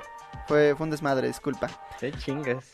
Vicky Arnauda dice, va a estar menos llorona la próxima intro. Vicky Arnauda dice, gracias por todo lo que comparten con nosotros. Gracias a ti por escucharnos. ¿Qué es mente? Me gusta mucho su nombre. Y no me gusta su mensaje que dice, puedes bajarle a la música, no se te oye, saludos. Gracias a ti por avisarme. Mateo, Emilio Mateo Zaragoza Hernández dice, qué pena poder prenderse el speech del Hobbit por una música tan alta. Lo vamos a volver a grabar. Me se escuchaba, yo sí lo, Más lo caché. Pónganse audífonos. Este, pero ustedes están pagando por un producto de calidad. Fíjate, producto, se me fue uh, automáticamente. ustedes ah, están pagando. Ahora lo entiendo. ustedes están pagando por una experiencia y nosotros tenemos que hacer que esa experiencia valga lo que ustedes pagaron. Este, entonces sí, lo vamos a volver a grabar. Muchas gracias por avisarnos. Unimario dice, saludos desde Guerrero, también a Brian García, que es la primera vez que los oye en vivo. Saludos a Brian García. Pues data baja la música, ni escuché el intro de lo fuerte que está. Ustedes disculpen. David Hernández dice, ¿cómo se ven, Eleven? No, ¿cómo se ven en 10 años y cuál es su propósito de vida? Qué pendejo. Yo ahorita les platico el mío porque porque tiene mucho que ver con el asunto de la República. Este, ¿tú cómo te ves en 10 años? Con pelo todavía, este, a diferencia del santo, este feliz, eh, realizado. No, es muy difícil, yo no, no sé, güey. Sí me gustaría viajar un poquito más por el país y ese tipo de cosas, pero ¿Qué, pienso de mi gala? Me gustaría que fuéramos un canal de televisión, la neta. Yo pienso que deberíamos tener como un programa de radio ahí en FM o un canal de televisión y tener como distintos canales además, ¿no? O sea, ya estar haciendo otros programas o ayudando a gente a hacer otros programas que estén verga y que no nada más haya como podcast Migala, sino que haya un chingo de podcast que, que generaron esto. Una cosa como lo que hizo Goleardos, que de repente ya salieron un chingo de golearditos. Ah, eso estuvo cabrón. pero con, pero con medios. Sí, sí, sí, justo. Goleardos al principio era como el taller de Pascal, pero Pascal era tan buen maestro que al final cada quien hizo su propio Goleardos. Y eso está bien verga. Sí, güey. Ese es el plan macabro. Eso. O en una corporación malvada sectaria, como las que vamos a hablar ahorita, ¿no? Hay que hablar ahorita de las sectas que utopías están güey, la de justo, tener la mía, güey. Déjame, déjame anotar los temas porque justamente quiero hablar acerca de los de las sectas, precisamente, acerca de los cultos. Jerus dice, "Hola, no puedo escucharlos en vivo, pero dejo mi donativo, te va a tocar mejor audio." Leo Dan dice, ¿qué opinan de Neuralink, SpaceX y Tesla y demás empresas de Elon Musk? ¿Podrían definir el futuro de la sociedad? Saludos y viva la economía del amor. Verga, qué difícil, ¿no? Apenas presentaron el, el Neuralink eh, para puercos. ¿Ya lo viste? Sí, güey, aterrador la madre, ¿no? Aterrador. El... iba a ser un chiste muy mal gusto, me lo voy a guardar. Este... Por favor. Por favor. No, pero eh, está cabrón, o sea, si está ahí, si vas a vivir en el ciber del puto, qué pinche miedo, no mames. ¿Te imaginas? No, no, güey. El pinche olor a chetotis en tu cerebro y no te lo puedes quitar. Es que ve, cuando, cuando Elon Musk habla acerca de exportar la experiencia consciente, su ejemplo es, ah, pues puedes estar en el Everest y decirle a tu ser amado, ah, güey, no mames, está bien chingón el, la, vista desde el Everest, deja, te mando una transmisión. Entonces ya le mandas la transmisión y está viendo el Everest, ¿no? Eh, como si él estuviera ahí en primera persona. Pero me puse a pensar, este, porque he tenido exes que harían esto. Imagínate que te escribe tu ex y te dice, ay, estoy, estoy viendo la, eh, la montaña del Everest, ¿te gustaría verla? Le dices que sí a su transmisión y te manda una transmisión en primera persona de cómo se está suicidando. Eh, qué loco. Se puede. Más allá, sí, sí, a huevo. Pero, güey, más allá de la distopía y de que vamos a vivir en la Matrix y la mierda y media, a mí me caga, me caga Elon Musk. Me caga Elon Musk porque todo lo que está haciendo nos lleva hacia donde no queremos ir. A mí no me preocupa la tecnología en extremo, yo trabajo como desarrollador, me encanta la pinche tecnología. Pero los, las implementaciones que ese güey está haciendo en concreto, como Tesla, armas, el, el viaje en el espacio y ahora Neuralink, lo único que están haciendo es desarraigarnos del territorio. Cuando he estado tocando tangencialmente en este tema, y seguramente ya es súper obvio, pero quién sabe, quién sabe, igual estoy yo haciéndome mi Neuralink de mí mismo, eh, he estado tocando tangencialmente mi propuesta tajante de que el, la, política tiene que estar ligada al territorio. en tanto tu política no tenga nada que ver con la tierra en la que habitas, tú estás cagado, o sea, estás, estás eh, completamente propenso a comprar un carro, a comprar satisfacciones que, van más allá. O sea, alejarte del territorio te aleja de la misión, de una misión como ser humano que es preservar la existencia del ser humano en el territorio, preservando el territorio. O sea, si ya no hay territorio preservado y el ser humano va a preservar por sí mismo, estás hueco, estás vacío, estás, estás desamparado al raudal de pendejadas que se te vengan en el futuro. Y Elon Musk te está alejando del territorio en todos los sentidos, o sea, cerebralmente, con Neuralink, eh, em, eh, espacialmente, físicamente con el, con el, con el viaje al espacio y Tesla, pues son más pinches carros que es lo que menos necesita el, mundo, ¿no? Justamente. por eso me caga, me caga Elon Musk.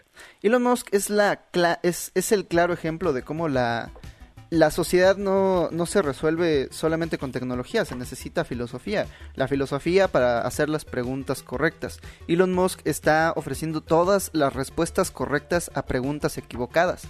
Es como si vamos a seguir existiendo con carros para siempre, ¿cómo hacemos para que estos carros no nos maten?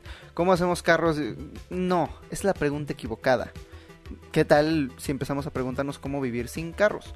Este, pero sí, si quieres al rato hablamos acerca de transhumanismo y acerca de toda esta gente que odia su condición humana. Órale. Gilberto Domínguez dice la música opaca tu voz en el intro, gracias. La vamos a arreglar. Disculpen. No, en serio, disculpen.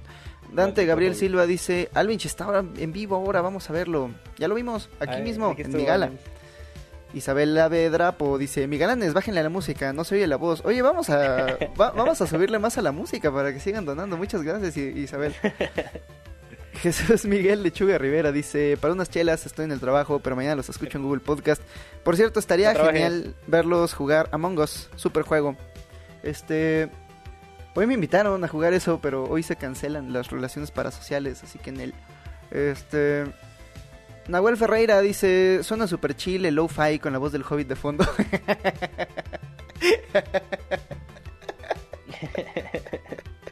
ah, bueno, me hiciste reír, muchas gracias.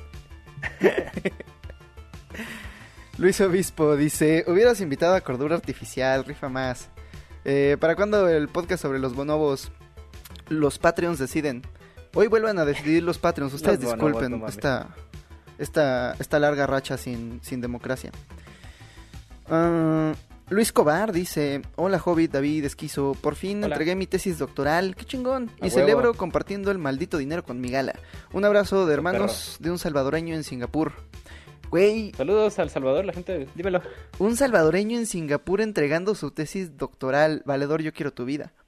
Qué está loco, ¿no? Es súper interesante. Pues saludos a la banda de Centroamérica que nos está ahí escuchando entre los tejes y manejes de Bukele y, y la vida tan extraña de, ser centroamericano. Pues saludos a toda esa banda. Los, siempre yo los sigo con mucha consideración. Lean a Oscar Martínez, un gran cronista del faro.net, ahí hablando acerca del territorio centroamericano. Luis Cobar dice, respecto a lo de Instagram, ah, fíjate. No haré una sinécdota con mi gala. No. Una parte cometió un error, pero el resto de mi gala está bien y el proyecto merece apoyo. Este, no todos los hombres somos responsables de lo que hacen todos los hombres. Iguana Oaxaqueña dice. este verga, saludos, Iguana Oaxaqueña. Qué chingados es mi vida. Iguana Oaxaqueña dice: Café de Iguana Oaxaqueña, ahora con más huevos de Iguana, más Oaxaqueña, más Iguana. Pasen al Facebook, saludos a todos. Tomen café de Iguana Oaxaqueña. Ahí lo tienen, muchachos. Iguana oaxaqueña, lo único que me ha mantenido lúcido respecto a la, al Neuralink. Es el, es el Neuralink de los, de los sabios. Iguana oaxaqueña. Y todo, todo está a tu alcance. Todo, todo son experiencias. Eh, el aire es más fresco, eres más alto, no sé, la vida es mejor. Gracias, Café de Iguana Oaxaqueña. Café de Iguana Oaxaqueña es el Neuralink de los ancestros, donde no te controla Elon Musk, te controlan los espíritus que hacen crecer el café en la montaña. Y no te comparten la experiencia de eh, sus vidas aburridas, te comparten la experiencia de ser más vergas. Café de Iguana Oaxaqueña para los que sueñan mucho y duermen poco. Muchas gracias. Conviértete en la iguana. Ahora conozco. ya, ya, no mames, ya. Mick Castillo dice: Saludos, migalos y esquizo y el santo, donde esté. Saludos. Anda dibujando leones para. Uy, casi. Para. Ay, no. Opa. no. Está trabajando, está, está, trabajando. Josué Solano dice, saludos desde Costa Rica, nunca tengo la oportunidad de escucharlos en vivo. Ustedes no lo saben, pero salvaron mi vida con el podcast de la depresión. Este... Sí, Güey, muchas gracias, qué chingón. Chido, ¿no? Qué chingón. El último cabello del santo dice, esquizo, con voz del santo, di... ah, esquizo, con... ya se fue. Pero eh, es que a mí no me sale la voz del santo. ¿Cómo habla? Mm, ¿Qué hay de nuevo, viejo? Eh. Eh, agua, fuego, tierra, aire. Hace muchos años, las cuatro naciones vivían en armonía. Pero todo cambió cuando la nación del fuego atacó. ¿Qué hay de nuevo, viejo? Ah, ese pinche santo. Te queremos, santo. No te enojes. Este. Ese pinche santo. Nahuel Ferreira dice: Los escucho en podcast. Saludos, muchachos. Se los quiere fuerte. Muchas gracias. Saludos, Nahuel. Ángel ¿Qué? Flores, dice. Compas, saludos. Un tostón para una caguamita. Utopía para todos y sueños lúcidos para los soñolucidistas. Queremos sueños y los queremos lúcidos, valedor. Vamos para Maverick Fuentes dice. Unos más y ya. Maverick Fuentes dice: Nunca he escuchado al santo y al esquizo en el mismo podcast. Empiezo a creer que son la misma persona. Postdata, ¿qué opinan del túnel de Ernesto Sábato? ¿Tú lo leíste? Sí, eh, envejeció el túnel, verga, envejeció el, eh, el túnel tiene unas frases muy chingonas. Eh, el inicio es súper interesante y tiene una propuesta muy personal, muy esencialista. Yo sí, sí lo recomiendo, pero sí ya tiene como cosas que ya no serían como permisivas a, actualmente. Por ejemplo, tiene una relación ahí súper tóxica que está, está justificada ahí en el intelectualismo y pura verga, güey, son unos pendejos. Sí. Este, está súper culero, son dos güeyes haciéndose daño a lo pendejo, o un güey solo haciéndose daño a lo pendejo y nunca se da cuenta. Es súper trágico el manejo del amor en el túnel, pero el manejo del ser está chido. Y de sábado, pues sobre héroes y tumbas, ahí sí. Ahí sí, de acuerdo con sábado, es una verga. Sí, no mames. Sobre héroes y tumbas es una chingonería. Sofá Cósmico dice, ¿qué pedo, migalanes? Les dejo para unos cigarros sueltos, gracias. Unos poemas que recomienden para filosofar a las 3 de la mañana. Güey, ¿Te acuerdas cómo se llamaba este, este texto que, que nos compartió Pascal, que, que, le dio nombre a una de sus antologías, que se llamaba Como por ejemplo en la madrugada? Sí, de Wallace Stevens, eh, que la poesía eh, la poesía se lee mejor en la madrugada. No, este, deja ver si lo, encuentro por ahí, este, mientras eh, canta, no es cierto.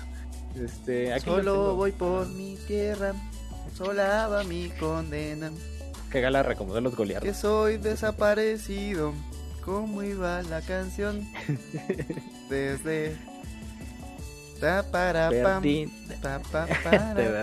pam. Solo solo. Aquí donde está. Mano negra ilegal. ¿Cómo dice?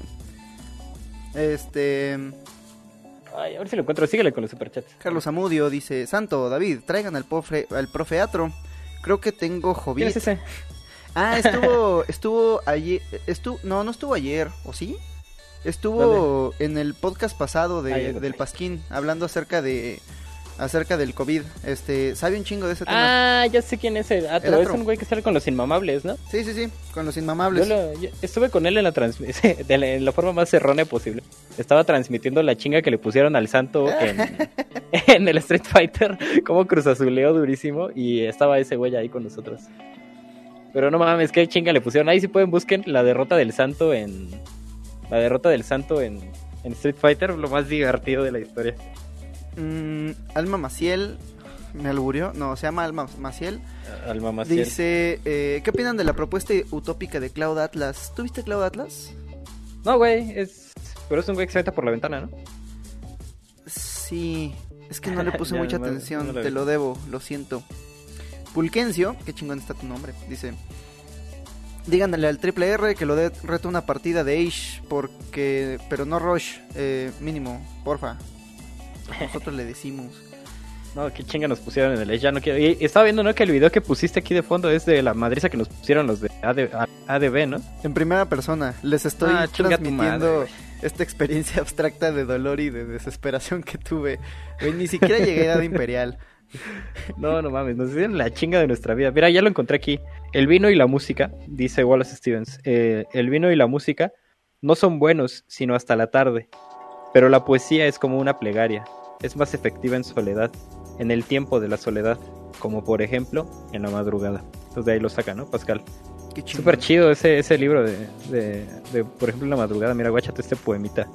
Y, y el porqué de estas cosas se sucedieron a sí mismas. Casi siempre de madrugada, aurora, noche. ¿Lo recuerdas? ¿Y cómo empezó todo? ¿Cuál fue la primera mirada? ¿En qué sitio nos dimos un beso? Todo empezó en tu cuerpo, el lugar del origen que habíamos olvidado. Solo te vi una vez y en ese instante se decidió mi nueva vocación. Esa... Verga, Pascal. Cada, cada, cada vez que... No mames, qué hermoso, pinche Pascal. Cada vez que me enamoro pienso en esa pendejada de... Solo te vi una vez y en ese instante se decidió mi nueva vocación. Sí, es una verga esa frase. fin. Aplíquenla.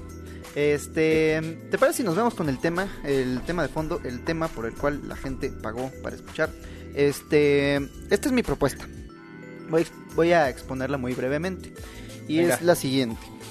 En los Estados Unidos al menos, aquí en México no, porque aquí en México si quieres eh, conducir, pues vas al vas a Comercial Mexicana, que es un- una especie de Walmart, eh, pagas 600 varos y te toman una foto y te dan tu credencial de, de conducir. Y a mí me parece que es profundamente eh, irresponsable, ¿no? Sí, a la verga, todo el mundo choca y Ajá, tienes eh, licencia. es como ah, aquí está tu licencia para manejar un aparato de 10 de ¿cuánto pesa un carro? ¿Una tonelada de acero? Sí, mano, 500 kilos. Este, entonces, eh, en los Estados Unidos al menos, este, podríamos criticarles muchas cosas, pero una virtud de su sistema es que si quieres conducir te hacen un examen. Te hacen un examen porque pues es pinches peligroso conducir si no sabes cómo, ¿no? Eh, pero ¿qué es más peligroso, votar o conducir? Eh, para el individuo, pues conducir, por supuesto, ¿no? Pero para la sociedad, creo que podría hacerse el argumento de que es más peligroso votar. Porque si suficientes individuos de la. Si suficientes individuos de la sociedad conducen mal, pues van a chocar y va a haber un desmadre, pero el, desmadre es para ellos y para la gente a su alrededor, ¿no? Está como un poco contenido.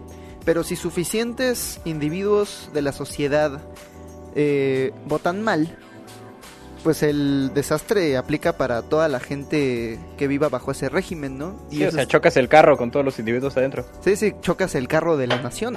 Este, pues así cayó la, la República de Weimar. Entonces, la propuesta que yo les hago a todos ustedes, amigos y amigas, es que para evitar el populismo, para evitar esta, esta idea de que... Es que este es el problema que tengo. Este es el problema que tengo. Votar implica una responsabilidad por parte del que está votando.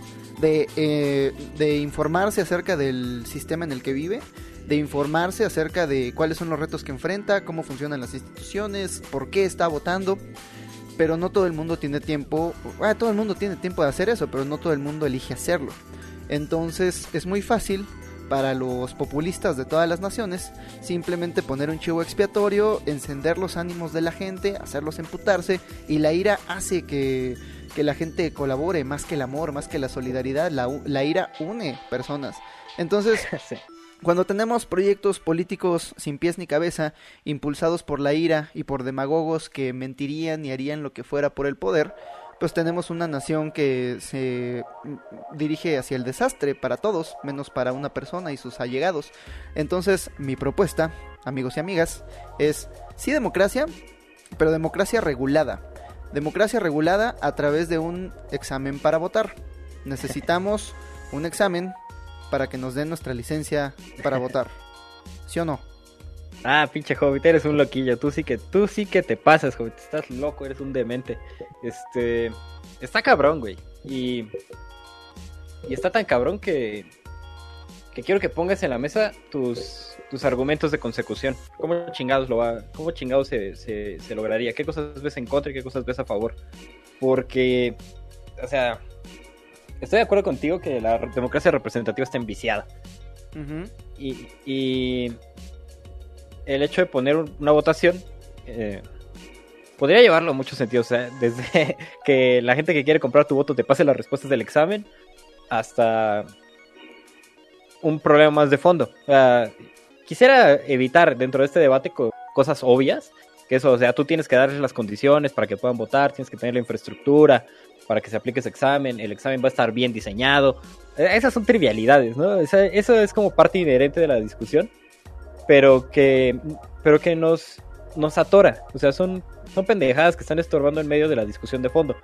Entonces, si vas a llegar a un punto donde se va a poder votar para tener una representación, entonces, ¿por qué no votar por el hecho mismo de que exista la representación? O de que el modelo sea, sea tal, ¿no? O sea, si estás dando una mayoría de edad, dala de manera absoluta. O sea, una mayoría, una mayoría de edad en términos de decisión, pues dala, dala de forma absoluta. Libera al, individuo en ese sentido. La, la, pregunta más obvia que se me ocurre es como, bueno, ¿quién decide las preguntas de este examen? Este, y cómo, y cómo va a ser estructurado, ¿no? Este, porque ahorita Morena tiene una mayoría en el Congreso. Si Morena fuera el encargado de, de, armar este examen, pues sí me los imagino poniendo como...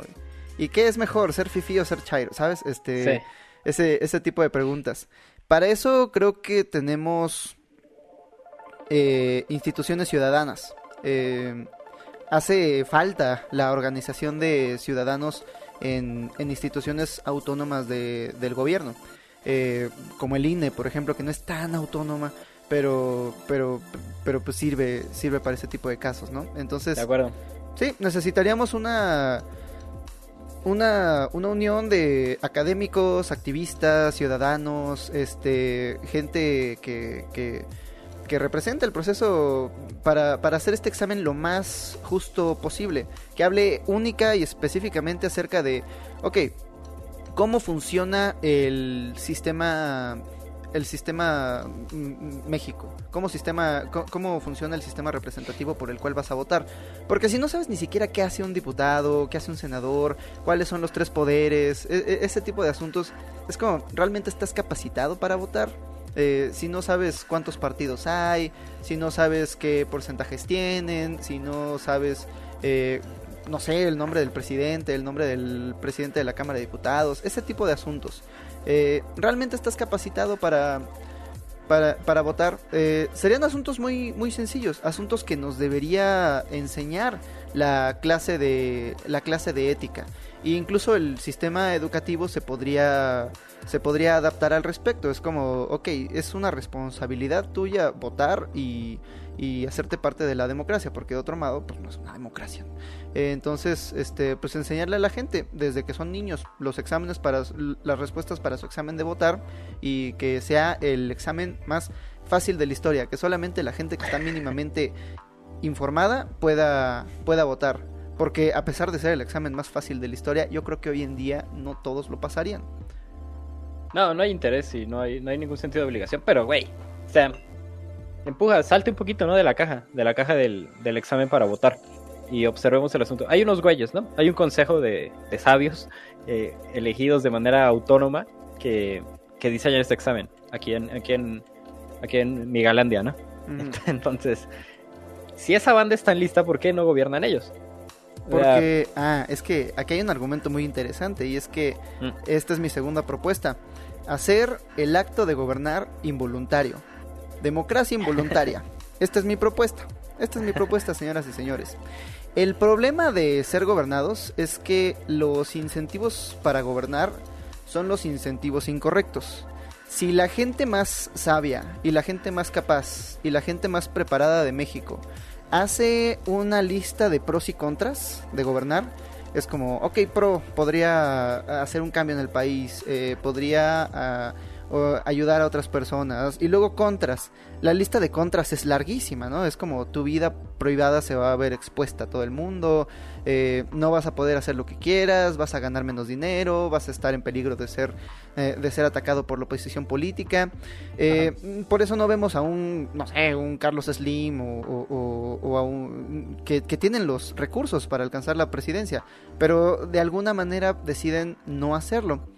Hay algo... deciden indirectamente sobre la política, eso también es cierto. Ajá, pe- pero, pero desde las sombras, no directamente con responsabilidad que les pueda ser eh, reclamada a ellos directamente. Eh, entonces, hay algo, hay algo acerca del acto de gobernar que apela específicamente a los peores sectores de la élite mexicana. Y es el ego. es este asunto de que eres tú el chango mayor. Eres tú el que va a estar ahí en todas las fotos y en los libros de historia. Eres tú el que se va a hacer de un lugar en, en, en el futuro. Entonces, en los Estados Unidos existe esta cosa que se llama el jury duty. El jury duty es tu deber de jurado en el que te llega un día una carta y te dicen, a la verga puto, vas a ser jurado y si no te gusta te vas a la cárcel. Entonces tienes que hablarle a tu trabajo y decirle, oigan, este día no puedo ir porque pues me tocó ser jurado y la gente entiende y vas y pues no quieres, pero te dan un cuarto de hotel y, y tienes que deliberar ahí con otras personas si esta persona que no conoces se va a la cárcel o no, según los datos presentados. Entonces, si tuviéramos una especie de jury duty en la que la gente vota por quién nos va a gobernar, quiera o no. Y si no quiere, se va a la cárcel. A la verga. Ese es el pedo de esa perspectiva, es que conlleva el autoritarismo. Por ejemplo, el voto obligatorio. Si, si no quieres eh, que haya gobernancia obligatoria, que el voto sea obligatorio, pues te metes en el pedo de la capacidad para, para votar. Pero también es, es lo mismo.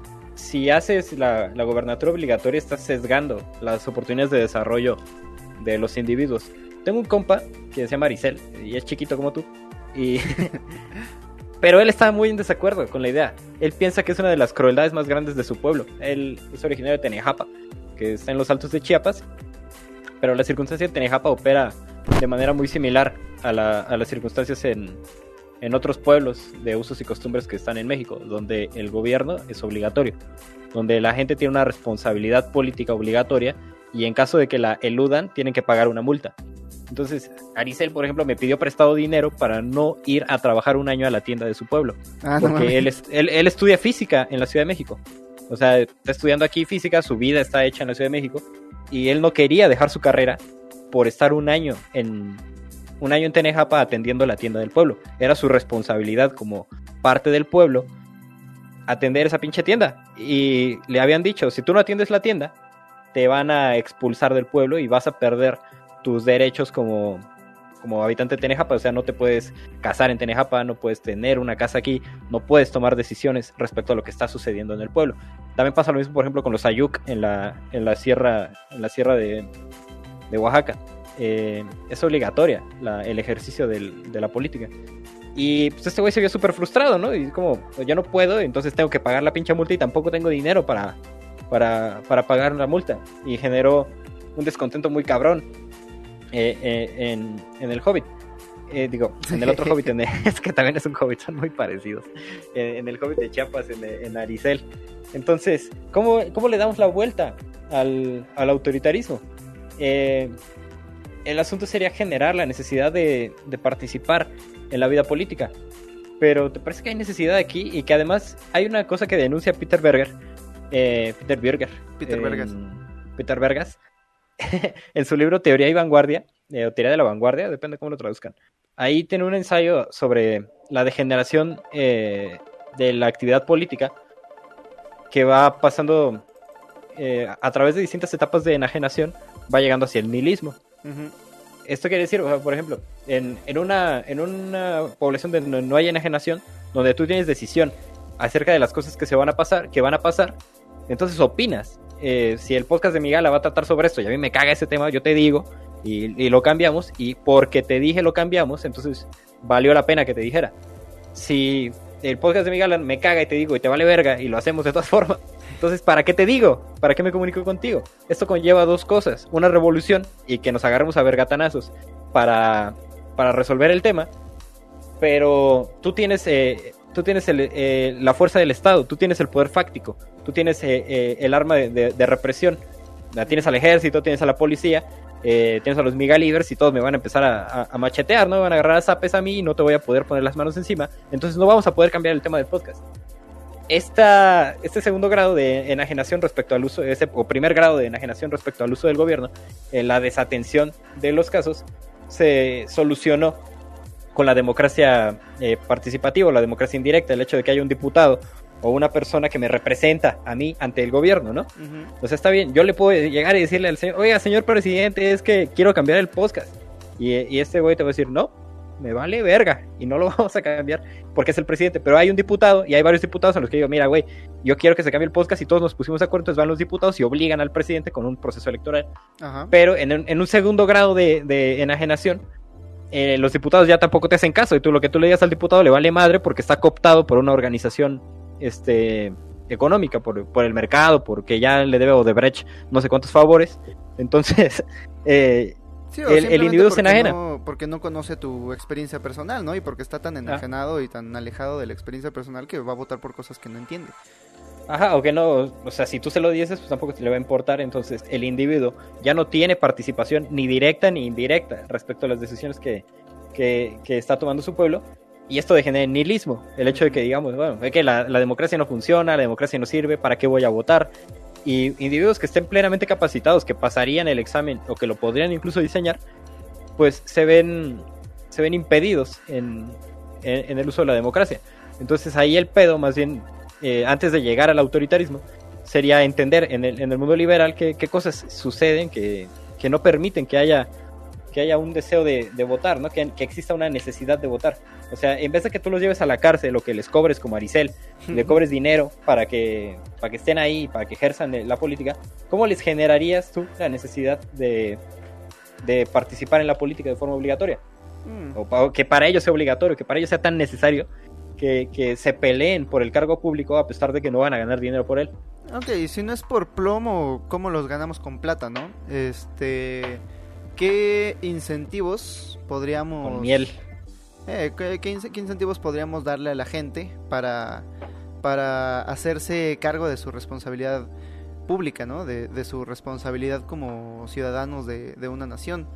Es como... eh, no me parece del todo autoritario, me parece que es una especie Eh, de... mandar a la cárcel a alguien por no ser político y, y no dejarlo que estudie física en, en México, pues no mames, eso es autoritarismo. Es un, es un intercambio de, de, de libertades. Este, no existe tal cosa como la libertad total, ¿no? No puedo volar como un pájaro, ok, estoy constreñido a mi cuerpo físico. No puedo matar a una persona, ok, estoy constreñido por las leyes de mi, de mi, de mi nación. Hay otras, otras cosas que me restan libertad, pero no son tan obvias. Por ejemplo, no soy libre de salir a la calle de madrugada porque pues hoy habito una, una sociedad eh, insegura. Eh, no soy libre de ver las leyes que me gustaría que existieran reflejadas en la constitución porque pues a los diputados les vale verga. Eh, y hay muchas de estas libertades que podrían ganarse a cambio de otra libertad que es la libertad de no ejercer tu derecho de no ejercer tu responsabilidad política.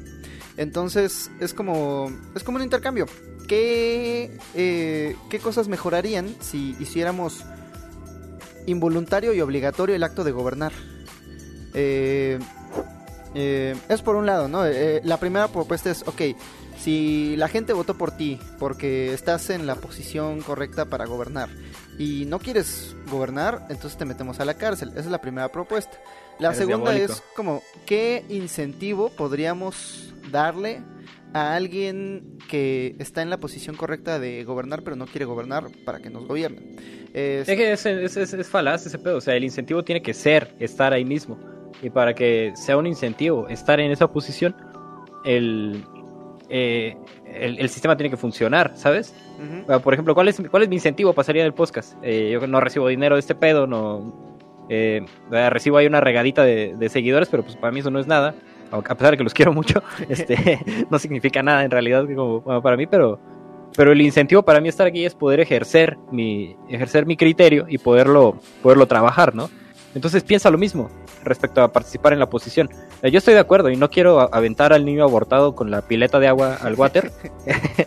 este, yo, yo estoy de acuerdo con que las posiciones políticas tienen que ser un deseo de, los seres humanos, no una obligación. Sí, un deseo, porque cuando lo vuelves un asunto autoritario, eh, si es autoritario es porque la gente no lo quiere hacer. Y si la gente no lo quiere hacer, entonces, ¿qué clase de sociedad, qué clase de sociedad eh, estás construyendo? O sea, yo, yo, yo creo que el ejercicio de la violencia del Estado llamado policía solamente denota los errores de, construcción de sus individuos.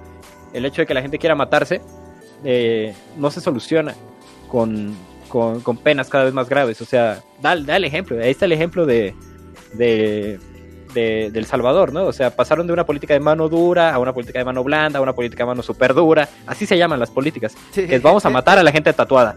Y ya, no vamos a matar a la gente tatuada, no mamen. Bueno, la vamos a encarcelar a la gente tatuada. Pero dijo, no mamen. Así se llamaba la política. La mano super dura o la mano ultra dura, era una mamada. Este, entonces han pasado como por distintas políticas, pero, pues el pedo sigue ahí, ¿no? Eh, la gente se sigue queriendo matar y, y, donde ha funcionado ha sido como una, una colaboración mutua. O sea, en tanto que has, has ejercido como, como penas al asesinato, el, es un proceso. O sea, ya había, cuando hablamos, por ejemplo, de, Dios, hablamos de que Dios es un proceso. Entonces, o la religión es un proceso. Entonces, la, eh, el ser humano crea leyes y esas leyes a la vez educan al ser humano de regreso, ¿no? Entonces, ese, ese proceso educativo se tiene que dar en, otro, en otras circunstancias antes de que sea obligatorio eh, meterte a la cárcel por, por no querer votar. En algún momento de tu formación tienes que, tienes que estar lo suficientemente necesitado de participar en el, mundo político como para que nadie te tenga que obligar y para que te surja, te surja un deseo. O sea, si hablamos de un acto punitivo o de un acto eh, hay un acto ahí como judicial en tu contra, si no lo quieres hacer, pues estamos hablando de que estamos fallando en la construcción de ese deseo. eso, eso, eso me gusta, el papel de la educación en la responsabilidad política. Porque, este, y si hiciéramos una mezcla de ley y metafísica, en la que... Una vez al infierno, Hobbit, sino así. No, una, una, mezcla de ley y metafísica. Por ejemplo, este, otra vez voy a hablar de BTS. Saludos a mi hermanita. Este, hubo, hay, hay unos, se me olvida el nombre porque es un nombre coreano y no me lo voy a aprender. Este, pero hubo un K-popper muy famoso que tuvo que hacer su, su servicio militar porque, pues, Corea del Sur es muy pastel, muy colores y demás pero viven abajo de Corea del Norte, que es una, eh, es una dictadura hereditaria, militarista y, están locos. Entonces, este, pues todos los jóvenes, eh, sean capopers o no, pues tienen que hacer su servicio militar. Eh, y pueden escaparse si pagan una multa, que la verdad sí le alcanza. Pero el mismo Capoper dice, no, porque esta es mi nación y yo voy a defenderla. Entonces voy a hacer mi servicio militar en parte lo hace por eso y en parte lo hace porque sería mal visto, afectaría su sí, no mames, es un güey súper famoso y cómo lo va a tratar el Estado. Si, si el güey, o sea, si es un güey súper famoso y dice, no, yo me la pasé, yo no hice mi servicio militar. O sea, el, Estado tiene la mira en él y ese güey es una influencia muy importante y el Estado está consciente de la influencia que ese güey ejerce en la, en la, en la juventud. Sí, entonces creo que eh, si no metafísica, por lo menos la reputación. O sea, ok, vamos a poner una multa simbólica. Te toca gobernar pero si no quieres gobernar, pues puedes pagar una multa. Y si el hecho de pagar esta multa y no gobernar y que este hecho se haga público afecta tu reputación de tal modo que afecte tu vida, eso ya se vuelve un incentivo suficiente como para que la gente diga, oye, pues mejor Mm. pongo mi vida en pausa durante seis años para, para dedicarme a la gente. Pero pero estamos construyendo un sistema judicial o un sistema político. Porque si estamos hablando de sistemas judiciales, los japoneses los encerran un año a meditar y salen bastante reformados, güey. O sea, eh, está, estamos eh, agarrando el asunto por el lado equivocado. O sea, si hay un sistema judicial, eh, es una de las cosas que tenemos que cuestionar ¿no? en la República. ¿Va a haber policía? Es un... Ah, bueno, si, si fuera únicamente el sistema político, pues diríamos, este, ok, este, que vote el que... que gobierne el que no quiera gobernar. Pero necesitas medios para hacer cumplir esa, esa política. Eh, y los medios, pues no son judiciales. Si no quiere gobernar, que pague una multa. Pero la educación está diseñada de tal modo que aquellos que deciden pagar la multa y para evadir sus... sus eh, sus responsabilidades políticas pues van a ser mal vistos por la sociedad y entonces esto les va a cerrar ciertas puertas en el futuro. Eh, eso como eso me lo imagino como una transición una transición una transformación diría Enrique Dussel hacia una hacia una sociedad futura donde la gente ni siquiera pensaría en pagar esta multa, así como yo ni siquiera pensaría en pagar la multa que implica orinar en la vía pública. Simplemente no orino en la vía pública y ya, porque está mal visto. Del mismo modo, esta sociedad futura pues vería como un honor el hecho de el hecho de ser votado para, para, para gobernar, ¿no? Y es como, ok, yo nunca hice campaña, pero me siento honrado y haré lo mejor que pueda por mi nación. El pedo que yo veo aquí con esto es que el, el sistema punitivo no está siendo como un sistema educativo. Cuando hay castigo pero no hay educación después del castigo hay reincidencia. Justamente, estamos... Es que, es que eso, es, eso es lo interesante del tema, como necesitamos... Tenemos este, este castillo en el aire que queremos construir, Ah, pero para llevarlo a la Tierra necesitamos de que todos los engranes de la sociedad funcionen al unísono. O sí. sea, Ah, el asunto, ¿sabes? Si, lo vemos como en minions o de, eh, o de engranes, este, yo tengo una, una, una refactorización o una, una manera distinta de pensar eh, la exigencia de la participación democrática. Dale, tú tienes una propuesta. El voto es obligatorio. Uno. Segunda propuesta, el, la participación política es obligatoria y está penada en caso de, de- de su no cumplimiento, ¿vale? sí, O sea, esto, esto lo único que estás aspirando, o, lo- o el objetivo de fondo que tú tienes que conocer y que te lo presento, bienvenido para ti, este, es uno, tener una sociedad más educada y que se obligue a sí misma a educarse, ¿no? A que en el hecho de que te obliguen a hacer un examen para votar, tú te estás obligando a conocer mejor la política de tu, de tu espacio y, y participar de ella de una manera más activa. Ese, ese es, ¿no? ese es el objetivo de que la gente, eh, de que la gente haga un examen para votar. Y el segundo es eh, la obligación a la participación política. Lo que tú quieres es que haya más gente involucrada en este pedo, eh, en, la, en la toma de decisiones, y que esa toma de decisiones genere una diversidad en sí misma que, que nos lleve a un estado como de, de tesis, antítesis y síntesis mucho más rápida, que vaya evolucionando a la misma, a la misma sociedad y que pues también no se, se, ev- se evite la, la, la corrupción en tanto que o el deseo o el deseo de, de gobernar por fines monetarios que sean que sean fines políticos los que orillen a, a los individuos. Acá estamos de acuerdo con eso. Entonces esas dos esas mismas dos cosas tienen un problema eh, que no toda la gente va a participar en el proceso político en tanto que sean solamente algunos los que sigan detentando el poder los obligamos. o sea, los, eh, ok, ya obligaste, ya obligaste a un güey. Eh, en, en tu, en tu república, en, en- aquí en Migalandia, ¿cuántos güeyes gobiernan? Esa es, esa es la pregunta que tengo. ¿Cuántos güeyes gobiernan y sobre qué, sobre qué territorio gobiernan? Mm, La- la- el cambio que yo tengo aquí, o la, la contrapropuesta, eh, es, primero, ¿quieres, ¿quieres gente más participativa en el ámbito político? Haz los que, que haz microgobiernos.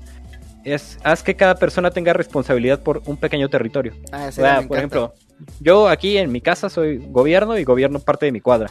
Y este, y este jardinera me está consignada a mí. Entonces, segunda parte de la segunda parte de la propuesta sería, en vez de hacer un examen de competencia, haz una evaluación de desempeño. Eh, la- las personas que tienen sus microgobiernos eh, entregan o presentan resultados y demuestran su competencia. Y a partir de la de, cómo van demostrando su competencia, pueden ir aspirando a, a, ser como gurús o guías de, de, otras personas que tienen territorios más pequeños. Entonces, por ejemplo, mi pinche jardinera le salió unas flores poca madre, y una, una, motota, una pinche planta de mota ahí que no mames. Y entonces yo adquirí, eh, eh, si no la responsabilidad, pues sí, eh, quizás el deber de enseñarle a las demás personas cómo logré ese estado de ese estado de orden, ¿no? Sí. Entonces, así entre una pequeña comunicación casi casi piramidal, de, ya, ya tienes un, un, gerente, eh, un coordinador de jardineras, y luego tienes un coordinador de coordinadores, y así hasta que vayan a partir de una meritocracia, llegando, llegando a estados más, más elevados, ¿no? Creo que... O sea, eso, eso te resuelve el asunto de la participación y de la evaluación y quita de alguna forma el autoritarismo, porque pues, si a ti te vale verga, dejas tu jardinera toda puteada y no afectas el eh, otros territorios que sí quieren como salir adelante. No, y además somos listos, ¿no? Es como, ok, me, obligas a gobernar, pues entonces voy a gobernar mal y, lo voy a hacer de malas y, así. Este, eh, creo, creo que ahí tienes el enfoque correcto.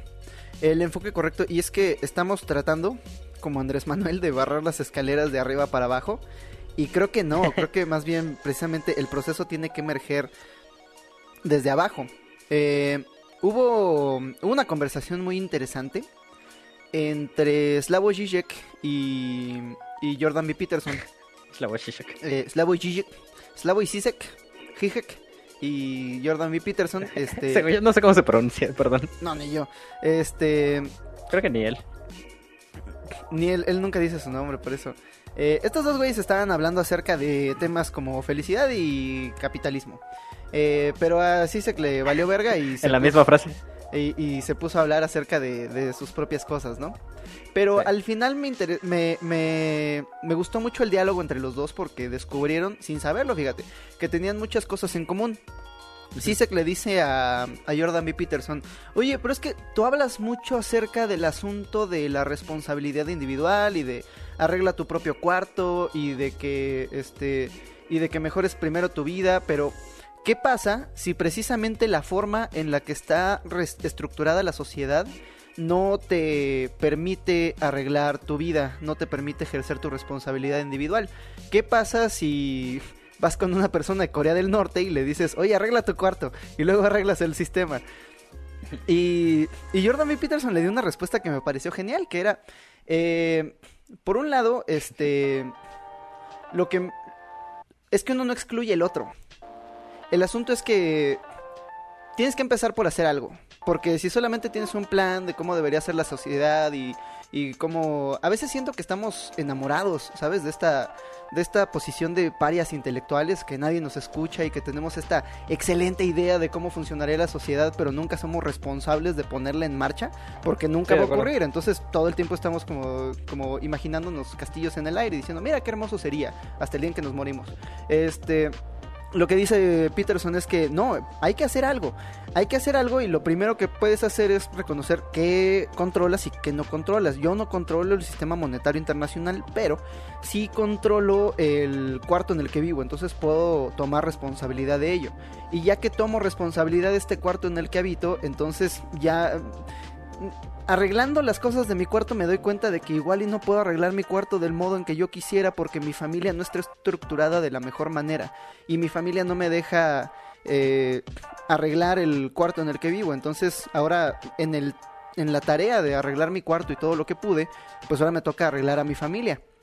Pero luego que estoy tratando de arreglar a mi familia y luego que estoy tratando de tomar responsabilidad de ellos, me doy cuenta de que no puedo arreglarla del todo porque están mm, habitando una sociedad que pues no está no está estructurada de la manera correcta. Entonces, ya que tomé responsabilidad de mi cuarto y ya que tomé responsabilidad de mi familia, pues tomo responsabilidad de mi comunidad.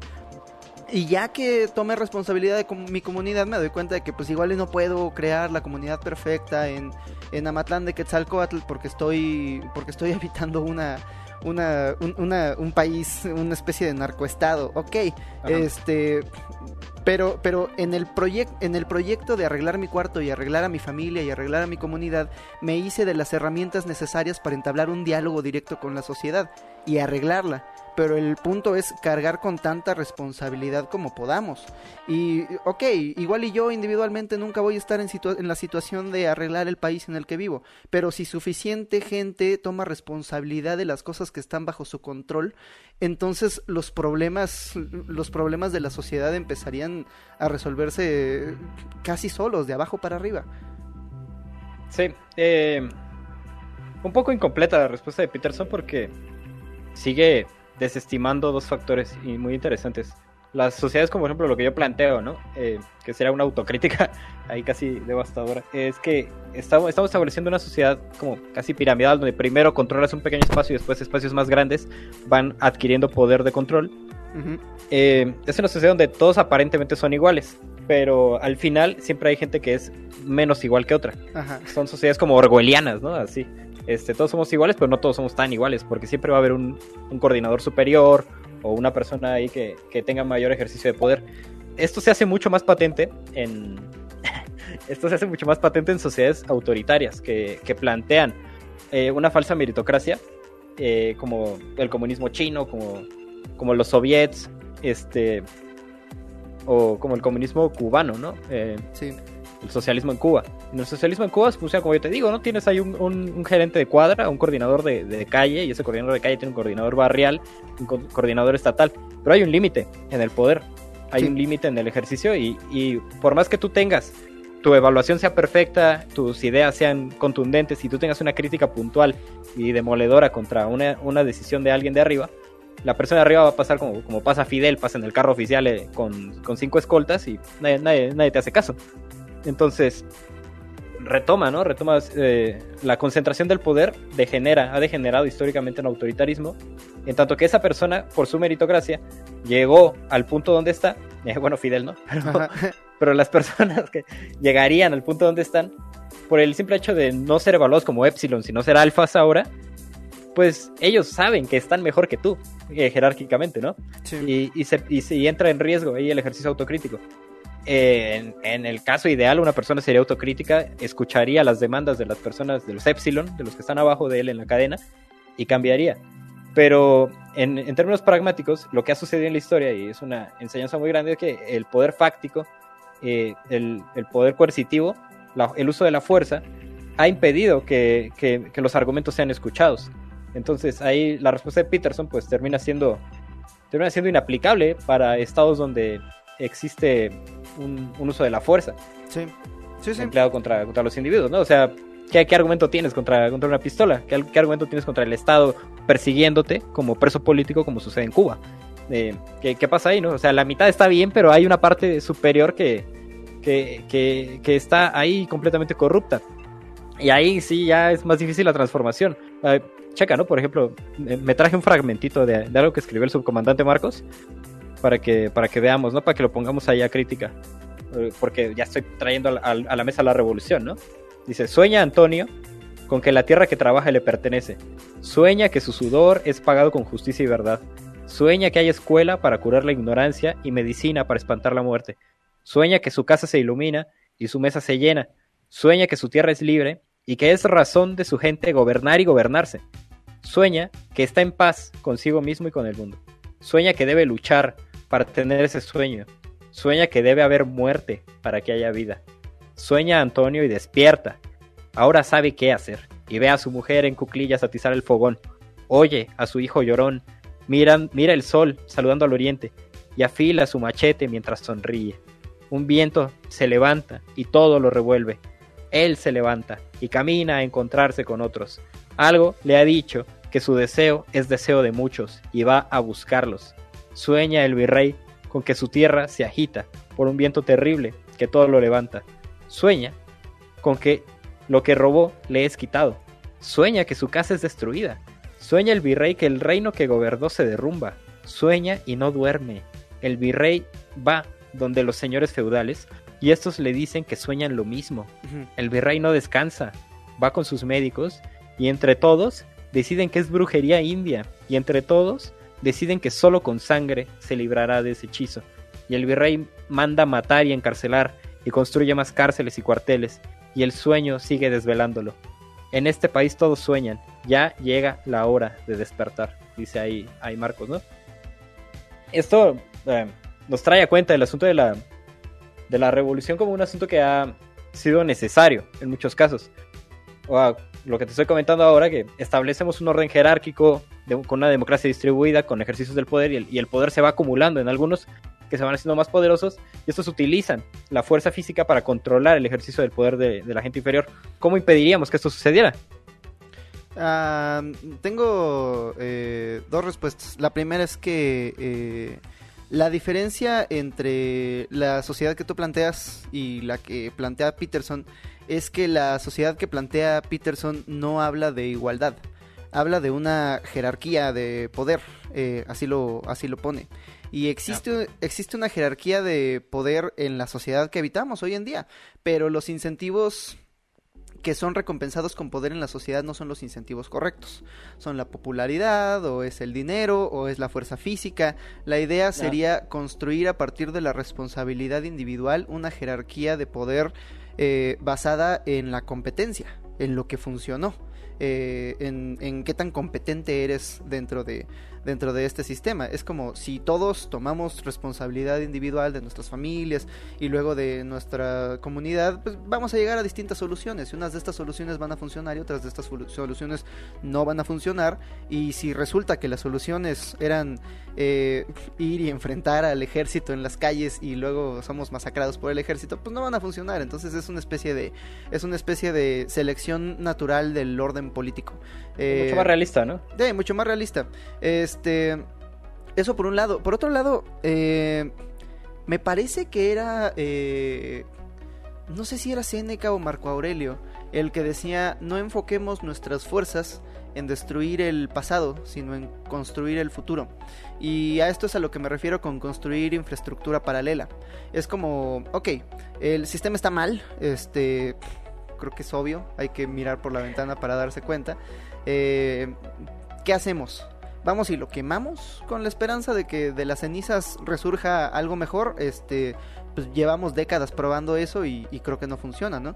Lo que podríamos hacer es como, ok, entender que estas son las reglas de la sociedad, ver cómo puedo separarme de ellas un poco y empezar a construir algo paralelo.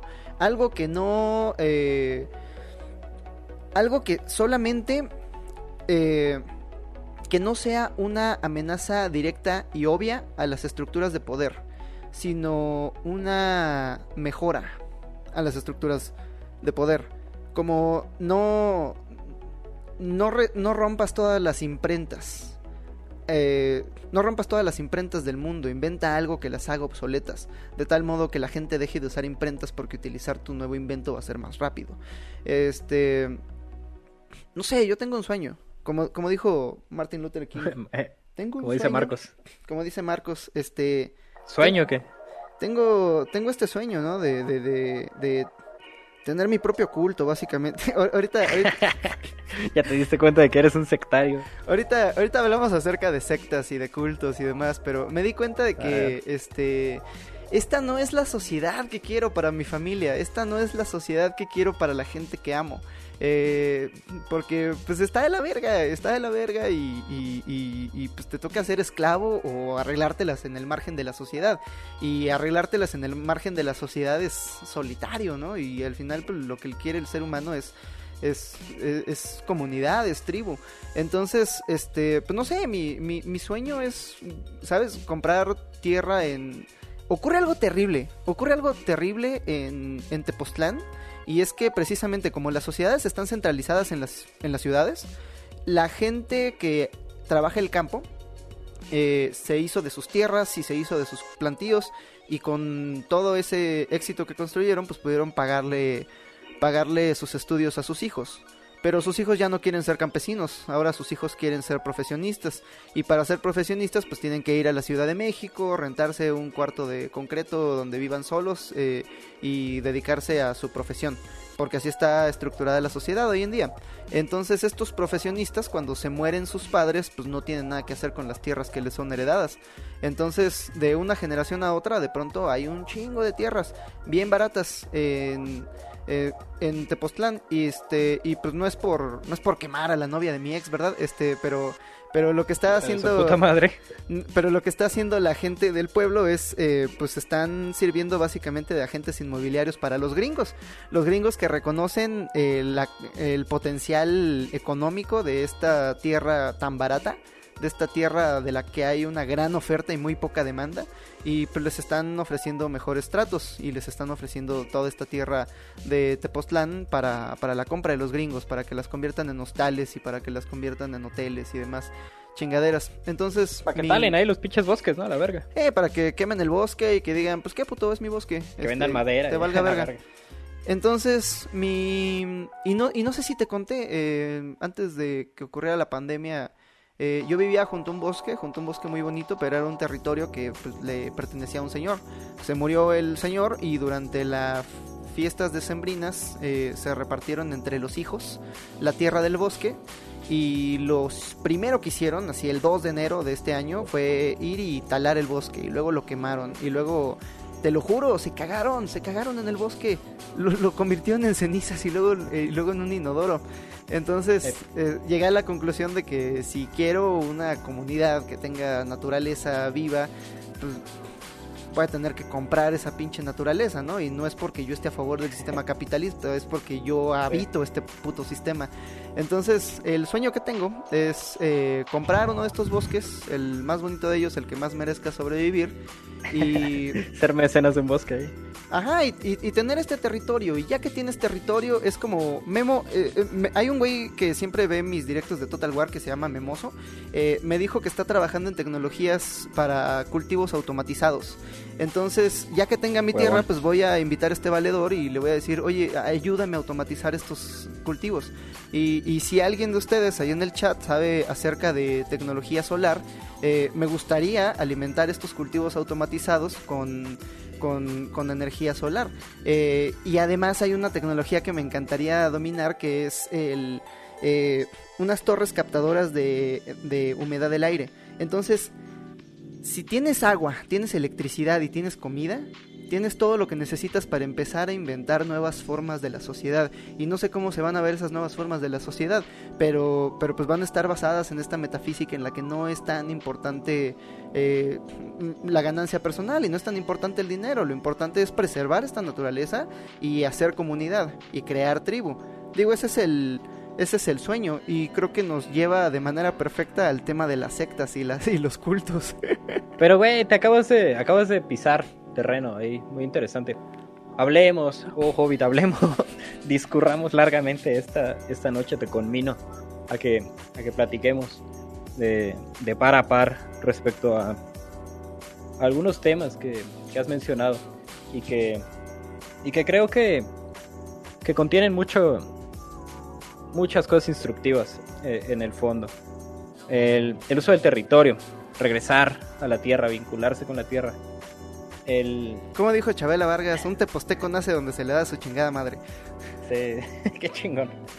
Este, la memoria, por ejemplo, eh, qué interesante.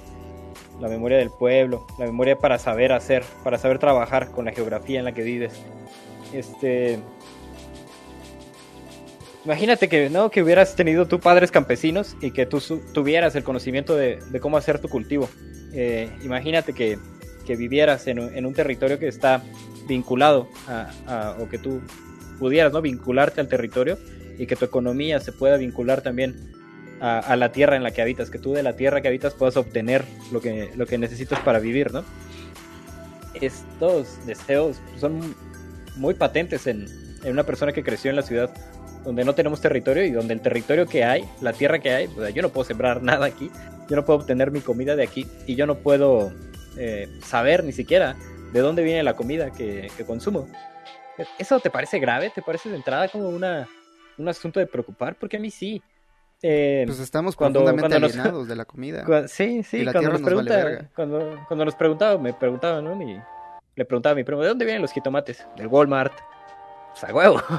Este, la comida viene del supermercado. Y antes de ser, de ser comida en el supermercado, ¿qué era? Pues nada, parece como que hay gente detrás del supermercado que la inventa, la pone en moldes de plástico y, y- y te la y te la entrega, ¿no? Sí. Entonces, una de las de los de los pilares del capitalismo, me parece que hay dos, ¿no? Dos pilares muy grandes del capitalismo. El uno y el dos. Eh, el uno, el uno es el, el, miedo. Y el segundo es el, la distancia, la, la separación. Cuando, cuando decimos enajenar, pues suena de nuevo, ¿no? Ahí la, la internacional y todo. Ahí enajenando cosas. Este, pero, pero justamente enajenar es crear una distancia entre el, el símbolo y lo que. Y, y, y, su significado. Entonces, eh, ¿de dónde viene, no? Mi micrófono hecho en China. A la madre, ¿dónde está China? ¿Qué es China? ¿Qué se utilizó para hacerlo? ¿Qué es esta cosa dura que tiene el micrófono? ¿Qué ¿Cómo se obtiene? nosotros en Japón? ¿Cómo, cómo lo genero? no lo sé. Debe Entonces- ser bueno lo que opinan en Japón. pon. Entonces uno de los principales pedos del gobierno pues es la, la enajenación completa que tenemos respecto a la tierra, de- al, al lugar donde habitamos. Uno, un ejemplo chido, interesante, ¿no? Que surgió de esto era lo que, lo que ponía yo ahí en el, en el Twitter acerca de Cherán.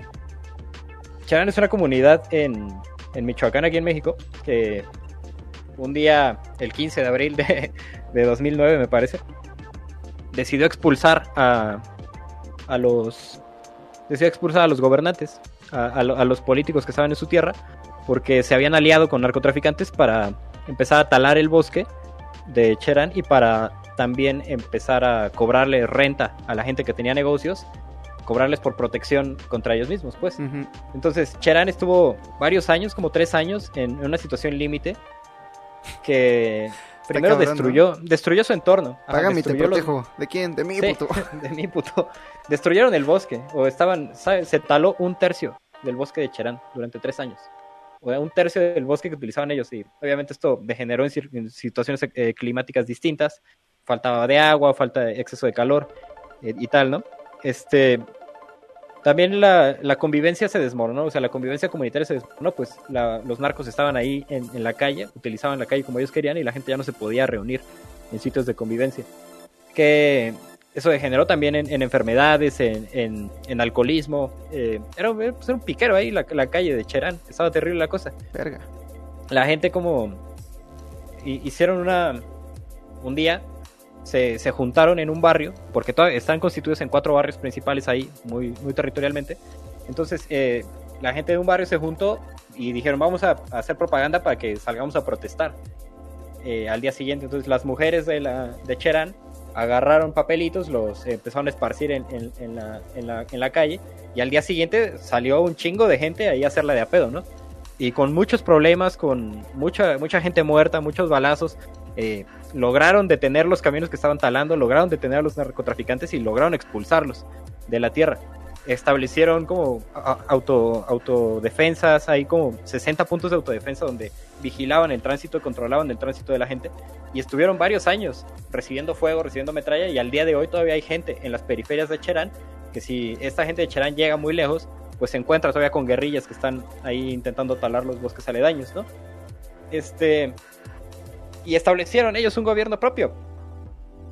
Y la manera en la que decidieron organizarse fue a partir de la, del territorio en el que tienen. O sea, tenemos cuatro barrios principales perfectamente delimitados por las circunstancias geográficas que están aquí existiendo. Entonces, estas circunstancias nos van a permitir a nosotros eh, formar la base de nuestros gobiernos. O sea, hay cuatro barrios, entonces hay ocho representantes, dos de cada, dos de cada barrio. ¿Por qué ocho? ¿Por qué dos en cada uno? Porque si es uno solo, se va, se va a empezar a degenerar ahí el, eh, el uso del poder, no se va a empezar a concentrar. Entonces, dividiéndolo, dividiendo el poder en dos personas, pues hay menos poder. Está, está bastante Sí. claro. ¿no? Entonces, establecieron como elementos de, de uso común. Cuando empezaron las revueltas, pusieron fogatas y en esas fogatas se juntaba la banda y ahí se generó de nuevo el tejido social. No o sea, tú ya sabías, ya sabías quién estaba alrededor de ti. Tú sabes, o sea, tú hablas con tus vecinos. Yo no hablo con mis pinches vecinos de aquí, de- del- del centro de la Ciudad de México. No, Y en yo. Tepoztlán era una de las cosas que sucedía, ¿no? La gente no te conocía, pero tú, pero tú te dabas cuenta de que entre ellos se conocían muy bien. O sea, estamos hablando de que hay un tejido social y para que exista tejido social tiene que haber un elemento en común, un bien en común. O sea, y nuestro bien en común, lamentablemente, es el parque donde te encuentras al otro culero paseando a su perro. Eh, nuestro bien en común es nuestro trabajo y, no tiene ya nada que ver, está completamente desarraigado del territorio. Por eso, una búsqueda como la que hizo Cheran de territorio alrededor de fogatas, eh, pues genera ¿no? una comunidad más unida y que puede comunicarse de manera más inmediata sus necesidades y participar más activamente en, en la vida política. Aparte de eso, pues hicieron otras cosas como centros culturales de, uso común y, y cosas así. Eh, las, esto como, este tipo de gobierno pues también tiene sus, también tiene su lado negativo, ¿no? También tiene sus, sus cosas que tiene que transformar, sin duda. Como es una sociedad de origen indígena, tienen una, eh, no por ser esto específicamente propio de los indígenas, pero en este caso sí es así, tienen una raigambre patriarcal muy fuerte, entonces hasta hace poco las mujeres no podían ¿no? Ser, ser elegidas en, eh, en cargos públicos, por ejemplo. Y también la, la, toma de, decisiones que ellos, que ellos hacen dependía mucho del, del, apoyo que daba gente de las universidades aledañas para, para generar conocimiento y para poder aplicar economía moderna, economía actual, a los problemas que tenía Cherán. Entonces, e, eres una sociedad completamente dependiente. Y es lo, que le pasa a Tepoztlán, ¿no? Que depende de que se formen especialistas en economía, que se formen especialistas en agronomía, en otros lados, para que la economía pueda, pueda crecer y puedan eh, solventar, solventar sus necesidades. Entonces, ahí si, si atendemos al problema de origen, a lo que nos está sucediendo a nosotros y a lo que está sucediendo a las nuevas generaciones de Tepoztlán, es, es que hay una enajenación del territorio eh, en la ciudad no tienes territorio y también hay una enajenación de los productos que tú estás consumiendo. No sabes de dónde vienen, no sabes cómo se producen y esto lo aprovecha el capitalismo para abusar de, las condiciones de, desconocimiento. O sea, es bien sabido que detrás de toda producción masiva hay un acto de exterminio y de, eh, y de explotación del otro lado. Se han denunciado y muchos se han detenido, pero muchos siguen adelante. el, la explotación de la tierra, eh, por ejemplo, lo de los celulares, ¿no? que las minas de, coltán, pues las condiciones en las que trabaja esa gente son terribles y las condiciones en las que queda el territorio después de haber sido explotado también son terribles. Eh, la gente que estaba explotando Cherán, la madera que estaban explotando en Cherán, probablemente terminó en tu mesa, güey. O probablemente tú compraste algo, probablemente compraste una silla hecha con madera de tala ilegal. probablemente lo utilizaste y no sabías. Eh, por esa enajenación que hay respecto a los productos, no sabías qué era lo que estaba pasando.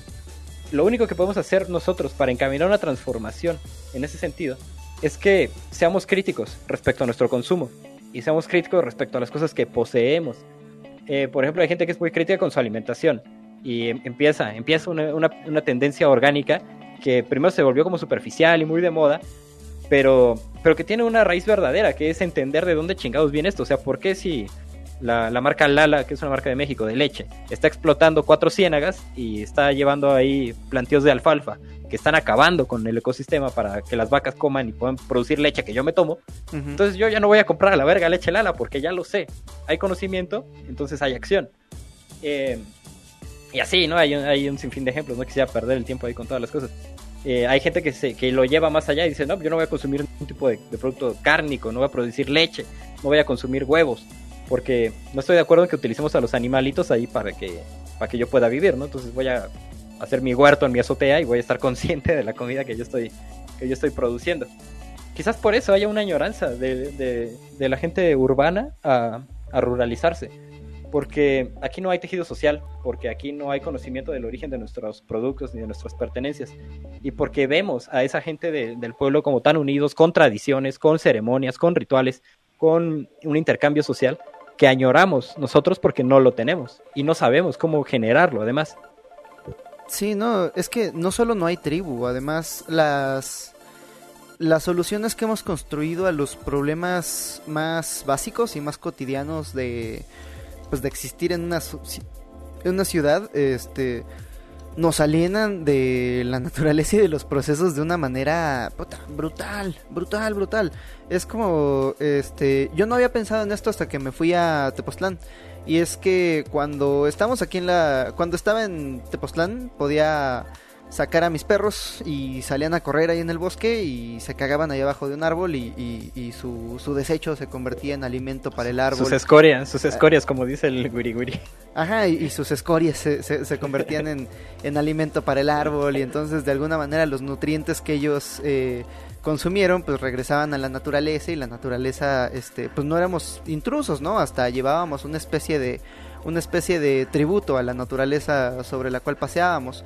Y luego me regresé a la ciudad y aquí en la ciudad pues lo que tienes que hacer cuando tu perro se caga es agarrar una bolsa de plástico y entonces tomar este tomar este desecho orgánico en un producto inorgánico y luego pues no hay, pues sí tenemos dos, dos botes de basura, pero no hay ninguno al que pertenezca este desecho, ¿no? Es como nutrientes desperdiciados que después se van a ir al mar a intoxicar a los peces y a, y a añadir a la, a la a la isla de plástico que habita el, el Pacífico. Entonces, eh, no sé si lo escuchaste cuando hablamos eh, con Fernando y con el eh, el otro Fernando, y cuando hablamos con, con, con el esquizo acerca de las cosas que podríamos estar de acuerdo, la izquierda y la derecha, nos pusimos a hablar acerca de este, este problema específicamente, el problema de la falta de tribu, el problema de la alienación y demás. Y llegamos a la conclusión de que este, pues muchos de estos problemas son imposibles de solucionar a menos que te compres un arma, según el Fernando, ¿no? Este, a menos que andes armado por las calles. puta madre. Este, porque pues así piensa este güey. Este, entonces eh, dijimos, pues bueno, igual estamos viendo el problema del otro lado, ¿no? Es como el problema común de estas situaciones es la ciudad. Y si desafiamos la vida en la ciudad y si empezamos a inventar otras formas de vivir que no sea en una ciudad, y se me ocurre que, no sé, sueño guajiro, ¿no? En el mejor de los casos, si esta especie de comuna autosustentable eh, tuviera éxito, eh, ¿cuánta gente está trabajando desde sus casas? ¿Cuánta gente podría hacer exactamente lo mismo que está haciendo ahorita desde Zoom, pero desde una casa en Tepoztlán? Y en lugar de estar ahí encerrado en un cuarto de concreto, que encima de otro cuarto de concreto, eh, podrías estar en medio del bosque con una comunidad a la que le importas. entonces, si esta sociedad tuviera éxito y ponemos todos los planos en el en, en open source y le decimos a la gente, miren, así es como se hace, hazlo en tu comunidad si de pronto comenzaran a surgir más de estas comunidades y a partir del pensamiento colectivo comenzaran a resolverse algunos asuntos en común, como, como, en, como en Stack Overflow, ya ves que todo el mundo está trabajando en el mismo proyecto más o menos, pero en distintas iteraciones y al final hay como soluciones comunes a todos. Entonces, eh, si llegas 10 o 20 años después a Stack Overflow, pues ya no necesitas saber eh, programar desde cero, puedes nada más copiar y pegar. Si alguien en 50 años quisiera hacer su propia comunidad, podría simplemente meterse a este proyecto y ver las soluciones que encontramos a prueba a base de pura prueba y error. Entonces, pues hay GitHub, ¿no? GitHub es la prueba de la evolución eh, sustentada en la complejidad. Yo, por ejemplo, pude hacer pared.space porque un cabrón antes hizo express.js y yo con express pude desplegar mi sitio en pared y no hubo ningún pedo, ¿no? Y era código abierto. Ajá. Entonces, este, digo, este es el sueño guajiro. Si a partir de la colaboración remota entre muchas personas que buscan un estilo de vida parecido, llegáramos a ofrecer una alternativa a la, al estilo de modo, al estilo de vida citadino, si ofreciéramos una alternativa, eh, yo quisiera que existiera una cosa así, ¿sabes? Para no tener que construirlo desde cero, para eh, poner todas mis cosas en un camión y vámonos a, vámonos a la comunidad, vámonos al bosque para existir de otra manera. Las ciudades se vaciarían, eh, habría menos población, las rentas en las ciudades bajarían, habría más comunidad eh, y mientras tanto tendríamos comunidades un poco más un poco más unidas en, en lo rural y, y, no tendríamos que sacrificar nada, ¿sabes? Este, es como no sé, ¿en qué trabajas? ¿En una agencia de publicidad? Puedes hacerlo desde, desde casa. Puedes tener una, una, una junta en Zoom. Ya, ya probamos con esta crisis que, que ese tipo de trabajo se puede. Ahora que lo planteas de este modo, seguramente no hay un montón de argumentos prontos eh, de, de, de, de, cabecita inquieta que van a empezar a, a encontrar argumentos para ir en contra del asunto. y listo, ¿no? Ahí de bote pronto algunos de los que veo y de los que pienso.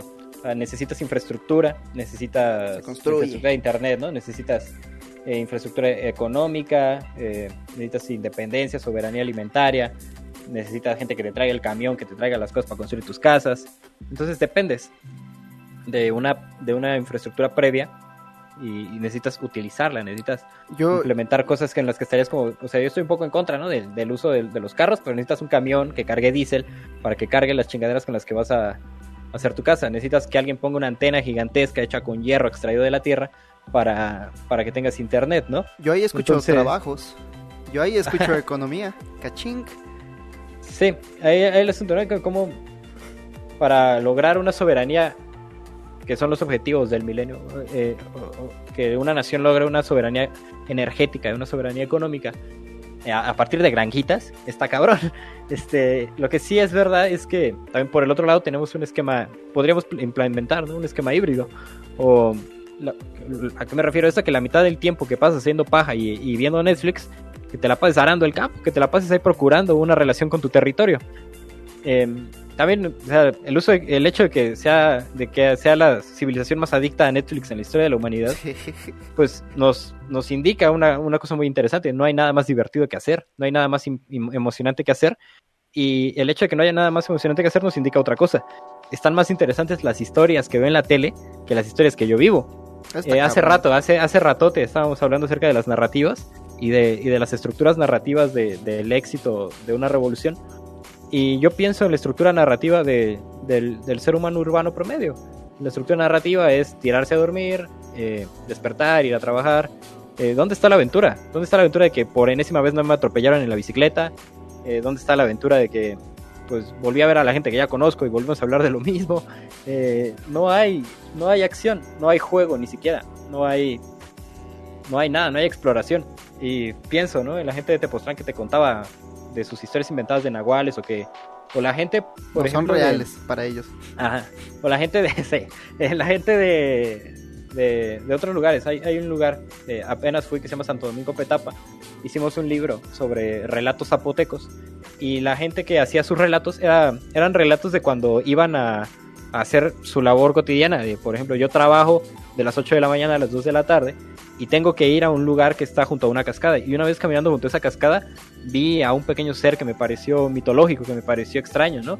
Y le empiezan a atribuir cosas, y están hablando de los duendes de la montaña, cuando quizás lo que estaban viendo ahí era un, coatí o un, hobbit ahí, encuadrado. No lo sé, no lo sé.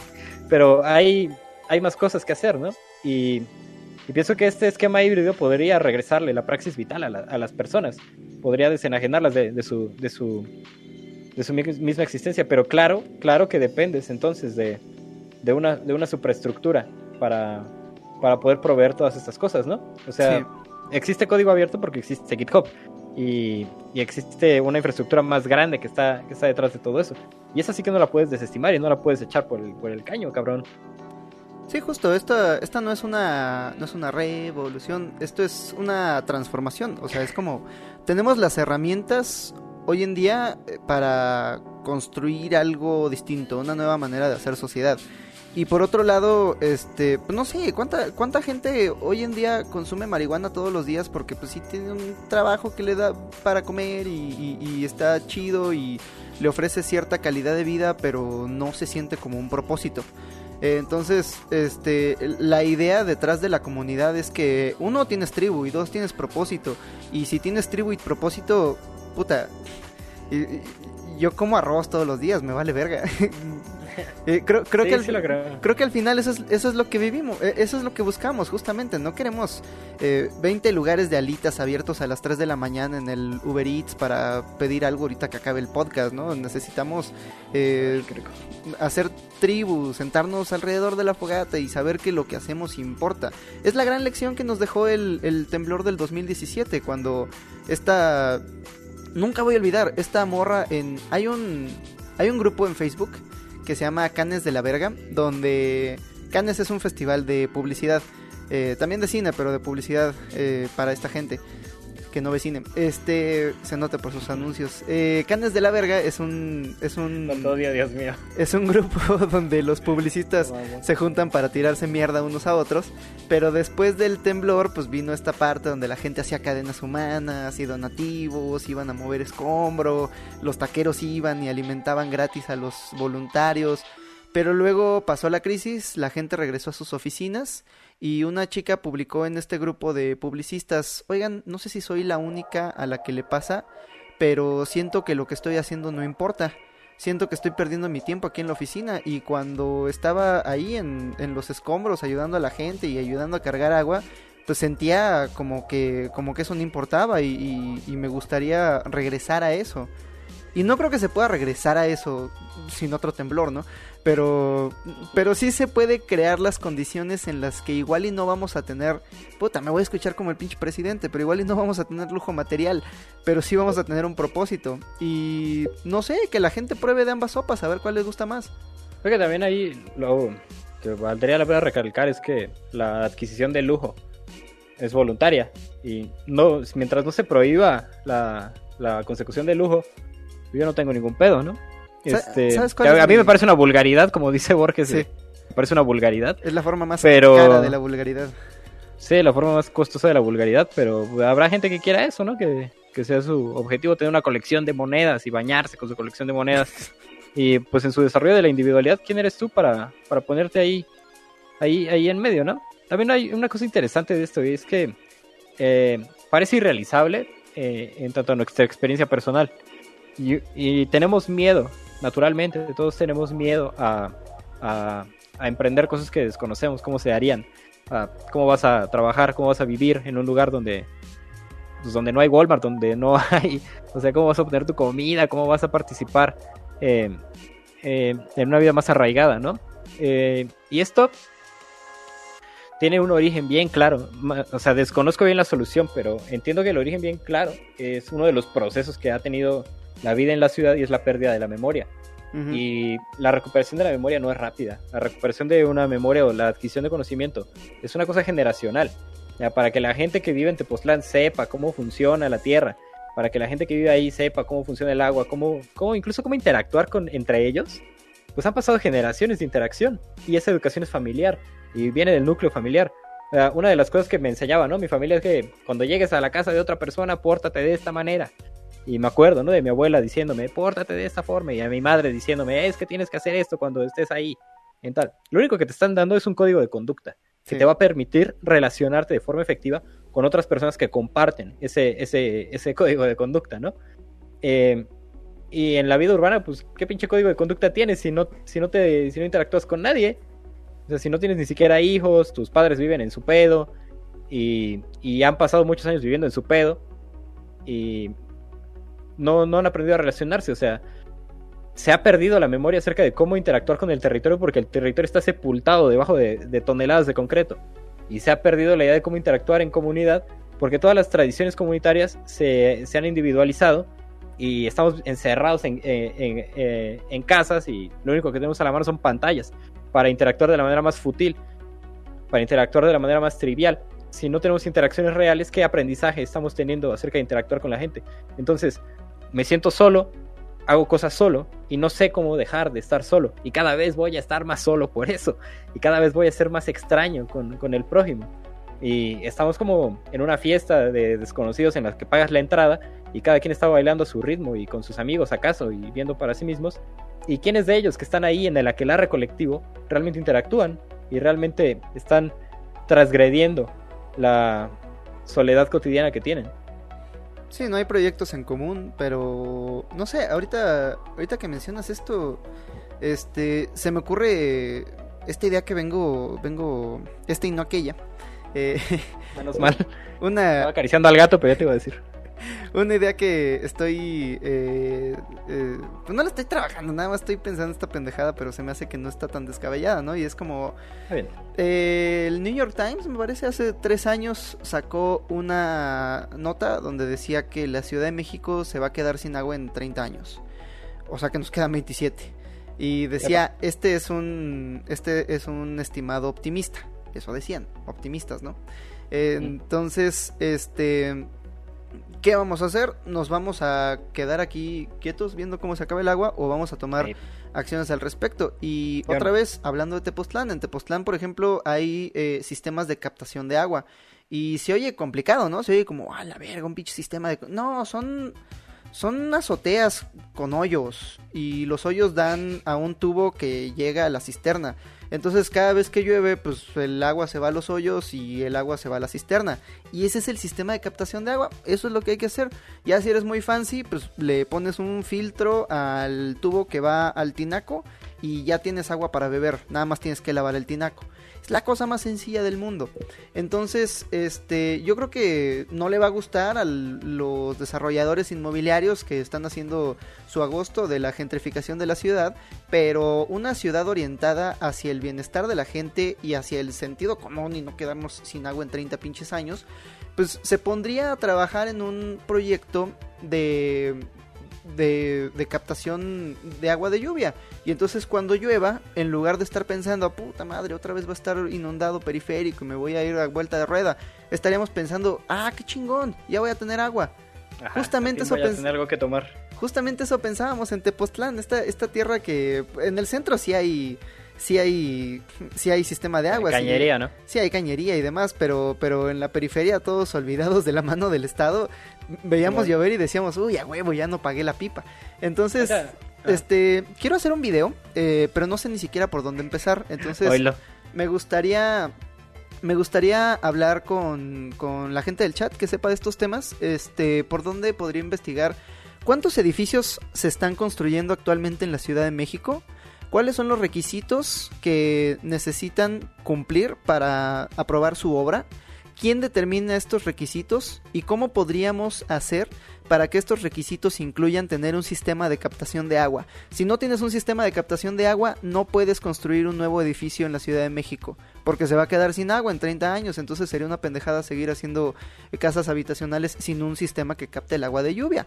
Y por otro lado, ¿cómo podríamos generar incentivos para que los edificios que ya existen instalen estos sencillísimos sistemas de captación de agua? No lo sé, pero a mí me parece que es una idea que vale la pena perseguirse y, me gustaría, pues, no solamente hacer el video, sino presentarlo frente a las autoridades y, pues ya que quede de ellas, ¿no? Decirles como, este, nos vamos a quedar sin agua o vamos a, o vamos a hacer algo al respecto. en el peor de los casos te dicen que eres un tonto y eso, pues, nos lo dicen todos los días. en el mejor de los casos hay, hay una perspectiva más a futuro, ¿no? Ahí no empata tu narrativa, no empata, la, no empata el espacio temporal de la escasez de agua con el espacio temporal del gobierno en turno. Seis años el gobierno en turno, 30 años para que se acabe el agua, pues que lo hagan otros, ¿no? Entonces, también, de nuevo regreso, ¿no? Al, pedo de que, de que una de las cosas terribles del, sistema es la, el desconocimiento del origen de las cosas, del origen del agua. O tú, tienes agua potable, ¿no? Tienes ahí, tú te bañas con agua potable todos los días. Le jalas al baño y va agua potable, va a la chingada con tu miado. Ahí. Entonces, estaba leyendo, güey, en el. Eh, no sé dónde lo leí. Una persona se preguntaba. De que ahora que estamos en pandemia, ya eh, eh, el saludo de beso y el saludo de mano va a pasar, va, va a quedar en el pasado. Yo creo que eso ya no se va a retomar junto con soplarle al pastel o junto con convivencia muy cercana. Creo que eso se va a quedar en el pasado. ¿Qué otras cosas creen ustedes? Se preguntaba, sí. ¿Qué otras cosas creen ustedes? Preguntaba ese güey que, que vayan a pasar. Así, pues, por ejemplo, bañarse con agua potable a mí se me hace una pendejada. Y, y también jalarle al baño que haya ahí agua potable se me, se me hace una mamada, ¿no? O el, o el, consumo de ropa nueva todos los pinches años también se me hace una estupidez. Y saludos allá a toda la gente que compra religiosamente en Sarah cada que hay rebajas se están chingando al mundo, ¿eh? Ya googleen ahí que está haciendo Inditex y nos vamos a dar cuenta de que la industria textil es la segunda o tercera industria más contaminante del mundo. Para, para que tengas algo que algo distinto que ponerte a lo que te pusiste ayer, no mames. Eh, pero pues todo esto es, tiene un mismo origen, tiene el origen del desconocimiento de, de, las, de, las, de las consecuencias de nuestra existencia en la Tierra y de, y, pues sí, de los procesos que, que conlleva, que conlleva este pedo. Este, y pues sí, sobre la captación de agua, está... hágalo, Hobbit, ¿qué, ¿qué, te detiene, carajo? ¿Qué es lo peor que puede pasar? Es como que nos quedemos sin agua. de aquí a 30 años, sí, esa, esa, está cabrón ese pedo. Este, hay un último tema que me gustaría tocar, eh, y es el tema de la religión esta nueva sociedad emerja como emerja de los... Ya, ya llegamos... La primera conclusión a la que llegamos todos juntos es que no podemos diseñar la sociedad perfecta porque generalmente ese suele ser el camino al infierno, ¿no? Decir como, ah, este es el plan, pero el plan siempre sale mal. Entonces es como dejar que emerja orgánicamente de las, de, de las soluciones que tomamos a los problemas que vayan surgiendo, ¿no? Fue la primera, la primera conclusión a la que llegamos, más o menos, en acuerdo. Eh, la segunda es que, bueno, nadie de aquí propuso una... Nadie aquí propuso una dictadura, nadie propuso una monarquía ni una oligarquía. Este, me imagino que todos estamos de acuerdo en que la democracia imperfecta como es es la manera de organizarnos de manera política. Una democracia participativa, sí. Participativa, este... No, representativa. No representativa. Eh, la verdad estoy de acuerdo con este tema de no hacerlo autoritario, nada más estaba mamando. Este... Pero, yo estoy de acuerdo con haberlo cuestionado, porque de ahí de repente te van a salir ahí dos que tres loquitos con su fusil a decirte, órale culero. Entonces, regresamos al problema del, del comunismo. O sea, el comunismo es una idea increíble, educación garantizada para todos, comida garantizada para todos, pero autoritarismo y cárcel garantizada para todos los que no piensen esto, mm, no, güey. Sí, entonces, este, pues ya lo pusimos sobre la mesa y ya vimos que, pues mejor no, porque puede tener consecuencias que igual y no están tan chidas, ¿no? Este, ¿Sabes a qué me recuerda? ¿Vas a decir Yo quiero hablar de economía también, ¿eh? Bueno, pero dímelo. Este, un breve paréntesis. Vas a decir que estoy mamando, pero es que me recuerda un chingo a Batman, porque la segunda película, El, el Caballero de la Noche, es es, es, es, que es justamente el tema del que estamos hablando. Es como, ok, la propuesta de Batman es arreglar a Ciudad Gótica por medio de la brutalidad. Pero se da cuenta de que la brutalidad solamente produce más brutalidad. Como nos dimos cuenta durante el sexenio de Felipe Calderón. Luego, fíjate qué atrasados estamos en la historia. Nuestros gobernantes deberían ver Batman. La siguiente apuesta de Batman es Harvey Dent. La moral del individuo la moral del individuo que tiene esta moneda, que caiga donde caiga, siempre cae en cara, porque su moral es inamovible y él no la puede, y él no, no está decidido a no cambiarla. Pero le pasa un evento traumático a Harvey Dent y su moneda se cambia. Lo, queman en redes sociales y cambia. Ajá, y entonces Harvey, eh, la entropía manifestada de manera corpórea a través del Joker, va y lo convence de que, güey, eh, la moral es, relativa. La moral es relativa y tú tienes que cobrar venganza. Entonces nos damos cuenta de que la moral del individuo, Harvey Dent, es literal un volado. A veces puede funcionar, pero muchas veces no. Entonces, al final, eh, la solución que ofrece Nolan es una sociedad basada en una mentira. En una sociedad que tiene un héroe que Gótica, que Gótica necesita, pero no es el que se merece. Básicamente lo que nos propone Nolan es tener un dios. Y mi pregunta es, ¿esta sociedad utópica en la que estamos pensando, necesita un dios? ya, ya, ya, ya, ya, ya, ya. Si no, yo prohibiría. Eh, lo prohibiría con bala. No, este. plantearía las circunstancias o las sustituiría con certezas. Eh, ahorita estaba, estaba pensando, ¿no? Y respecto al papel de la religiosidad en este pedo.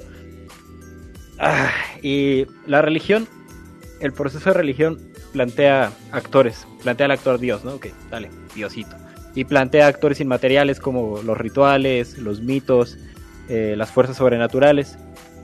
Y en general hay, hay dos maneras, de, hay dos funciones de Dios. Y creo que las dos se pueden sustituir con, con instituciones que brinden certeza.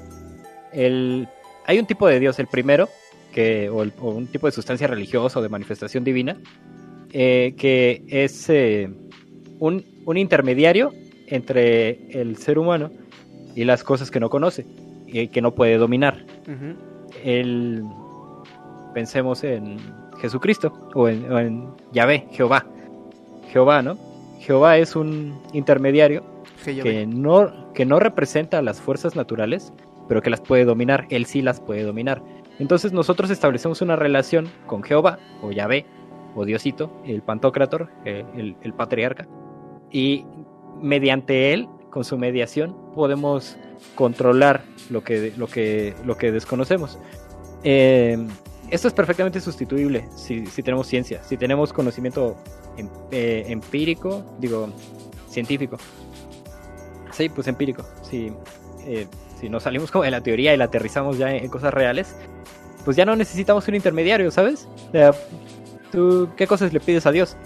Que, que gane la América. Que ya no le puedas pedir que gane la América, pues pídeselo al Piojo Herrera, güey. Que, ¿Qué cosas le pides a qué, realmente qué cosas le pides a Dios? O sea, ya no hay nada eh, que yo le pueda que yo le pueda pedir a Dios y que me lo me, lo me lo pueda realmente conceder. Y había otro tipo, un tipo como que parecería más simple, pero también se puede volver muy complejo. Y no, no, no es precisamente que haya llegado antes o después que el tipo de Dios que estoy manifestando, es el tipo de Dios que es la sustancia que queremos modificar. Ya no es un intermediario que no representa el mar o ya no es un intermediario que no representa el fuego, sino que te comunicas directamente con el fuego, ¿sabes? Entonces tú le pides, oh, oh huracán, por favor, deja de azotar mi pueblo. O tú le pides, oh, por favor, eh, tierra, deja de moverte y deja de, temblar tan, tan fuerte, ¿no? Eh, o oh dinero, ven a mí y te echas ahí la sustancia, te echas el, spray, el, spray que atrae el dinero, ¿no? La vela oh, dinero, dinero, oh, ven, dinero a ven a mí, ajá, o oh, fortuna, ven a mí. Ven, ven fortuna, como si la fortuna fuera un bien ahí que está flotante, ¿no? Sí. Entonces por eso te digo que no, no es una cosa anterior al tipo de Dios intermediario, sino que es una cosa contemporánea, güey. O sea, hay gente que, que le pide a la sustancia que quiere controlar que, que, inter, que, que, que, sea flexible con, con, esa misma persona, ¿no? Entonces, si tú entiendes el flujo de la economía, no es como, oh, economía, ven a mí, ¿no? Es como, ve, invierte en CETES, pendejo, para que tengas rendimientos, este, o cosas de ese tipo, ¿no? Este, oh, temblor, por favor, de, deja de venir. Eh, entiende que, que hay movimientos telúricos, que no es, no es que la tierra sea mal pedo y que esté en tu contra porque no hiciste un sacrificio a tiempo, o porque te comportaste mal de una forma, de una forma visible para, para esa sustancia religiosa, ¿no? es cruel, es triste, vivir en un mundo sin intermediarios, pero pues también creo que nos, nos limitaría, ¿no? Respecto a qué cosas podemos o no podemos limitar. Y, y también nos lleva a una, a una conducta mucho más crítica respecto a, lo que esté sucediendo. O sea, oh calor, oh calor, deja de azotarte, Postlán. No, güey. O sea, vamos a investigar por qué está haciendo tanto calor. Ah, pues son esos culeros que están viniendo a talar el pinche bosque. Pues vamos a agarrarlos de los huevos, los vamos a amarrar de los huevos a un pinche árbol y a ver si lo quieren talar. Entonces, ese tipo de cuestiones creo que nos erradicarían de pensamientos supersticiosos y nos llevarían a una construcción más certera de la verdad. Pero no, no quitaría, por ejemplo, las, las, conformaciones como rituales o las conformaciones o las tradiciones eh, que generan tabús, por ejemplo, porque eso constituye la, moral de las, de las personas, la interacción eh, y constituye la, eh, va moldeando las interacciones y lo permisible de las interacciones de los, de los seres humanos. Y eso ocurre en los rituales y eso ocurre en el, en el, en el juego cotidiano, ¿no? Depende mucho de qué tipo de Dios. Eh, el Dios del Antiguo Testamento me gusta porque no es el tipo de Dios al que le puedes pedir cosas. De hecho, es un Dios medio culero, ¿no? Que te obliga a sacrificar lo que más amas para seguir su camino. Es un dios intransigente que es culebra que actúa bajo sus propias reglas. Entonces, desde la historia de Caín, eh, los judíos están se están contando a sí mismos la historia de que si no te gusta cómo actúa Dios, la solución no es cuestionar a Dios, porque Dios es la manifestación de las reglas de la existencia. La solución es cuestionar qué estoy haciendo mal, qué estoy haciendo mal que está ofendiendo a Dios. Y a lo largo de todas esas historias, cuando algo está saliendo mal, en lugar de decir, ah, la vida está mal, el, sistema está equivocado, los judíos se preguntan, ¿qué estoy haciendo mal? Ya sea como individuo o como sociedad. Y la... Digo, la... La, la excepción es la historia de Job, ¿no? La historia de Job donde pues no hizo nada mal, no hizo nada mal, nada más el pinche Dios estaba probando un punto y, y todo le sale de la verga, pero, pero la solución de Job es decir, pues si no estoy haciendo nada mal, entonces voy a seguir haciéndolo todo bien y quién sabe si tengo suerte, eventualmente me va a volver a ir bien, porque es hasta donde sé. Entonces, este... Eh, mm, saco a flote el tema de Dios porque hay cosas que podemos preguntarle a la experiencia trascendental que ni la ciencia, ni la economía, ni la sociología nos pueden responder. Eh, eh, como investigación para este podcast me puse a ver un par de documentales acerca de cultos acerca de sectas y yo los veía como si fueran tutoriales, ¿sabes? Así como los tutoriales de Wink para ver qué le salió mal. Este, me puse a ver como, a ver, el documental de Osho se llama Wild Wild Country. Es un güey... Una locura ese documental, güey. Está bien chingón, es un, es un güey que quería mezclar como pensamiento nichano, pero además ciencia, como con budismo y como con todas las cosas que se encontró en su biblioteca. E hizo libros tan, eh, tan exitosos que fue y se compró se compró tierra en las en, India Eh, primero en la India. Y cuando le salió bien ese pro... no, no es cierto. Se compró tierra en la India, pero el gobierno indio quiso apagar estas comunidades. Entonces dijo, pues ni pedo, vámonos a un lugar donde haya libertad. Vámonos a América. Este... Entonces, este documental está visto desde el punto de vista, miren estas sectas, esto le pasa a la gente loquita que se une. Pero yo lo estaba viendo como, güey, e-, era un hermoso experimento social. Era una, idea tan buena. Hay era, dos de la de Auroville es una y Ragneshpuram es la Ajá, era, era una gran idea, solamente que la pusieron al lado de un pueblo de gringos supremacistas que empezaron a atacarlos, empezaron a empezaron a, a, poner bombas y ellos tuvieron que defenderse y cuando las autoridades gringas se vieron en la necesidad de defender o a sus pobladores o a estos loquitos que parecían comunistas en plena Guerra Fría, pues decidieron matar el movimiento. Entonces, Pero el pedo de, de, de como se llame la puta ciudad de Osho, es que también ya estaban cayendo en, control, control de los individuos. O sea, tenían una rutina muy, muy estricta que era como meditar, trabajar, este, coger, eh, coger libremente. Entonces esto los dejaba fatigados. Y había ejercicios de coerción que, son propios de, coaching coercitivo, lo que les estaban haciendo estas personas. Y también para ingresar tenías que hacer, hacer eh, contribuciones económicas, porque pues no, o sea, no vivían de la nada, güey, necesitaban necesitaban su contribución económica inicial. Y esas contribuciones determinaban la posición y las libertades que tenía tenían los individuos ahí, ahí dentro, ¿no? Y al final se terminó lucrando con, con, la, con, los, con los pobres gringuitos ahí desarraigados, que, que lo único que querían era un poco de libertad y vendían todas sus cosas, se las daban a la India, Putam, y ya no les daban nada a cambio, ¿no? Y, nada, y había, había, en ese sentido, había situaciones de desigualdad.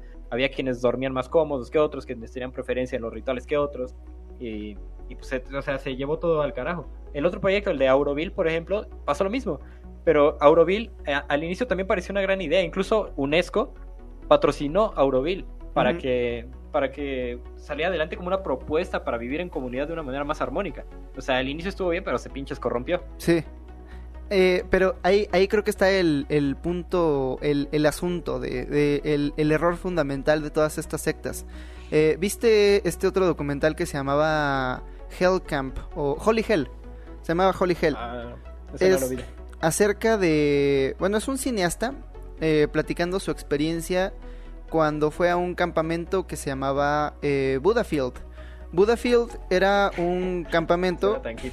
Güey, está, estaba bien padre porque decía como, güey, me encontré con la gente más hermosa del mundo, todo el mundo estaba buscando la iluminación y todos estaban, todos éramos una comunidad, éramos una gran familia de aproximadamente 100 personas. Eh, y trabajaban unos para otros, eh, tenían sus propios trabajos, pero juntos, este, y decías como, ay, güey, son un montón de hippies ahí valiendo verga en el desierto. Pero luego construyen juntos un teatro. Y es un pinche teatro hermoso.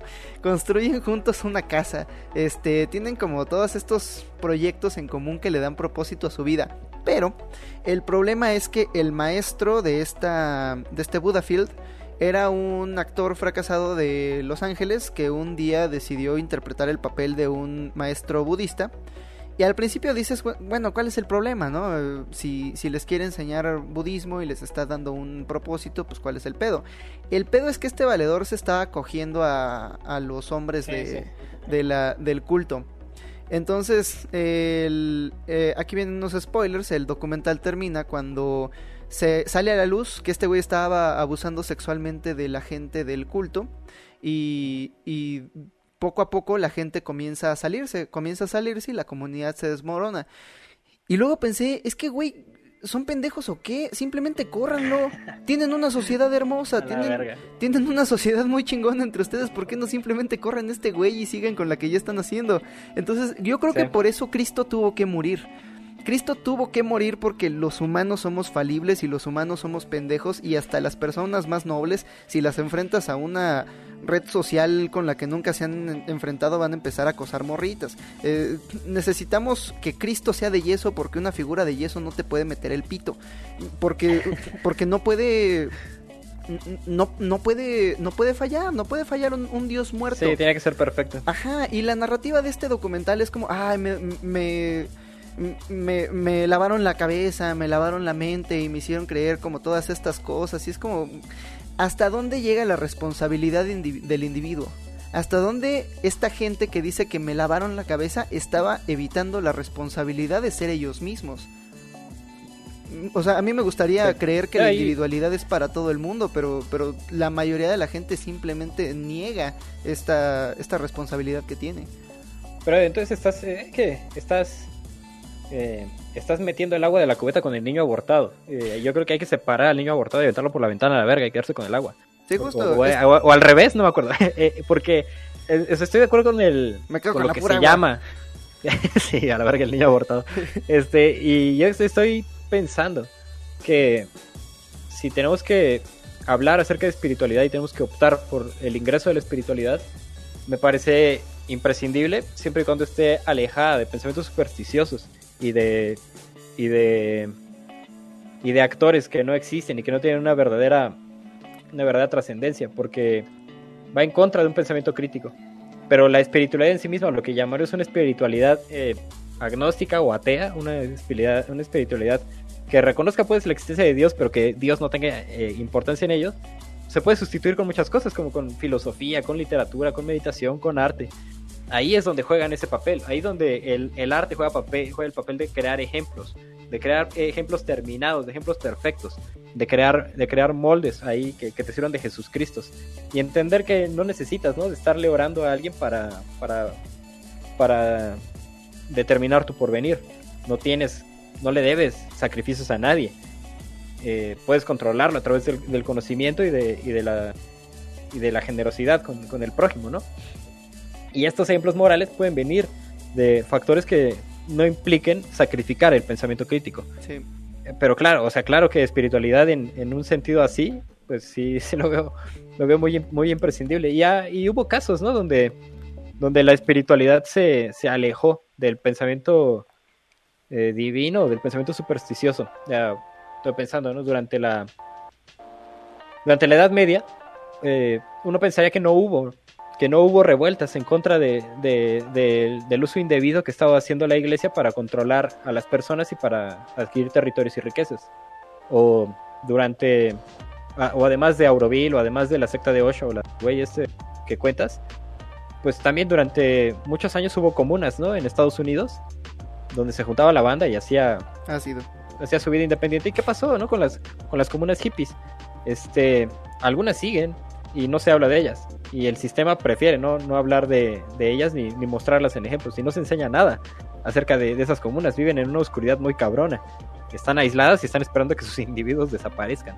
Durante la Edad Media también, por ejemplo, se, se exterminaron a los cátaros y a los esenios. No sé si hayas oído hablar de, de estos de estos grupos. No, ni idea. Eh, los esenios, por ejemplo, eran un, grupo de ascetas eh, medievales durante la baja, baja, baja Edad Media, que cuando apenas setas. estaban cuando, eh, plantaban setas y de eso comían y vivían encuerados y, y se alejaron de la se alejaron de la de la sociedad pensando que pues, con su con su bien sociedad no ganaban nada y que podían tener todo con una vida muy muy recatada y muy limitada entonces no producían ningún gasto, no producían ningún, ningún desecho, pero tampoco atendían a ningún gobierno. El, el, el, costo que pagaron los, los esenios pues fue una vida de ascetismo, una vida de, de retiro y una vida sin integración. Y además eh, el, asceti, el, el, los esenios, el, el escenismo no, no existe, pero el, el, movimiento de los esenios eh, los, los orillaba necesariamente a la, a la desaparición en contra de otras fuerzas que, que, coexistían con ellos. Entonces había un desbalance tremendo entre los esenios y los germanos. O sea, imagínate que están los esenios ahí echando, echando la meditación, llegan unos pinches germanos y los empiezan a agarrar a putazos, se comen sus setas y pues, los dejan ahí todos vergoleados, ¿no? Y pues desaparecieron los, los esenios. No fueron ejemplo de nada, ni nadie quería vivir como ellos porque renunciaban a todo. Eran verdaderos ascetas. Y los cátaros, por ejemplo, otra otros disidentes religiosos estaban de acuerdo con la idea con la idea del catolicismo, de, del cristianismo, con las enseñanzas de Cristo como profeta, creían en, creían en Dios y, y, creían en él como un intermediario, pero no creían en la iglesia como intermediario del intermediario. Sí. Creían en un trato sin intermediarios con el intermediario, sí. lo cual ya los estaba acercando un poco hacia la verdad, ya los estaba acercando un poco más al pensamiento crítico de quitar al intermediario y nada más interactuar con la vida eh, ellos sucedieron durante también varios siglos y fueron exterminados y fueron perseguidos por la iglesia y, exterminados durante el feudalismo. Las oportunidades se han planteado, ¿no? Pero no se habla de ellas y no se han, no han trascendido también porque han sido exterminadas. Entonces, igual es probable, ¿no? Que, te lleguen ahí los mismos mafiosos que, se chingaron Cherán, van a llegar ahí contigo a, las posas de Quetzalcoatl. Sí, ese es un problema real. Este. Y se dice mucho, ¿no? De, de asuntos como el comunismo, como, nah, es que nunca ha habido un comunismo real y nunca ha habido un comunismo real porque los Estados Unidos los derrotaron en, en batalla. Y es como, ok, si de veras vamos a plantear una sociedad perfecta, pues vamos a tomarnos en serio este pedo, vamos a plantear una sociedad que no solamente ofrezca lo mejor para los individuos, sino que también pueda defenderse sola. Sí, o que procure lo mejor para todos los individuos. Este, en ese sentido ya no podríamos ofrecer una sociedad perfecta, sino cambios con cambios concretos en las distintas sociedades para que puedan interactuar. Necesitamos a la verga. torretas de, de, torretas de misiles y viajes en el espacio automatizadas. Llegan los narcos a la verga, puto un misil. Era como lo más lo más divertido de la República de Platón es, bueno, tiene como una cantidad de cosas divertidísimas. ¿Te acuerdas de la mentira que le cuentan a los guerreros? Es como, "No, tú no naciste de una mamá, tú naciste de la tierra, eres de acero." Sí, sí, sí. No, y, el asunto ahí de que Platón dice, bueno, la república va a estar gobernada por unos filósofos poetas, eh, o, por unos reyes filósofos, eh, los poetas no. Platón, ¿a qué te, Pero... dedicas? Ah, yo soy filósofo poeta, ¿por qué? Soy rey, soy rey filósofo. ah, bueno, vas a ser el rey porque, la, porque Platón requería una guía para que la república se fuera perfeccionando con el paso del tiempo y llegar a ser la república ideal, perfecta, inamovible en el paso del tiempo, lo cual es estúpido. Eh, y llevó a la humanidad a, un siglo y medio de oscuridad. Pero, y dice, bueno, y la seguridad van a ser mercenarios pagados que van a defendernos de los demás pueblos. Ajá. Y a la verga, güey, a la verga con las... O sea, así, esa era la propuesta de Platón de política exterior. no mames. O sea, tienes que interactuar con el medio. Eh, y, una, y, a mi parecer, una, una propuesta de república efectiva sería una propuesta de república que plantee una interacción efectiva con el medio. Y ahí es donde nos tenemos que meter con economía. Sí, este... Puta, qué... Puta. Qué difícil, ¿no? Porque justamente en la República de Platón... Putas, Harry. Eh, justo en este, en este libro es cuando Platón está hablando con Glauco y le dice como... Oye, pues es que... ¿Y, y qué comería esta gente? Ah, pues comeríamos, comeríamos hojas de parra y comeríamos raíces y, y, comeríamos vegetales y estaría todo muy chingón y la gente araría el campo y sería feliz y le dice Glauco, bueno, es que quieres una ciudad de puercos, me vas a alimentar comida de puercos, no, yo quiero, yo quiero carnitas todos los domingos y, y, barbacoa para curarme la cruda y quiero también, eh, quiero, quiero quesos y dice, ah, es que güey, es un desmadre porque si quieres carne pues necesitamos más tierra y la tierra pues no sale barata y mucha de esa tierra ahorita que no hay mercado inmobiliario pues le pertenece a otra gente. Entonces si queremos hacernos de esa tierra pues necesitamos soldados. Y si vamos a tener soldados, pues los soldados, de acuerdo a esto que ya hablamos de la especialización de la labor, pues los soldados tienen que ser soldados y nada más soldados. Entonces necesitamos más casas para los soldados y entonces necesitamos más gente que construya casas y para defender este nuevo territorio necesitamos más soldados. Y es como una espiral que no acaba en ningún otro lado. Este... Entonces, pues está difícil, ¿no? Este... Siento que son dos preguntas que son como... como... Están como enlazadas cómo operar la economía de esta sociedad y cómo defender a la sociedad de amenazas externas. Sí, eh, el ejemplo, un ejemplo claro, pragmático, el bloqueo en Cuba.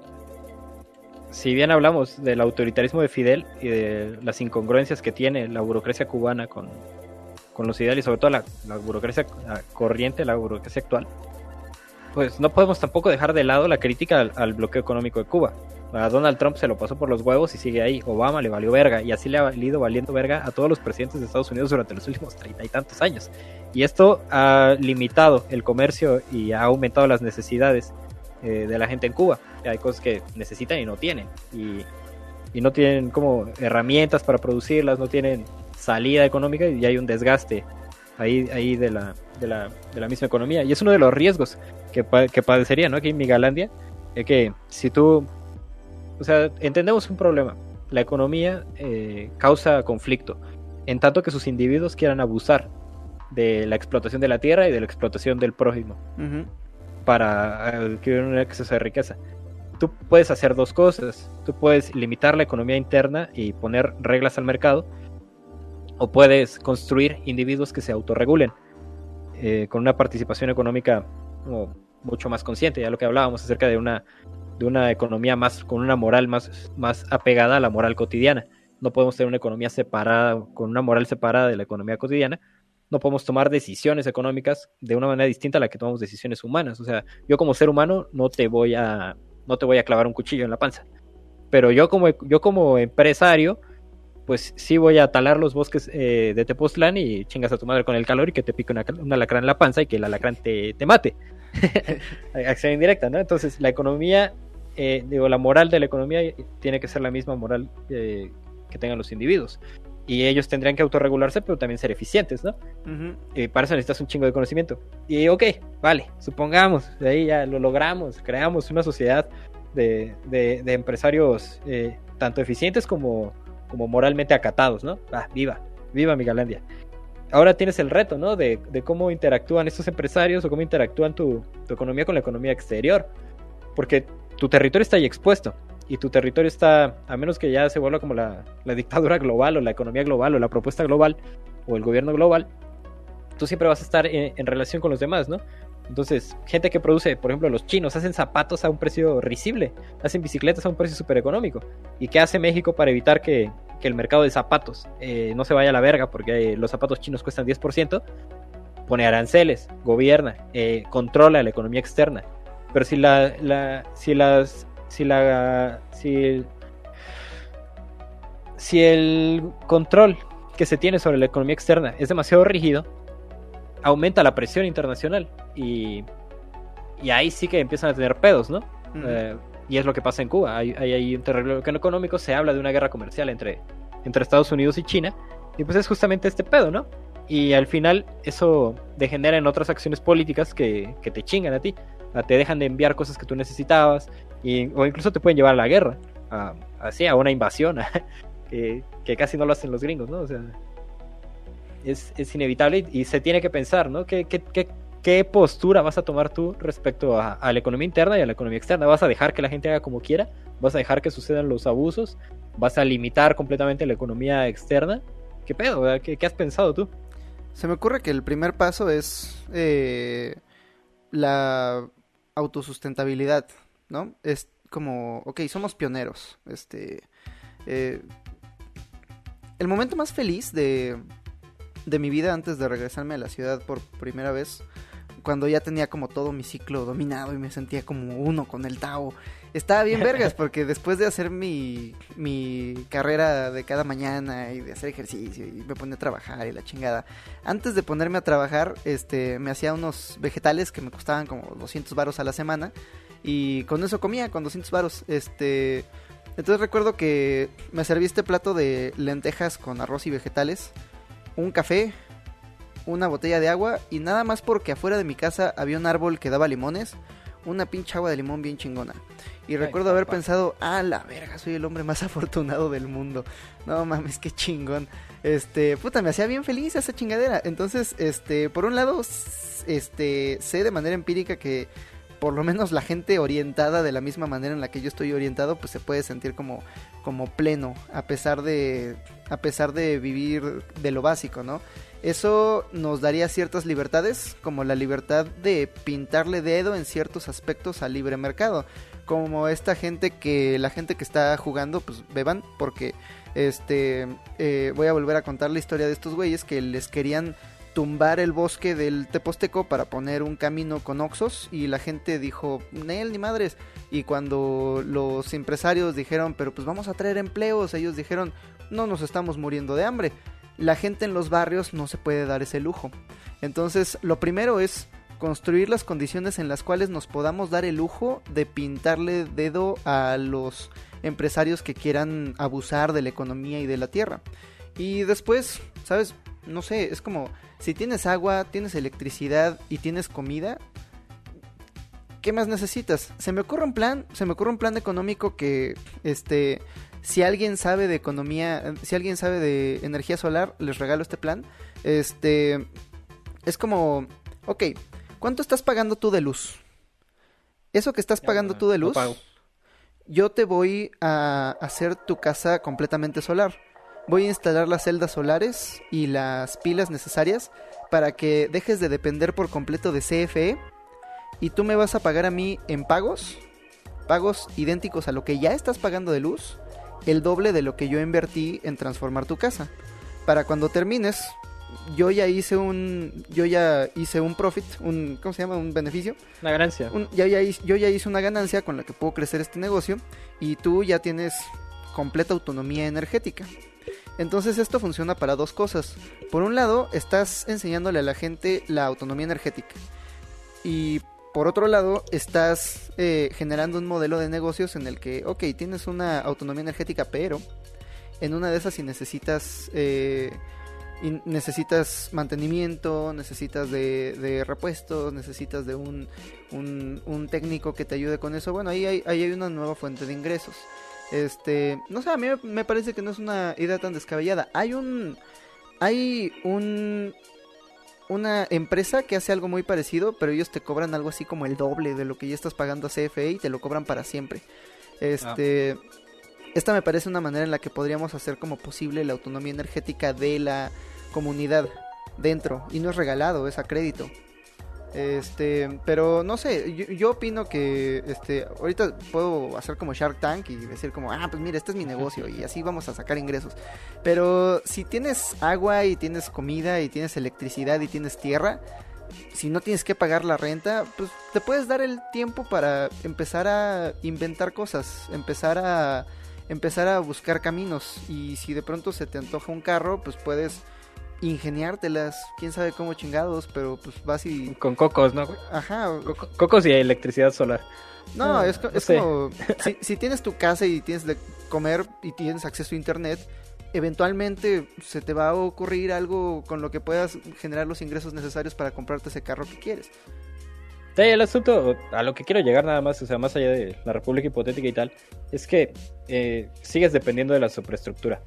Sigues dependiendo de la existencia de internet y sigues dependiendo de tener eh, gasolina para que, para que llegue ahí la cosa que te trajo el internet y para que se transporte tu celda solar y cosas más de ese tipo. más ¿no? nos vale que Entonces- eso sigan funcionando mientras Ajá, construimos esta sí. cosa, ¿no? Entonces, ¿cómo, cómo se, cómo, ¿dónde vas a poner tu refinería si no quieres depender del comercio exterior? Ah, México, por ejemplo, o algunos países de Latinoamérica, pues tienen cierta sustentabilidad ahí eh, económica y, y están obligados, por otra, por otra manera, a- a hacer intercambios comerciales con otros países. Están obligados, o sea, México está obligado. O sea, hay piezas de telecomunicaciones que hacen en China, hay conocimiento que, que se viene, que viene de otros lados y se importa, estás obligado, no hay pedo. O sea, la gasolina no, no la hacemos aquí y la necesitamos aquí para que se muevan las cosas. Estás obligado. Eh, lo que sí creo que debería transformarse es eh, las, las regulaciones que se ponen a ese tipo de comercio. La, digamos, la, pues sí, las reglas que hay al, al- comercio internacional tienen que estar, tienen que tender hacia una razón de Estado y no hacia una razón de mercado y tienen que tender a, a, a beneficiar también la economía interior, a que crezca la economía interior por su propio lado, ¿no? Ah, la riqueza de las naciones consiste en qué tanto, qué tanto eh, gastas y qué tanto, qué tanto vendes. Ujú. Eh, esa, esa es la clave, ¿no? Para que una, una riqueza, una, una nación genere riqueza, no es como españoles que cuánta, cuánta plata puedes traer de Perú y luego a ver qué chingados haces con esa plata. y luego a ver sino cuánto que- vale la plata. Sí, sino en realidad, este, cuántas cosas compras y cuántas cosas vendes, ¿no? Y si observas el, si observas el panorama latinoamericano, te vas a dar cuenta de una cosa bien trágica que lo veíamos en el podcast de cine, lo dijo Gerardo de una manera así tajante, somos los generadores de varo de Estados Unidos, en tanto que estamos consumiendo sus productos culturales y no hay ninguna regulación eh, para, para las películas gringas y sí hay muchos impedimentos para la realización de películas mexicanas, para la realización de series mexicanas y para la realización de videojuegos mexicanos, entretenimiento mexicano.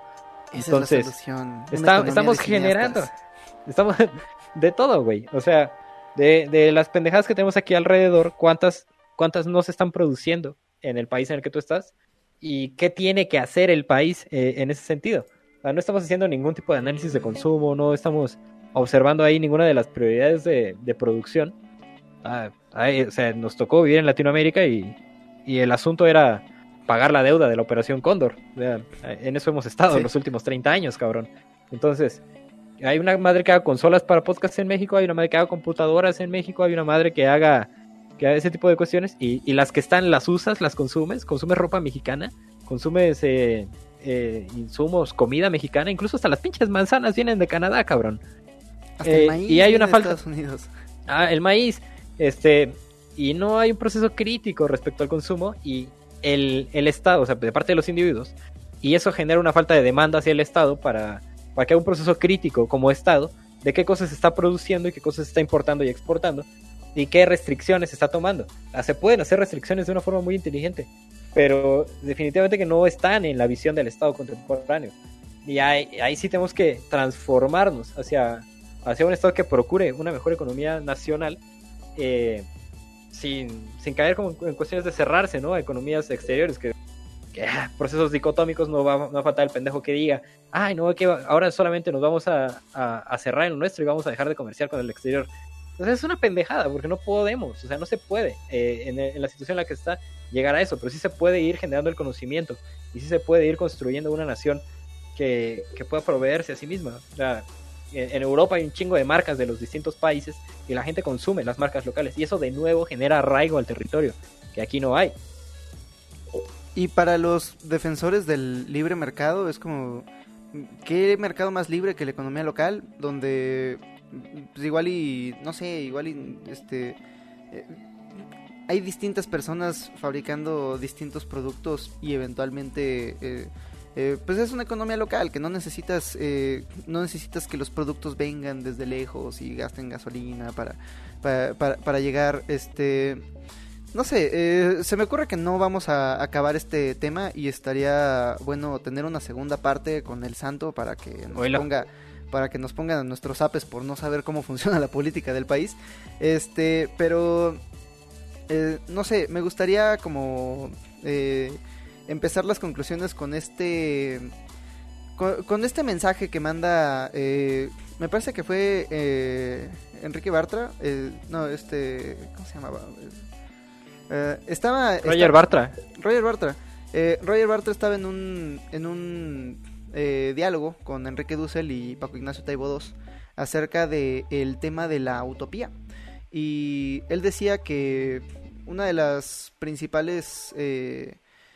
uno de los principales problemas que tenemos con la utopía es que pues es peligroso, no es seguro, es una es un riesgo y él decía, pues claro que no es seguro, claro que es un riesgo, pero pues es algo que se tiene que hacer. Hay que empezar a hacer cosas porque de otro modo pues nunca nunca vamos a empezar y, vamos a pensar que la utopía eh, es esto que nos va a entregar el progreso en el futuro y mientras pues quédense todos sentados porque va a venir la limusina y nos va a llevar a y nos va a llevar a la utopía, pero pues mientras aquí estamos en este valle de lágrimas esperando a que a que llegue el futuro y el futuro pues nunca va a llegar, no sé ustedes, pero yo sigo aquí y no me he podido escapar, sigo aquí en el pinche eterno presente. Entonces, este, pues más bien empezar a empezar a buscar soluciones, empezar a empezar a intentar nuevos proyectos y conforme vayan saliendo los problemas, pues empezar a darles solución uno a otro y aun si fracasamos, pues vamos a aprender cosas en el camino. Y si estas cosas que aprendemos las podemos aplicar a gran escala y podemos hacer la vida un poco más tolerable, pues pues, pues qué mejor, ¿no? Pues sí, ¿no? La idea. Sí, yo igual me quedo con con eso, pero en el paso anterior concluiría con la con, la necesidad, generarnos la necesidad de hacer crítica respecto a lo que sucede. Dice Octavio Paz que, que la crítica pone bombas en, en, la realidad y en los espacios, las cosas que se cayeron con las bombas de la crítica, en esos espacios es donde se construye la utopía.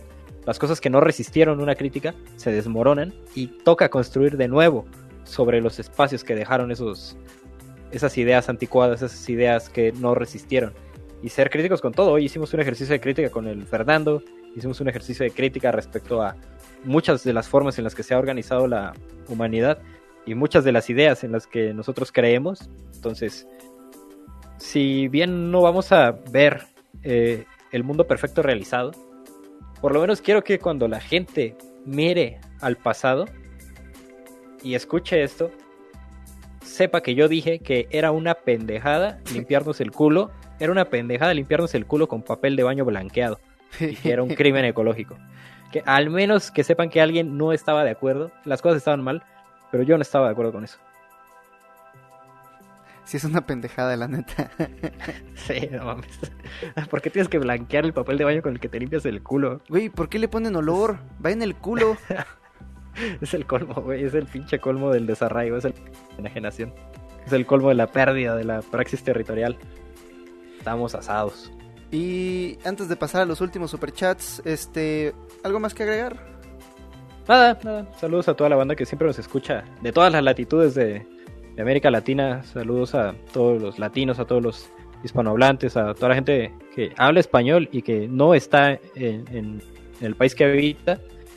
Pues un saludo muy, muy fuerte a todos ellos, ¿no? Que al final escuchar español en, en otro país debe ser súper chido.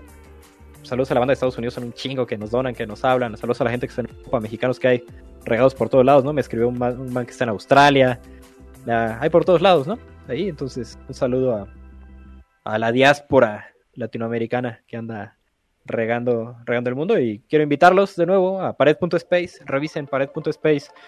El día primero de septiembre inauguramos la exposición de Alejandra Aguilar. ¿Ya la viste, Hobbit? No, no, no he tenido tiempo de verla. Entra, entra a pared.space. Te vas a encontrar con unas, unos grabados increíbles que hizo Alejandra y los convirtió en unas casitas. Y tiene un montón de referentes ahí súper interesantes.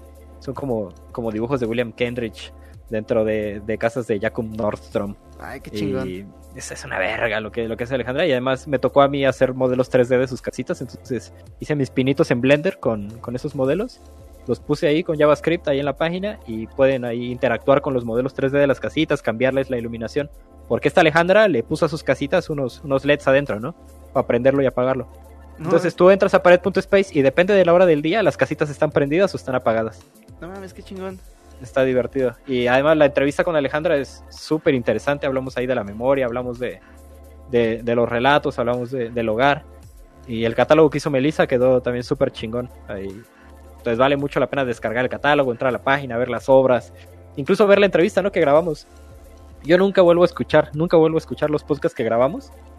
Pero cuando estaba revisando que todo quedara bien en la página, tuve que volver a, escuchar la, la entrevista que hicimos donde resolvemos las dudas del público y está súper bueno ese podcast, ¿eh? Ahí es, es, como lo que yo quisiera escuchar, un, lugar donde la banda está discutiendo sobre arte, están discutiendo sobre ideas, están teniendo una discusión a un nivel más alto acerca de cómo influye un artista dentro de otro y ya no nos quedamos nada más como la exposición ahí, ahí somera, ¿no? Esto Invitarlos, pared.space, quedó de poca madre. Y ya, anuncios parroquiales, Hobbit. Pared.space, entren, está muy chido. Este ¿Qué anuncios parroquiales? Este. Ya reanudamos. Reanudamos nuestra campaña de Bookmate. Este, no lo puedo creer. No lo puedo creer. Amigas y amigos, estoy haciendo este experimento eh, y no aquel. Eh, Menos mal.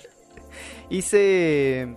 Hice un experimento que eh, lo, lo interrumpí un rato durante esta semana. Este, creo que se habrán dado cuenta y en el Twitter el experimento consiste en borrar Twitter porque es un dolor de huevos y porque está lleno de gente enojada que no propone nada eh, y, cambiarlo por, por Bookmate. Entonces cada vez que siento este como impulso, este, este acto reflejo de estoy aburrido, voy a meter mi mano al pantalón, este, y, al bolsillo del pantalón, eh, y saco mi, y saco mi teléfono, me doy cuenta, ah, güey, sí es cierto, borré el Twitter pero ahí está Bookmate. Y sigo leyendo Los Hermanos Karamazov.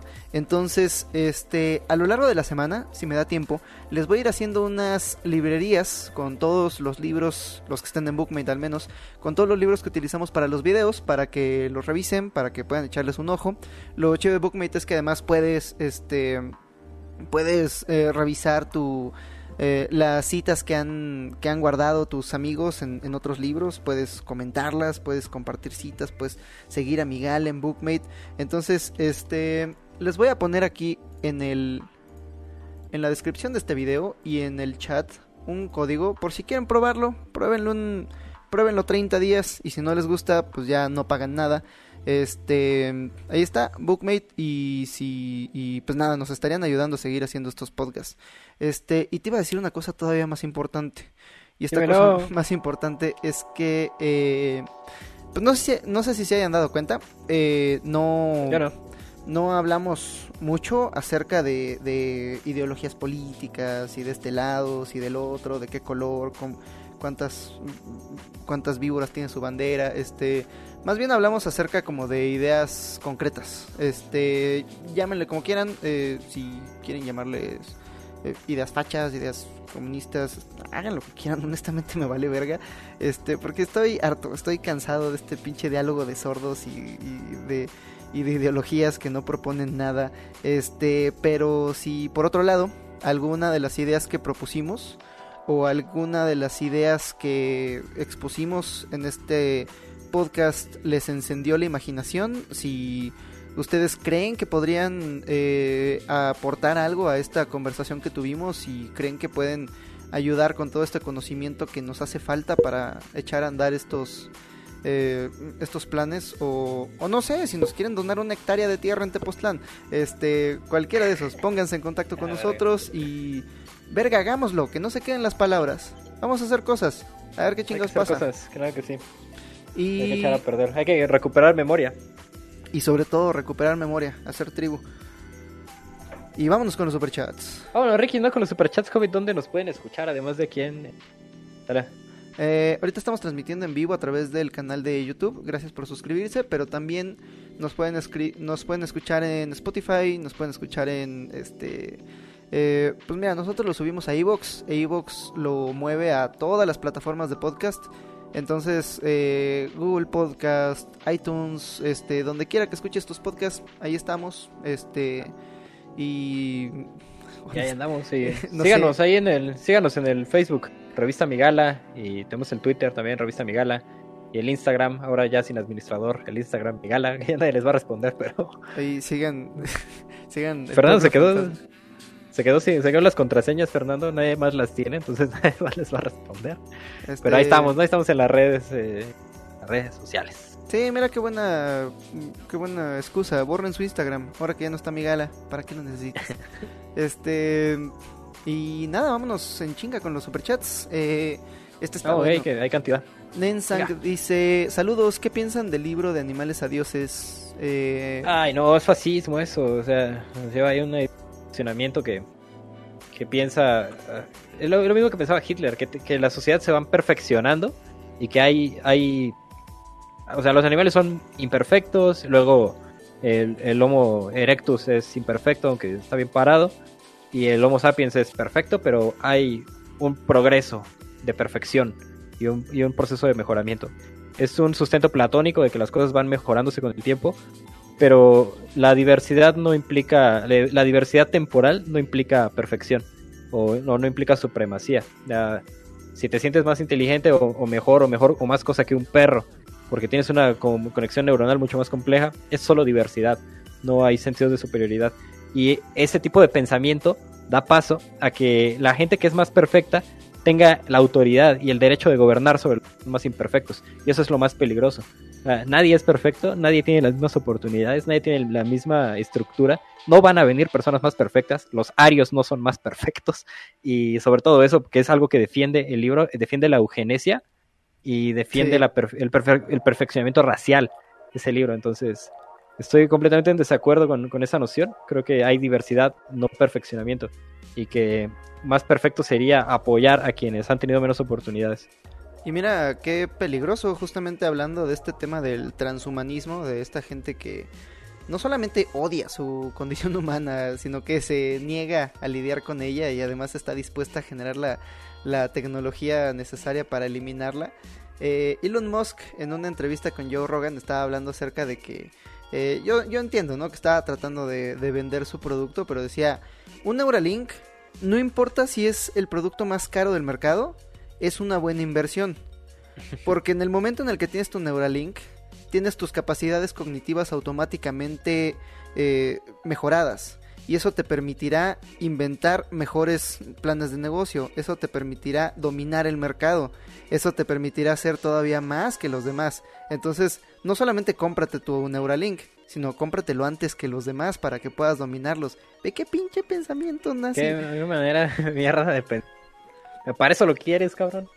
Si no, este No, a mí me parece que este par de pendejos se están tomando, hablando de cultos, fíjate, se están tomando todo el Kool-Aid del progreso, esta idea de que de que siempre es para arriba y solamente hay una dirección, este, y no, la, la neta es que no. Podríamos tener una sociedad súper tecnológica, pero profundamente miserable para todos sus habitantes.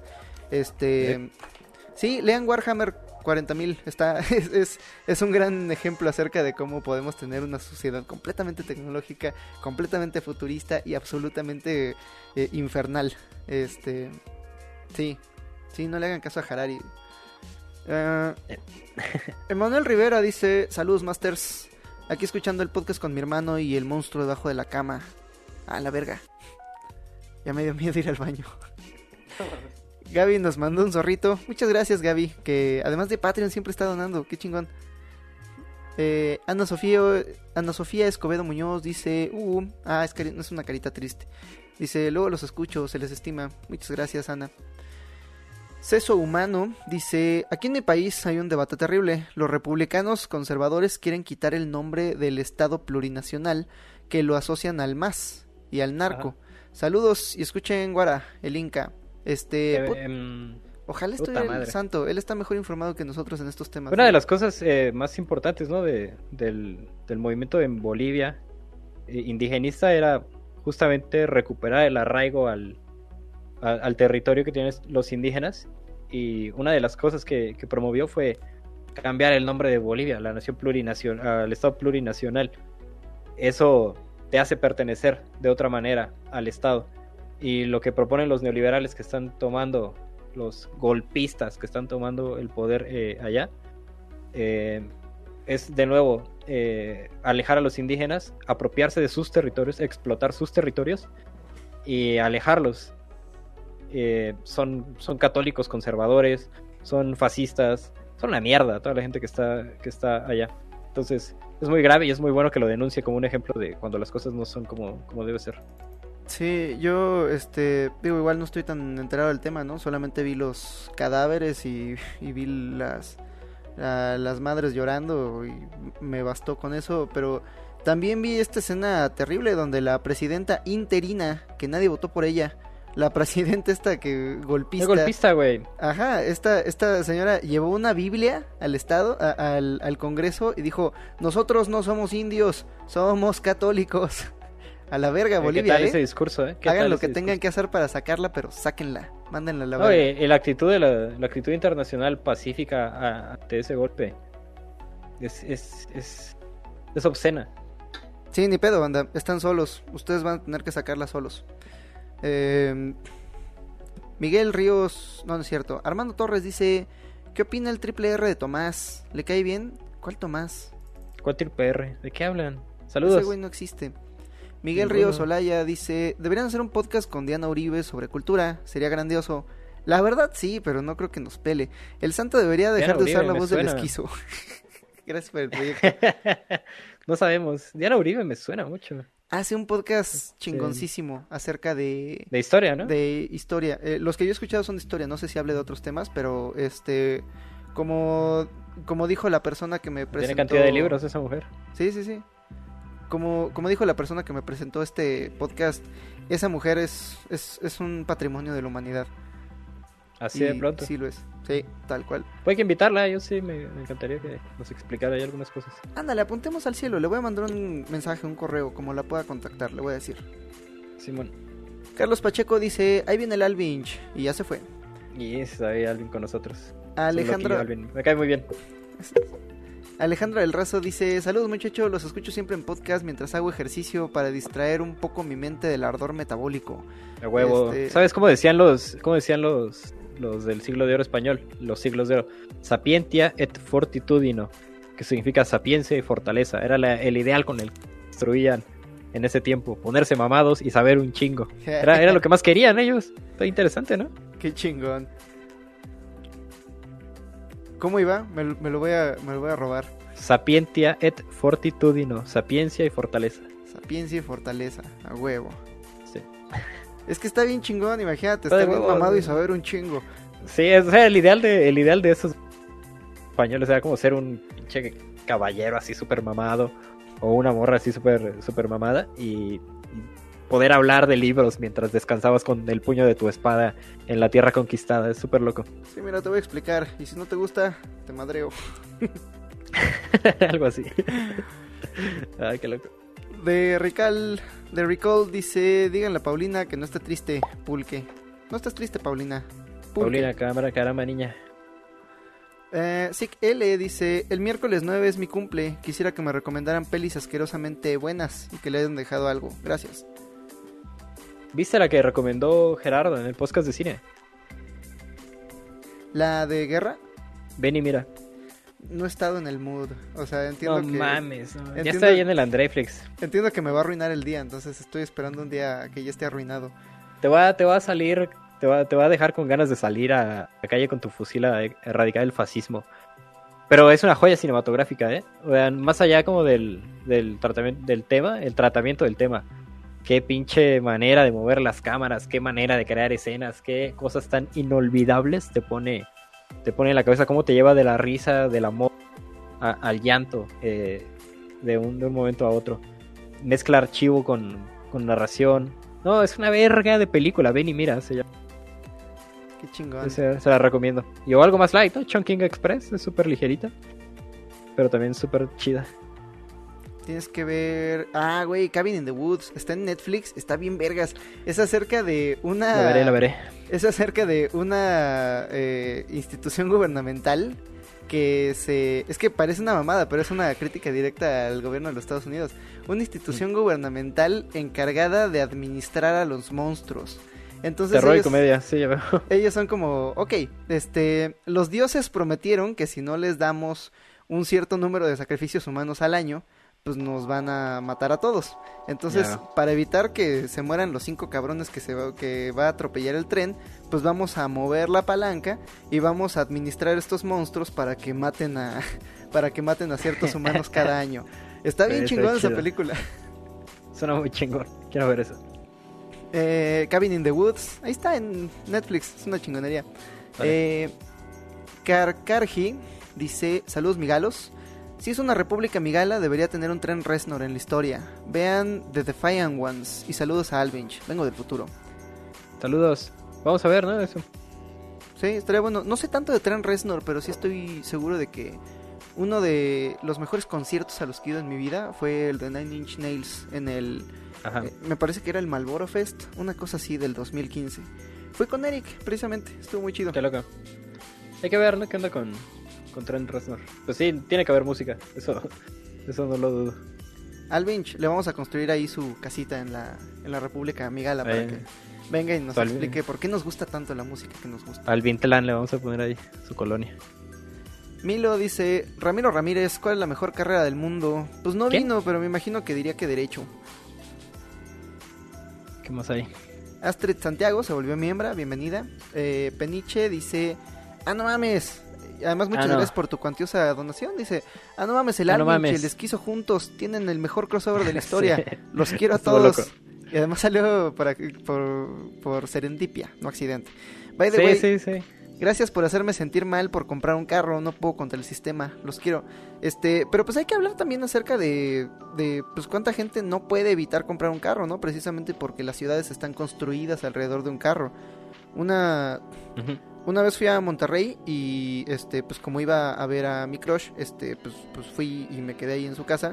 Este y, y al día siguiente me tuve que me tuve que salir de su colonia y tuve que caminar hora y media antes de llegar a las vías a, a las vías la principales verga, de horrible. comunicación donde pude tomar no un camión, no el metro, un pinche taxi. Entonces, este, pues sí, si vives en esa parte de la ciudad y no tienes un carro, pues está medio de la verga la vida, ¿no? Este, no es tu responsabilidad individual, es como de todos. No te sientes mal, Además, güey. eh, somos individuos en formación.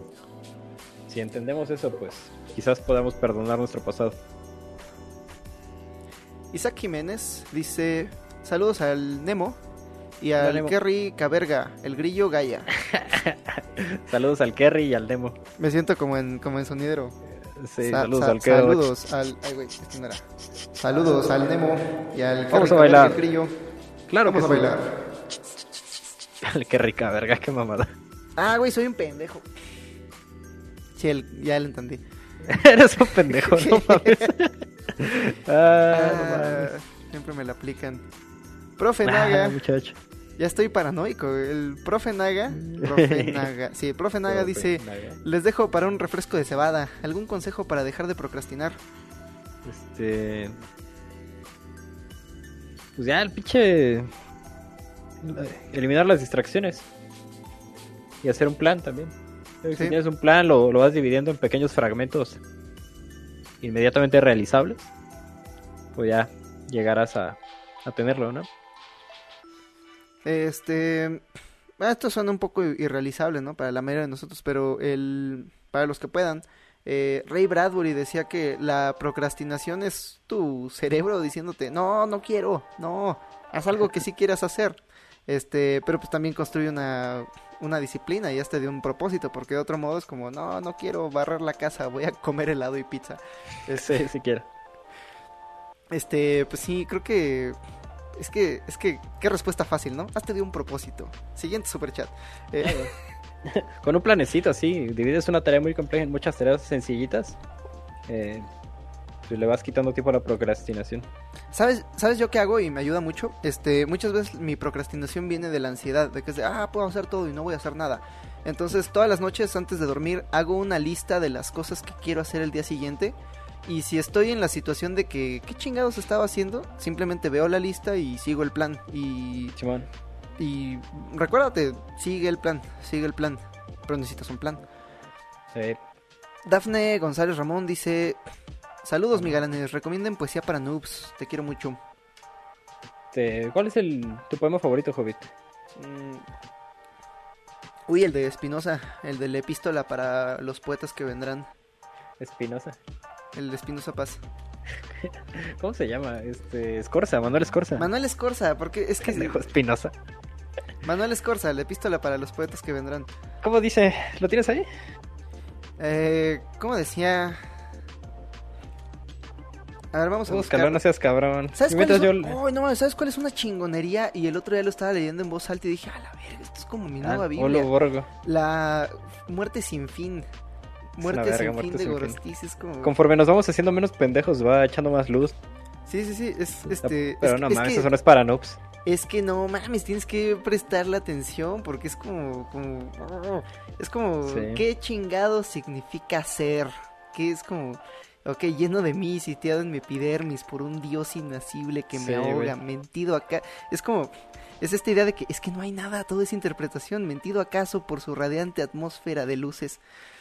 A la verga, a la verga. Sí, tienes pedo. razón, no es para noobs, pero es una chingonería ese noobs. poema.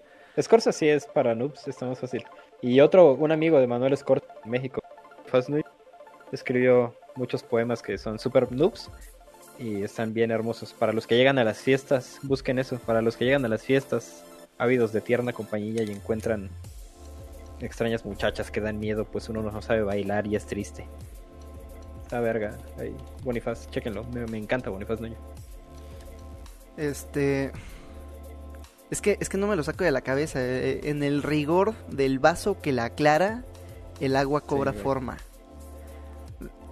¿Qué Sí, es? a huevo. Eso significa ser. Es como no puedes, Ah, no de puedes huevo. tener una forma sin el, sin el rigor que te constriñe. Es como precisamente porque, eh, porque no eres libre eres. Es- a la verga. Sí, hagamos ¿no? un podcast de poesía de de, de Gorostiza.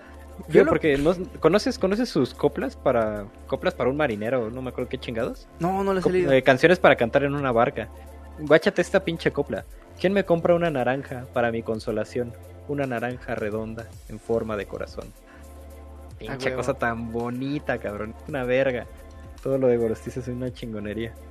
es que canciones para cantar en una barca es un librito así de, can- de poemas súper chiquitos y sencillos, bien bonitas. ¿Sabes, ¿Sabes qué me da? Me dan ganas con Muerte sin fin, este, pero puta, ¿quién va a tener tiempo? Este, leerlo Eh, podcast de completo, poesía. Sí, eso hacemos. pero leerlo desde desde el desde el ADHD, ¿sabes? Como cada vez que ca- cada, vez que cada línea decir como, "Güey, es que no mames, ponle atención porque esto significa esto y esto y creo que lo podemos interpretar de esta manera." Como, Interpretar línea por línea, ¿no? Ahí. Ajá, línea Comentar por- cada una de las líneas de. Sí, a huevo, a huevo, hay que hacer eso, estaría chingón. Este. ¿Qué dice el siguiente? Eh, Dafne Vaya, vaya. González Ramón dice: Saludos, Miguelanes. Recomienden, ya lo leímos. Agus Perello dice: Aquí una cervecita para el esquizo. Ya se fue, pero sí le debo una. Salud. Eh, muy bueno el último video, gracias. ¿Para cuándo el video de la guerra, Hobbit? Saludos, cuac. Este. Dos meses. dos semanas. No, ya estamos en, en- ya estamos en el proceso. Este, Hola. Tengo que hablar con esta chica que me está ayudando con, con el video de la meditación. Este, uh, pensé que íbamos a llegar antes que los 10.000 likes, pero al parecer va a llegar primero la marca. Este, ya estamos trabajando en el video, video de la meditación. Está quedando bien chingón, está quedando bien bonito y viene con una sorpresa. Ojalá les guste, ojalá les guste. No lo puedo creer, no lo puedo creer. Mónica Domínguez dice, tal vez me voy muy lejos, pero ¿qué tal una sociedad basada en el cooperativismo? En lugar de matar a quien piensa distinto, lo educas. Ah, pensé que, se intención. pensé que se refería a las cooperativas. Este, hay que hacer una segunda parte con el santo, porque, porque Sí, él sabe hablar más de que... economías y modelos nórdicos. Sí, sí, sí. Y él sabe más que nosotros acerca de cooperativas. Él ha trabajado mano a mano con estas cooperativas. Este, Sí. estaría muy chingón hacer, hacer este podcast, segunda parte. Nada que el asunto ahí de las cooperativas es que es para, para empresas y no tanto como un modelo de gobierno. Sí. José Luis Martínez. sí, sí, dale, dale, perdón. José Luis Martínez Hawái dice, eh, chicos, inspiran, ¿cuáles son sus sueños? Pues yo ahorita les platiqué el mío de, de comprar tierra y, y ver qué chingas pasa. Ah, Que el mundo sea mejor, sí, sí, estoy de acuerdo más con tu sueño. Y el de la casa Migala, y el de la empresa de celdas solares, y el de los edificios con captación de agua, y el de leer Muerte sin fin comentada. Uy, papucho, eso suena muy bien. No sé, son un chingo, güey. O sea, tienes razón, un comentario que leí por ahí estuvo medio triste el, el podcast, pero, pero, o sea, no sé, me, me, me da energías hablar de estas Ah, a, mí, a mí pendejadas. no me deja, no me puso nada triste, a mí me deja súper enfocado. Y la revista, la revista Migala, ¿qué pedo? Huevo con Cone. Con el, sí, a huevo. Eh, Salvador Vázquez dice, máximo respeto, ¿qué opinan de Leonardo Dajandra? ¿Tú sabes quién es? No, güey, no, no lo he escuchado jamás en mi vida. No lo conozco, disculpa. Mándame un link. Eh, Dante Gabriel Silva dice: A este podcast le falta la aparición de Don Jorge del canal Te lo resumo. Así nomás, pregúntele al Vinch. Este. Esta gente piensa que todos los youtubers se conocen, ¿no? Que, que Sí, van a la misma prepa. Este, es- estaría chingón, sí he visto el canal y sí me gusta, pero no le hablo. Y, y- pero le voy a mandar un mensaje, le voy a decir que, que, que nos sigue la misma gente. Hay que hablar. César Ibarra dice, muy buen tema, mañana lo escucho. Santo, chingón a las crónicas. La última estuvo ruda. Hobbit, ¿cuándo nuevo video? Alvin, ¿algún día hablarás de las pastillas del abuelo? Saludos. Entendí la mitad de estos chistes internos. Eh, el video eh, en, en cuanto salga, que puede ser cualquiera de estos días. Tengo que hablar con Raquel. No lo puedo creer. José David López dice, ¿cómo convocar a una nueva mini sociedad sin caer en lo sectario? Entre más individuos, más riesgo de colapso, pero no me gusta la segregación. Sí, pues quitando a Dios ya no hay tanto riesgo. Sí, hay que matar a Dios y luego hacerlo de yeso. Para que no pueda acosar gente. The Recall dice: La nación destruye culturas que no le coinciden, pues le conviene la homogeneidad gobernable. Las culturas no son México, son su patria propia. Pulque. A huevo. Sí, es, es lo que. Hay una. Otra, se me escapa el nombre, pero hay una activista. eh, eh, hay una activista en Twitter que se apellida Yasnaya. Y ella eh, aboga por. Eh, algo así. Y, y ella aboga por los derechos culturales de las. De las etnias indígenas de Oaxaca. Y. Ajá. Y su argumento es que, güey, nosotros nunca pedimos ser mexicanos. Nosotros eh, ya éramos indígenas desde siglos antes de los españoles. Sí, ese Y- es el problema. O sea, las fronteras geográficas eh, están impuestas y la incluso el idioma está impuesto. O sea, crecimos en un mundo que no tiene nada que ver con nuestra historia y nuestro pasado más que las conquistas que lo generaron. Y entiendo muy bien esa postura. Y estoy de acuerdo en muchos casos. Sí, y el, y el 15 de septiembre se nos va a decir como Viva México, pero al momento de decir Viva México, pues estamos... Y al momento de decirle a esos indígenas que digan Viva México, pues estamos negando su identidad indígena. Y eso está cabrón. Entonces sí, eh, la idea de nación, mm, pues creo que tiene, tiene razón, tiende hacia la homogeneidad y hacia... Sí, sí, Borrar a el- destruir la identidad. Ahí hicimos un podcast de identidad y ahí cacheteamos un poco la cuestión. Ardilla001 dice que les quiso le mande saludos frágiles al Alberto. Ya se fue, pero... Saludos al... A mí no me sale. Saludos, Alberto. ¿Cómo es del esquizo? Ay, qué com. cagado. Paco González dice, saludos al esquizo, el quinto Beatle de mi gala. Este... Saludos. es un buen compa. de- Siempre le cae. Sí. David del Hay que Campo... verlo, ¿no? Ya luego. ¿Ah? Que hay que verlo luego, echar una chela con él. Sí, desde cuándo le debo una chela, pero se nos atravesó el COVID y pues ya Sí. no se pudo. David del Campo Estrella dice, hola Hobbit, Alvinch, David, Esquizo, Santo, Fer, gente del equipo Migala. Hoy estuvo estuvo Hola. como el Royal Rumble esta, este, este podcast, ¿no? sí, sí, sí. sí, Se iban unos y entraban otros. Yo estaba pensando que íbamos a hacer el, el podcast continuo, el podcast interminable, donde empezamos nosotros, entra el y luego se cae el esquizo y se queda el y el esquizo, y luego entra alguien más, y se quedan esos dos más, y entra alguien más después, y así es durante una hora de podcast completo, durante horas y horas y horas y días completos de podcast. Ajá, justo, estaba pensando que cuando tengamos que deducir impuestos, digo, cuando tengamos que donar a una, a una organización no gubernamental, este, podríamos como hacer un podcast de 24 horas donde decimos, ah, sí, todo esto va a ir hacia la eh, conservación del Teposteco. Este. No es mala idea, habrá una... Ya que le caiga banda y nomás digan, ¿y de qué están hablando? Y ya, se cuelen de eso. Pues quién sabe, el José Luis lleva seis horas jugando Total War. Y no estoy exagerando, amigas y amigos, entren al Twitch de mi gala, no estoy seis exagerando. horas jugando todo. Y podría te pasarme mamaste, así todo cabrón. el día. ¿Cómo lo lograste? ¿Cómo estuviste seis pinches horas jugando Total War? No tienes Me he pasado perdón de Dios. 15 seguidas. Es un chingo, vato. Está, está bueno, ¿no? El juego. Ah, es como decir que está buena la coca. Eh, Donaldo. Coca-Cola, ¿eh? No, no, eh, está bien bueno. No te mamaste, pinche joven. Ya. Mañana vamos a correr, cabrón. Lo mencioné y me dieron ganas de volver al vicio. Donaldo Ismael Ricardes Vázquez dice: Podcast de la Independencia con Bully Magnet. Güey, es una gran idea para septiembre. ¿Qué, qué día caería? No, 15, es que. puente y todo. Ajá, pero, pero pues es que la próxima semana no hay podcast. Pues no sé, que, que decidan los Patreons, ¿no? Al- al fin Sí, que vamos, vamos. ya les vamos a les vamos a regresar el voto. Esta... Ah, sí, la próxima no hay podcast. Sería. Ah, no, sí, pues cae en 10 días, 7. Sería el veintitantos. Ahí vemos. Ahí vamos, que, que decidan los Patreons. Ajá. Alan Godiño dice, Hobbit, ¿le puedes mandar un saludo al Buchan? Es su cumpleaños, dile que lo amo y que somos es uno mismo en este universo indiferente. Pues Buchan dice el Alan Godiño que te ama y que son uno mismo en este universo indiferente. todo contigo, todo contigo, my friend. Así es el amor. Se pinta de cualquier color. Amor con aduce noi ad un amor. Qué maravilla. El último cabello del santo dice, Esquizo, muéstrale, Ay, nunca me va a dejar de dar risa. Sí, eres genial, Sonic. Esquizo, muéstrale al HT cómo se hace un video de Evangelion. Ay, mamá. Ah, el Esquizo ya tiene un video de Evangelion, ¿verdad? ¿Sí? No sé, A ver, hay que, hay que hablar de Evangelion un día. tengo que Seguro verlo sí, para... es que se tiene un video de todo. Sí, sí, sí, tengo que verlo para no para no repetir argumentos. Simón. Omar Amador donó, muchas gracias. Paul Aleph dice que el esquizo diga con voz del santo, Alvin, estás mal y te voy a explicar con bonobos por qué. ¿Qué hay de nuevo, viejo? Eh, les amo, Ah, saludos y resistencia desde Ecuador. Epa, saludos Ecuador. Jonathan90 dice, ¿qué onda morros? Una pregunta.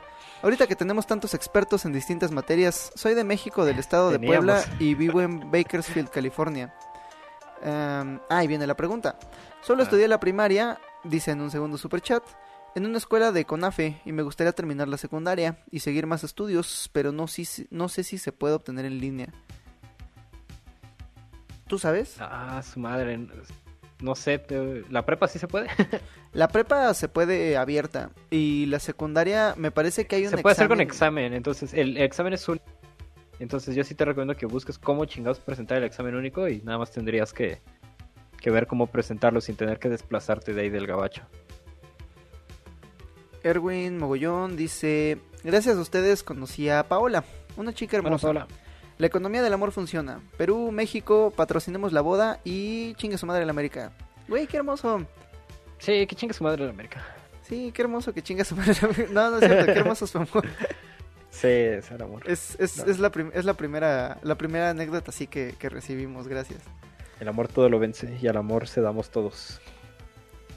Isla Azul dice, saludos muchachos, excelente trabajo y sigan así. Hombre, gracias. Caramba, caramba. Eder Guerrero dice, saludos carnales, salúdenme todos y postdata, digan lo que digan, terminaremos viviendo en un mundo a lo Ghost in the Shell. Pues si nos dejamos, ¿no? Y si llegamos también. Si participamos en ese mundo.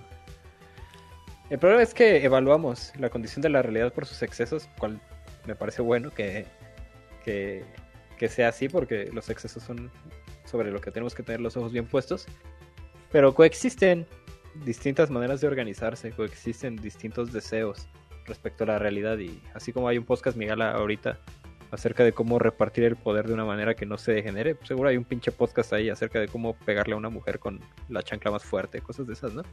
Y si entendemos esa diversidad, pues también podríamos no preocuparnos tanto por o no caer en un pesimismo tan fuerte, siempre siempre habrá una, una flamita ahí, ¿no? Que, que quiera oponerse. Sandra, no es cierto, Jonathan 90 dice libros de ciencia ficción que recomienden y no sé si conozcan Los viajes de Tuff y El sueño de Febre de George R.R. R. Martin que escribió Canción de Hielo y Fuego. No, no te lo manejo. no he leído nada de George R.R. R. Martin. Este intenté leer el primero de la saga. este y. A la verga. Este. ¿Sabes con qué me encontré? Con que. Este. Viejo cursi, ¿no? Ajá, no, no, no me gusta nada excepto cuando describe banquetes. Este, a la verga, qué bien describe es un gordo profesional. Sí, sí, sí, a ese valedor le encanta la comida. Este, y eso está muy chingón. Eh, pero sobre todo, más que la comida, porque sí se va a detalle acerca de la comida y cómo se ve, y ah, no mames, esas falitas se veían bien vergas. Este, la interacción social durante los banquetes. O sea, con, no solamente el diálogo, sino cómo se veían unos a otros. Y dije, ah, la verga, ya tengo empatía, qué chingón. Chido, chido. Yo apenas leí una madre que se llama Antología de Narradores Contemporáneos. Lo publica la UNAM en México. Seguro está en internet. Y tiene varios cuentos de ciencia ficción bien chidos. Échenle un ojo. Y Fluyan mis lágrimas, dijo el policía. Es la verga esa novela. Un libro que nos recomendó H. Pascal, precisamente. Este. Pero nunca nos contó la historia. Es un libro que después de muchos años sin escribir. Eh, eh, Philip K. Dick se volvió loco y, y, Sí, era loco, genuinamente. Y descubrió que el tiempo no existe a la verga. Dijo, es que todos estamos viviendo el mismo momento todo el tiempo. Entonces ah. me voy a aventar esta novela en una noche. Y se la aventó el pinche loco. Y es una... Ah, es una chingonería. No, no te voy a spoiler nada porque se pone bien rara luego, luego. Sí, güey, es una verga. Sandra Montaña dice, viva la economía del amor. Viva. Hobbit, dejé mis redes, Instagram, Facebook y Twitter. Es un buen... Ah, dice, un buen catalizador fue que mi novio me dejó. En fin, los admiro mucho. Ah, es un gran momento para dejar, dejar las redes, ¿no? Sí, sí, sí, voy a estar ahí, dejar de estar ansioso. Chema dice, este, te deseo lo mejor, Sandra. Qué bueno que te, que te liberaste. Chema dice, creo que el banquero anarquista le gustaría al Alvinch. Sí, seguro le encantaría ese pinche libro. Súper divertido, Pessoa.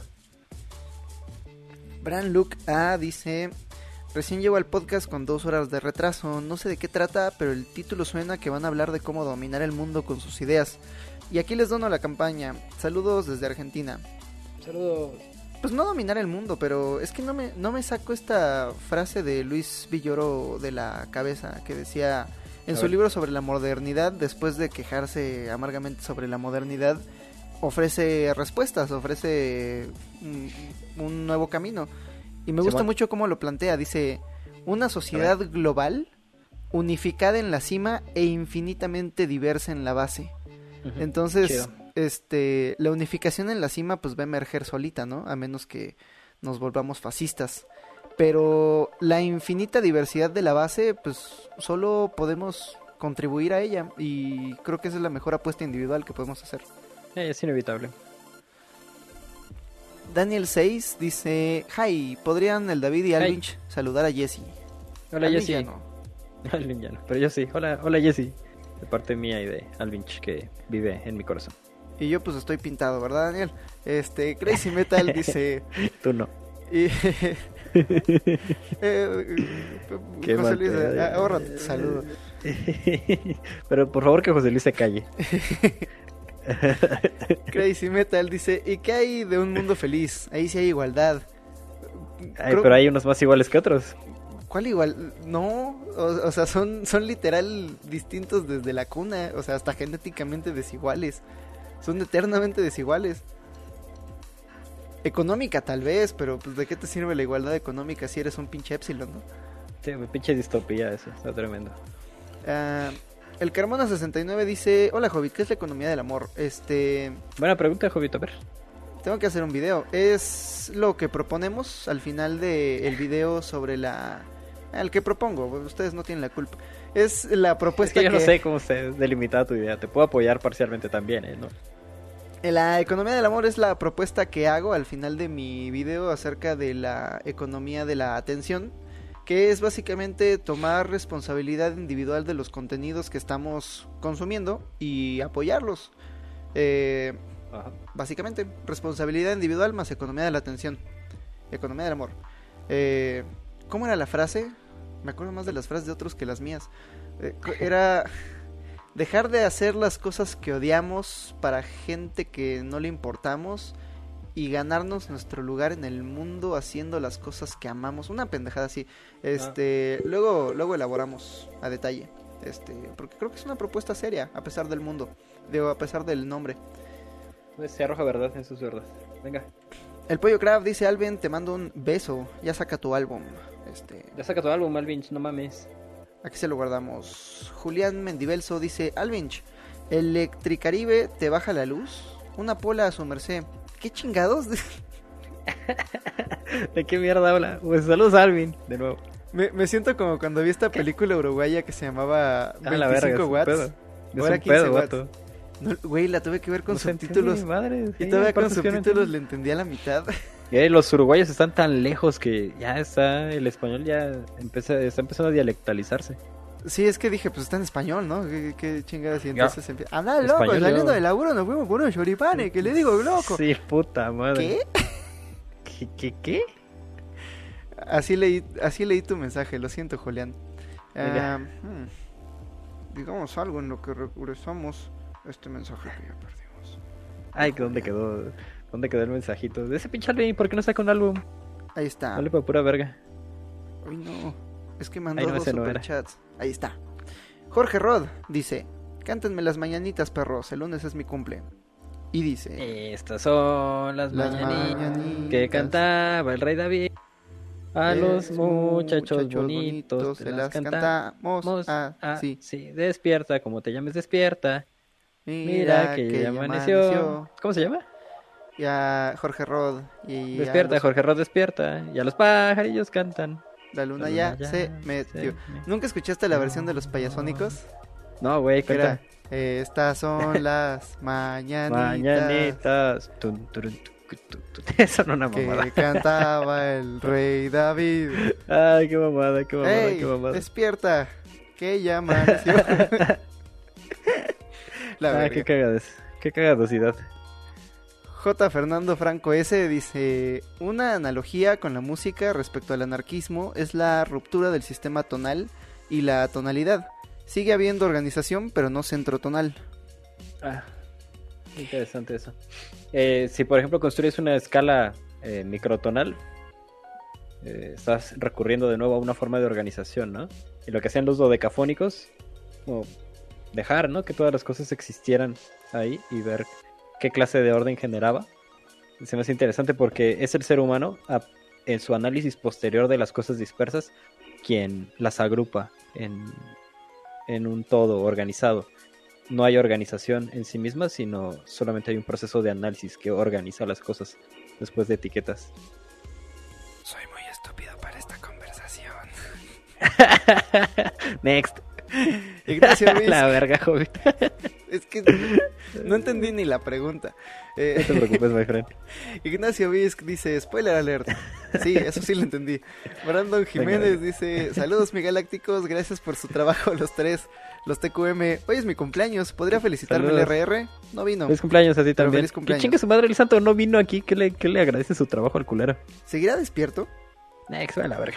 Nah, si yo fuera él, ya me habría. Yo estaría dormido. Es que ayer acabó muy tarde. Es, es un ancianito, ya está cansado. Ah, dice, y escuchen el random, random, el podcast. Qué nombre tan random. Ah, Ahí lo tienen, muchachos. Escuchen Random Podcast. Este no es otro estúpido podcast random. José Eduardo González Delgado dice: Santo usa protector solar en la pelona. sí, sí usa.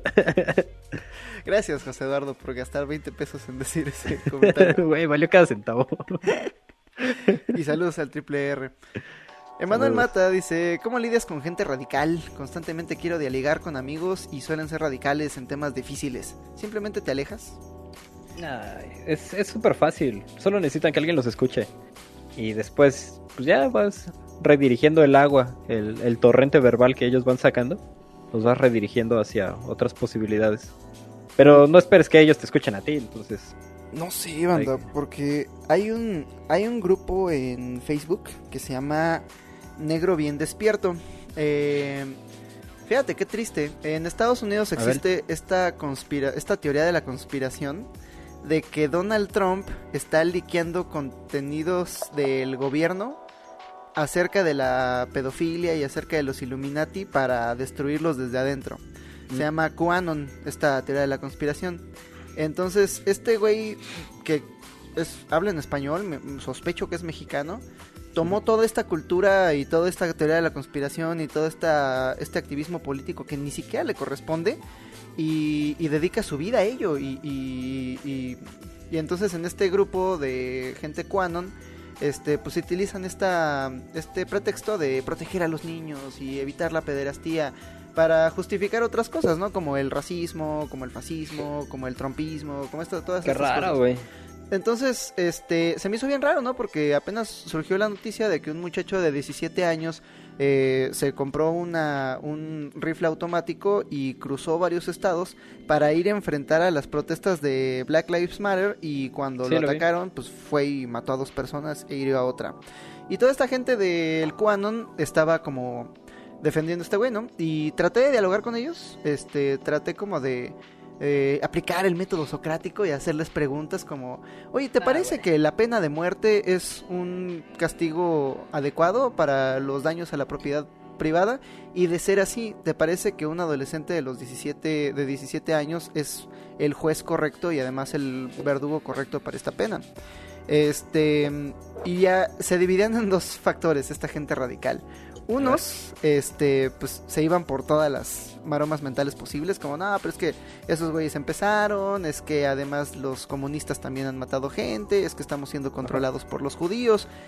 Y otra gran porción de este grupo decía, sí, a la, a la verga, aceleracionismo, que se mueran todos, vamos a, matar a la humanidad. Esta es la filosofía de esta gente.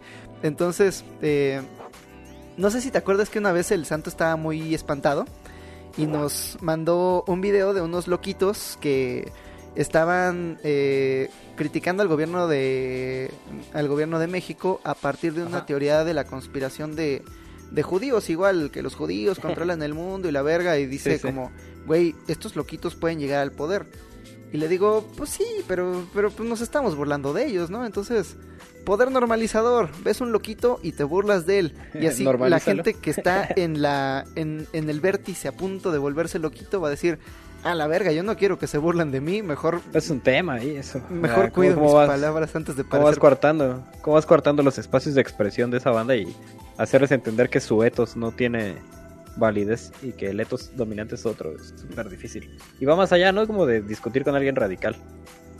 Es que, es que no hay discusión posible con ellos, no, no quieren entender esta causa radical y, extraña les da propósito y güey, qué bueno que tengas un propósito, pero si atenta contra la vida de otras personas es como es la filosofía del OK boomer. El OK boomer es decir a la gente, mira, tendría que explicarte tantas cosas y tendría que deconstruir tantos asuntos de la sociedad que tú no A mí también me da hueva. Pero Es- creo que se puede. Yo propongo burlarnos de ellos. Y es como... Es más fácil, es más rápido y es más satisfactorio. Lo otro es una chinga, es, un, es una tarea ardua y dolorosa. Eso sí. Dale un superchat, quiero una manzana, voy por una manzana. Emanuel Mata dice, para este podcast hubiera estado bueno invitar a Pepe Mujica. No pides nada. El canal Filo News le hizo una entrevista hace poco, así que hay un precedente. Este, vamos a intentar, vamos a intentar.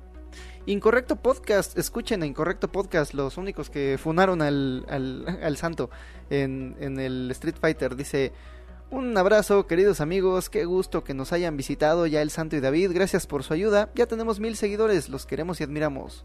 Nosotros ustedes también, Incorrecto Podcast. Este, felicidades al core. Pablo Niño Pérez dice, hola Hobbit. ¿cómo vas con el Muscle Up? Ah, Pablo, ya, ya ¿El te qué? lo conocí. Es que este es un Patreon, eh, un Patreon que me mandó unas rutinas de ejercicio que no he intentado. Es que no le entendí. Puto no, huevón. no, es que es que se oye chingón, pero no entendí cómo, cómo me lo explicó. Este, pero ya vi cómo se escribe. Dice. ¿Cuál es la diferencia de unas lagartijas eso? No, eh, no entendí. Eh, voy a.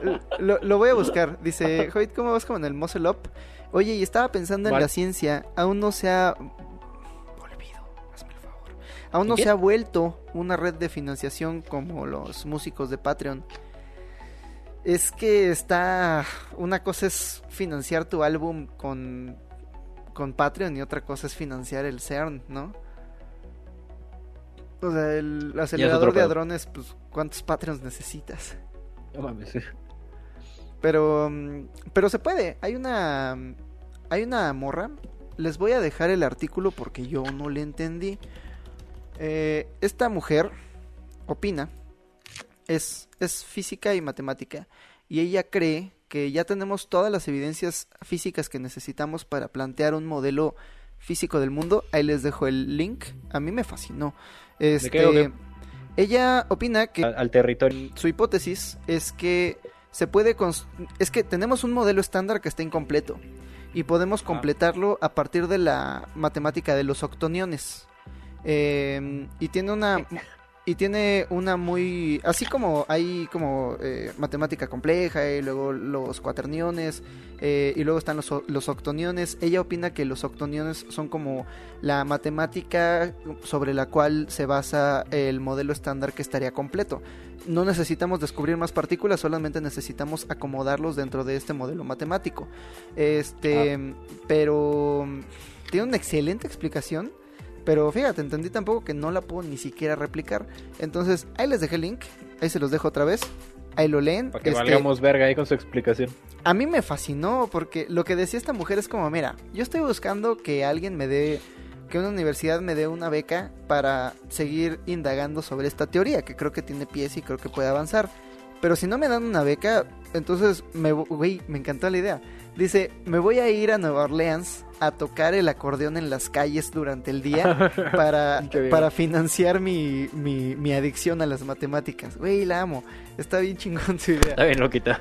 Ella necesita un Patreon. Yo donaría. Es como, güey, Pitágoras estaría con- con- contentísimo con esta morra. Pitágoras no creía que el mundo se podía explicar desde fórmulas y no tenías que experimentar nada en el mundo. Mm. Pero su argumento es que ya descubrimos tantas, mm, mm, tantas partículas subatómicas que, que no tienen un lugar dentro del modelo actual, que necesitamos un nuevo modelo que explique todas, o sea, como que su idea es, ya hicimos toda la experimentación posible. Ahora Sí, démosle orden a, este, a esta data que, que encontramos. Ojalá, o- ojalá fuera menos tonto, ojalá le entendiera, porque me fascina leer su teoría. Miguel JP dice, aquí me aporta este proyecto para la colaboración con Bully Magnets y para la terapia me da acidez. Saludos. Es, ese no ha salido, ¿verdad? La terapia me da Ya ha acidez. salido. Estaría chido. Ya en la siguiente temporada yo creo que ya el santo va a cachetear esos temas. Ah, Renato Javi Fernán dice, ¿alguien piensa que el santo se parece a George Constanza? no, le falta panza Me falta. y le sobra pelo. Eh, ¿Qué? No. The Black Line dice... Ojalá. Hola Miguelanes, los TQM, saludos Hola. al Enzo. Saludos, Saludos. a Enzo. Enrique Reynoso dice, haya llegado no el santo, díganle que este superchat era para el pasquín, eso te pasa por intentar destruir a Superman. Pobrecito. Rogosov dice, cambien todas las contraseñas y pasos de verificación. Nel, vamos a abandonar Instagram. Bueno. Baby Cakes dice, ¿qué tal chamacos? Saludos desde Tijuana. Bien. Vean Saludos. la película Brasil de 1985. Es mejor que el libro. Y se los ¿Brasil quería mandar en el podcast. 1985? Eh, no, creo que es la película Brasil del año 1985. Eh, ¿No la de Terry Gilliam? Ajá, la de Terry Gilliam. ¿No hay otra? ¿Tiene un libro? No sabía. Este, No, yo tampoco sabía eso. Es una de mis películas favoritas. Yo la vi muy joven y no la entendí, pero Ay, vuelve a verla, es súper clara. Sí, sí, sí. Es bien evidente. tengo que volver a verla. No, es del- delirante Brasil. Además la música eh, es increíble. Hace ahí temas con variaciones del, de la tonadita de Brasil. Toda la pinche película se la pasa con eso. Y, y además el güey quiere destruir el sistema. Y el giro argumental del final, no mames, es la verga. Está chingón, este Gilliam es un genio ahí. Ah, la voy a volver a ver, a ver qué pedo. Alan Millán dice, yo le digo a mi hija, antes de hacer algo, piensa si lo puedes hacer mejor. Y aplica para antes de expresar tu opinión toda emputada. Este... hmm, creo que esa va para mí. ¿Qué te digo? También tengo emociones. Está bien. Pero sí, No es, se un, puede- buen, es un buen consejo. Este... No se puede saltar de un corazón en llamas. Ey, no se puede. Rogosov dice, antes de pensar en una república perfecta, hay que pensar si el ser humano es susceptible a ese proceso. ¿Somos mejores hombres? ¿Hemos avanzado? Es lo que decía, ¿no? Que si el ser humano es imperfecto, ¿cómo le podemos aplicar un modelo a algo que no está terminado? Perfecto, en latín significa terminado, o sea, Sí. hecho ya eh, en todo su objeto. Y el- la evolución inherente del ser humano y su evolución cultural denota un proceso de, si no de perfeccionamiento, sí de evolución constante, o sea, de imperfección. Ayer, eh, ayer hablaba con un Patreon que justo me explicaba que, este, ¿qué hacemos con estos movimientos sociales que emergen de la emoción y no de la razón? ¿Qué hacemos con movimientos sociales como Black Lives Matter, me decía, que exigen igualdad y exigen el fin de los asesinatos de negros? Él decía, a pesar de que los la cantidad de negros que se matan entre ellos es muy superior a la cantidad de blancos que se ma- que matan a los negros. ¿Qué hacemos acerca de las feministas que exigen el fin de los feminicidios a pesar de que más hombres mueren que mujeres? Este, Pues dejamos de matar negros y dejamos de matar mujeres. Ah. Y dejamos de matar blancos y dejamos de matar hombres. ¿Por qué nos estamos matando entre nosotros? Este, sí, pero Tiene que plan- replantear sus preguntas nada más. Sí, su, su pregunta era, ¿co- ¿qué hacemos para que estos eh, eh, para que estos movimientos dejen de enfocarse tanto en la emoción? Y yo le decía que, este, güey, le exiges demasiado al ser humano. Es como, eh, imagínate que estás descalzo en tu casa y te pegas en el dedo chiquito del pie. Pues te va a doler y vas a gritar. Y si de pronto llegara Ben Shapiro a decirte, o, o sea, eh, yo sé que te está doliendo, pero tienes que aplicar la razón. El dedito de chiquito del pie solamente aplica el 1% de tu masa corporal y el daño que estás sufriendo ahora mismo no, no pone en peligro tus funciones vitales. Pues hasta te vas a emputar más, ¿no? Y le vas a decir, güey, vete a la verga, tú no me vas a decir qué sentir. Entonces, este, pues construir una sociedad que tome en cuenta los sentimientos de la humanidad. Imagínate que construimos el paraíso, pero todo el mundo se siente de la verga. Creo que, creo que es eso, tomar en cuenta la condición humana y no escapar de ella. Sí, si no, no sirve de nada. Llevar un proyecto de Estado, una realización gubernamental, si al final no vamos a estar escuchándonos entre nosotros y escuchar nuestras más pendejas dolencias. Darío Guerra dice, hey, todos cometemos errores y ustedes lo afrontaron maduramente. Yo no. Qué chido, dice. Eh, ¿Qué opinan de Roger Bartra, los TQM y más al David? Gracias, eh, valedor. Me gusta Roger Bartra. Tiene textos interesantes, por ejemplo, sobre la utopía. Y tiene columnas muy interesantes siempre. Pues vale la pena si publica algo leerlo. Es una persona que sí piensa a fondo.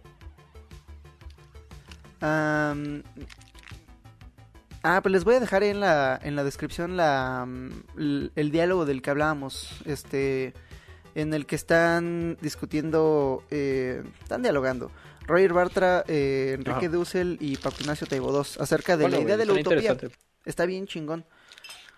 Eh, ¿Qué dice?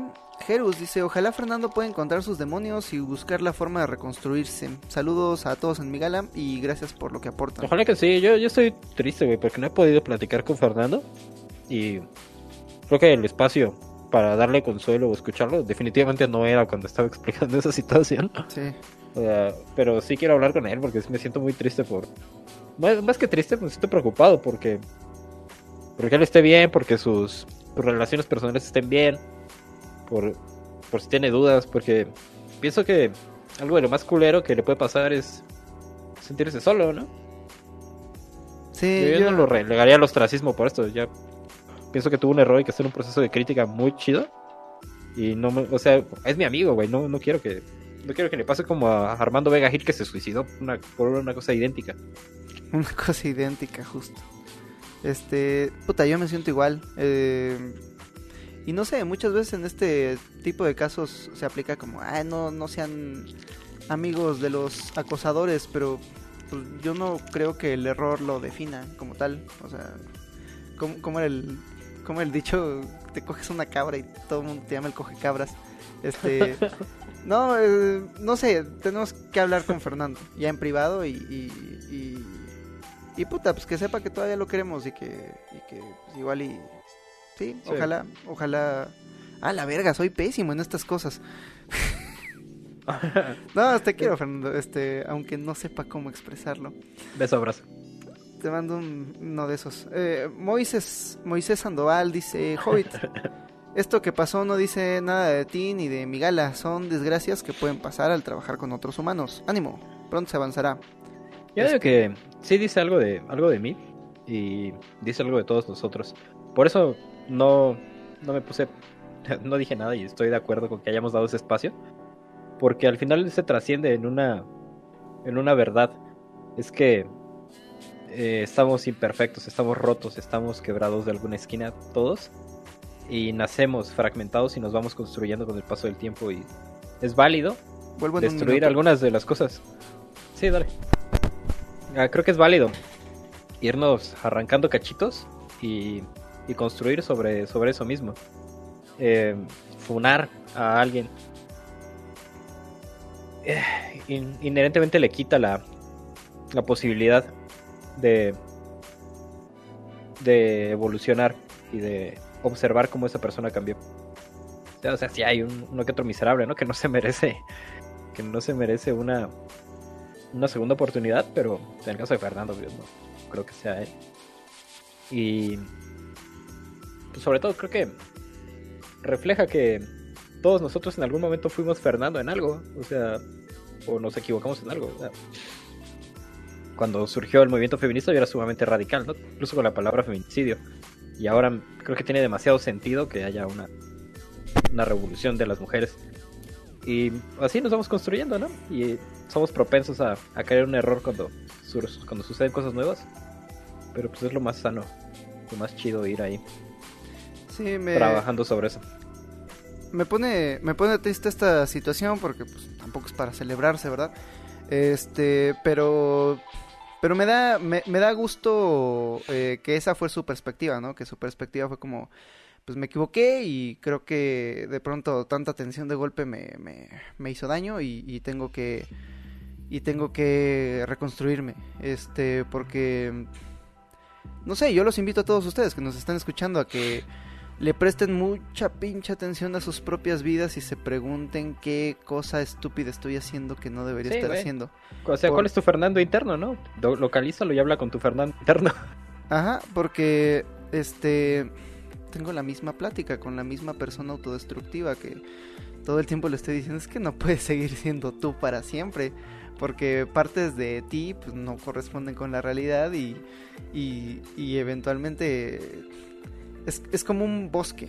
El bosque que va acumulando materia muerta en el piso y, y, y necesita incendios constantes para, para renacer, para que de esa ceniza pues nazca nueva vida.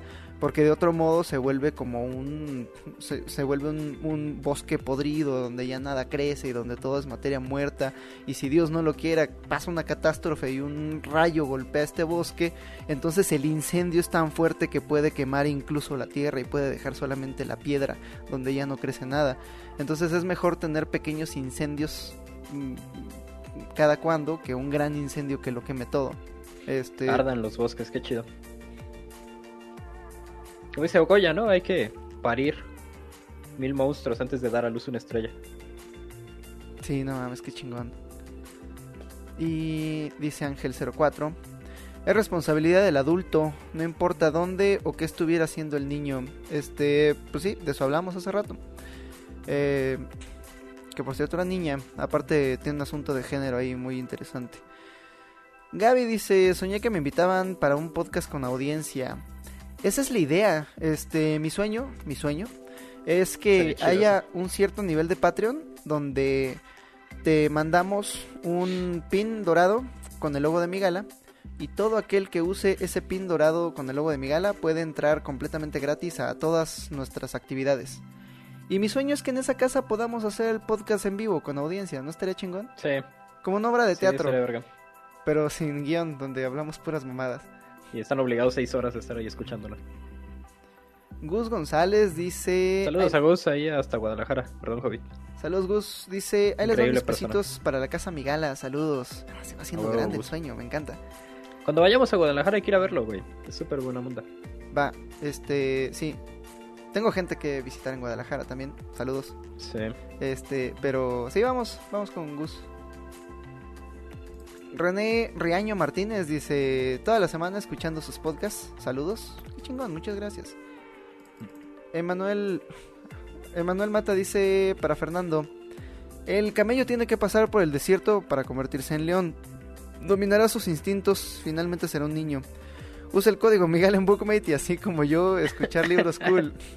Así es, amigas y amigos, se los voy a dejar en el chat. Eh, usen el código Migala, necesitamos juntar a 500 de ustedes. Muchas gracias. No, se los recomiendo mucho, a mí me gusta mucho esa app. Dale Es- a Bookmate, ahí están algunos libros. ¿Sabes qué es lo único que no me gusta de Bookmate? Lo exageradamente práctico que es. Lo mucho que me ha No alejado puedo de, creer, mis, no lo puedo de- mis libros. ¿Sabes qué me disgusta de Bookmate? Lo mucho que lo amo. Sí, sí, sí, es que es, es como, ¿qué prefieres? ¿Ser, ¿Ser amado o ser temido? Yo prefiero Sí. ser tan amado que les dé miedo lo mucho que me aman, así como yo amo a Bookmate, me da mucho miedo lo no lo mucho que creer, lo no lo puedo creer. No, eso es, No eso, es, eso está culero, que está tan práctico y tan a la mano que me, me estoy acostumbrando a leer en mi pinche celular. Y toda la cantidad de libros impresos que tengo aquí en este librero que no he leído, este... Verga, pues ahí siguen acumulando polvo, pero pues es que la vida es tan corta. Y Y los días más. lo olvido.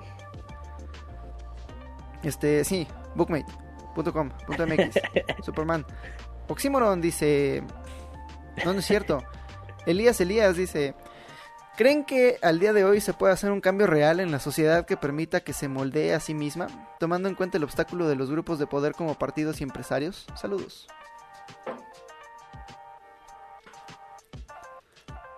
Un cambio ver, real en la sociedad que permita que se moldee a sí misma. Eh, Robert Sapolsky, beban, este, en su, en su clase de biología conductual, primero habla acerca del reduccionismo y el caos, este, acerca de cómo hay los sistemas complejos, como las sociedades, no se pueden entender desde el reduccionismo, acerca de cómo se necesita una nueva ciencia del caos para entenderlos como sistemas holísticos.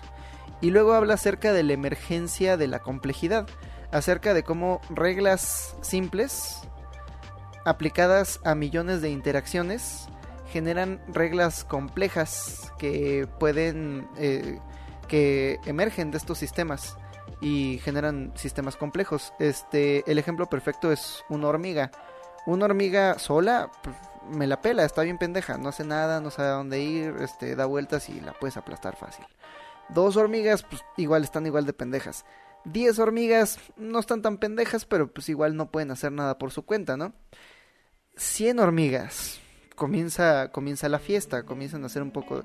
un millón de hormigas tienes una colonia entera que tiene especialización de trabajo, una colonia entera que puede tener una forma muy rudimentaria de la agricultura, que incluso puede como esclavizar unos pulgones para, para alimentarse de unos fluidos que le salen del culo, que pueden pelear batallas, que pueden construir nidos. Y son las mismas reglas. La regla de interacción entre una hormiga y otra, este, no quiero meterme en el terreno de los biólogos, pero no hay más de 15 reglas de interacción entre una hormiga y otra. Es como me encuentro y si eres de tal, te echo unas feromonas y, hacemos esta otra cosa. Entonces, este, cuando hablamos acerca de sistemas complejos que emergen a partir de las simples interacciones entre millones de individuos, decía Robert Sapolsky que una manera de alterar estos sistemas complejos es alterando las reglas simples entre los individuos. Entonces ya no hablamos acerca de eso, acerca de la revolución interna, acerca de la revolución a partir de rediseñar las simples reglas de interacción entre los individuos de la sociedad. Y hubiera estado bien interesante, ya sea para la próxima con el santo. Examen para hablar con el prójimo. Ándale, y si no tomas el examen, al paredón. Oxímoron dice desde Arequipa, buenos días, noches. Saludos Arequipa. ¿Ustedes creen que la prostitución se está normalizando? Puesto que ahora las mujeres son las chulas de ellas mismas y ese era el mayor problema, que ya se resolvió gracias a las redes. Se está... Se están quitando intermediarios y eso espero que reduzca la violencia de trata, que es un tema muy serio y creo que hay una tendencia hacia la objetivación y esto contribuye mucho hacia objetivar a las, a las mujeres. Mm, este es uno de esos temas en los que no quiero opinar porque pues, yo que lo más breve y conciso, güey. Sí, yo digo yo que sé, ¿no? Este al final, o sea, me gustaría que existiera un sistema donde no sea necesario que todas estas mujeres que se están quedando sin trabajos abran su página de OnlyFans para pagar la renta, pero hey, si no lo necesitas y si te nace del corazón vender packs, pues, pues es un país libre, ¿no? Este, y ya. Cristina López dice, son mi canal favorito. Es la primera vez que apoyo económicamente y espero hacerlo más seguido. Gracias por su ah, Gracias Cristina. No era necesario, pero te lo agradezco mucho. Juanra Chaparro donó y muchas gracias. Andrés Ort dice, saludos al Patitas de Molcajete. ¿Cómo te construyes una personalidad? No vino el Patitas de Molcajete. Estaba... Estaba hablando... ¿Cuándo fue? ¿Cuándo fue? ¿Cuándo fue? El, ¿Ayer? el sábado.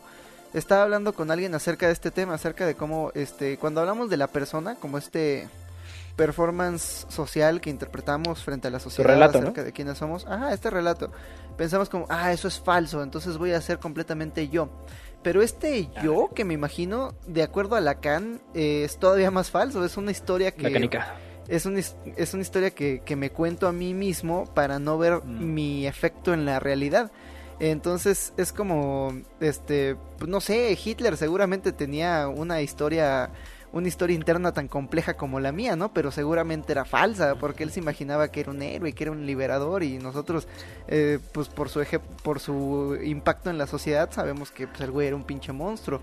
Entonces, este, ¿qué hacer? ¿Qué hacer cuando la máscara social que utilizamos es eh, un acuerdo entre la sociedad y nosotros, pero la máscara interna que usamos es todavía más falsa? Eh, hay un koan muy bonito que... son muy bonitos. Me gusta mucho, decía, una piedra cae en un estanque.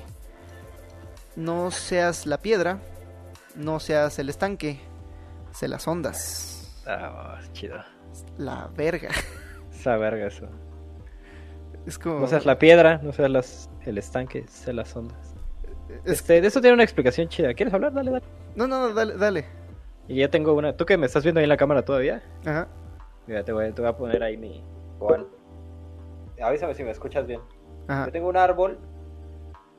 Tengo un río. El árbol se cae y el río salpica. Eso lo, lo bien, ¿eh? lo vi en Museo Coconut. Vean Museo Coconut, es la cosa más cagada de la historia. Eh, y nos, nos revela una cosa, bueno, el Juan del estanque, que es el que sí pudieron ver, con su imaginación, el del río y el árbol, es un poco más complicado. Pero nos habla de, de un fenómeno que describen Deleuze y Guattari. Se llama devenir. Busquen, bajen la aplicación Bookmate y pongan el código Migala. Y, y, busquen libros de Deleuze y de Guattari. ¿Tú no sé si lo has leído, Hobbit? No. Eh, hay un chingo de videos ahí de, de Deleuze y de Guattari. Y acuñan el devenir como un término filosófico que significa cuál es tu máscara en una determinada situación. Por ejemplo, el devenir de la abeja. La abeja deviene libadora frente a la flor. O sea, la abeja chupetea la flor. La abeja deviene asesina en relación con el niño que la molesta. Entonces, nosotros tenemos un devenir dependiendo de la circunstancia en, la que estamos. Si estás con la persona que te quieres ligar, pues devienes dulzura y devienes un, un amor ahí encantador, ¿no? Si estás con un güey que te caga, pues devienes una persona agresiva. El asunto ahí para construir la personalidad, eh, de esto no se trata de Liz Guattari para nada, pero tiene una consecuencia, es que si tú analizas tus devenires y las distintas manifestaciones de ti mismo, podrías irlas uniformando y podrías irlas criticando y, reconstruyendo. Entonces, las, las olas del estanque, por ejemplo, es el devenir del árbol o de la piedra en el río. Sí, es como el efecto en el mundo de la interacción entre lo externo y lo interno, ¿no? La máscara en contexto. Porque, o sea, cuando nosotros hablamos de la personalidad y hablamos del sujeto, el problema de Jung, el problema de, la canica eh, de Freud es que aíslan el sujeto del contexto en el que está eh, interactuando. Entonces, obviamente tenemos un devenir distinto cuando estamos estresados, cuando hemos dormido, cuando, eh, cuando éramos jóvenes, cuando somos adultos. Y, o sea, y esto esto le costó mucho trabajo entenderlo a la psicología y al estudio de la ciencia, porque la, psicología freudiana es intrínsecamente fenomenológica y la fenomenología intenta construir leyes absolutas sobre el comportamiento de las cosas. Me parece que la fenomenología fracasa si, si acepta que una cosa ya no se puede aplicar.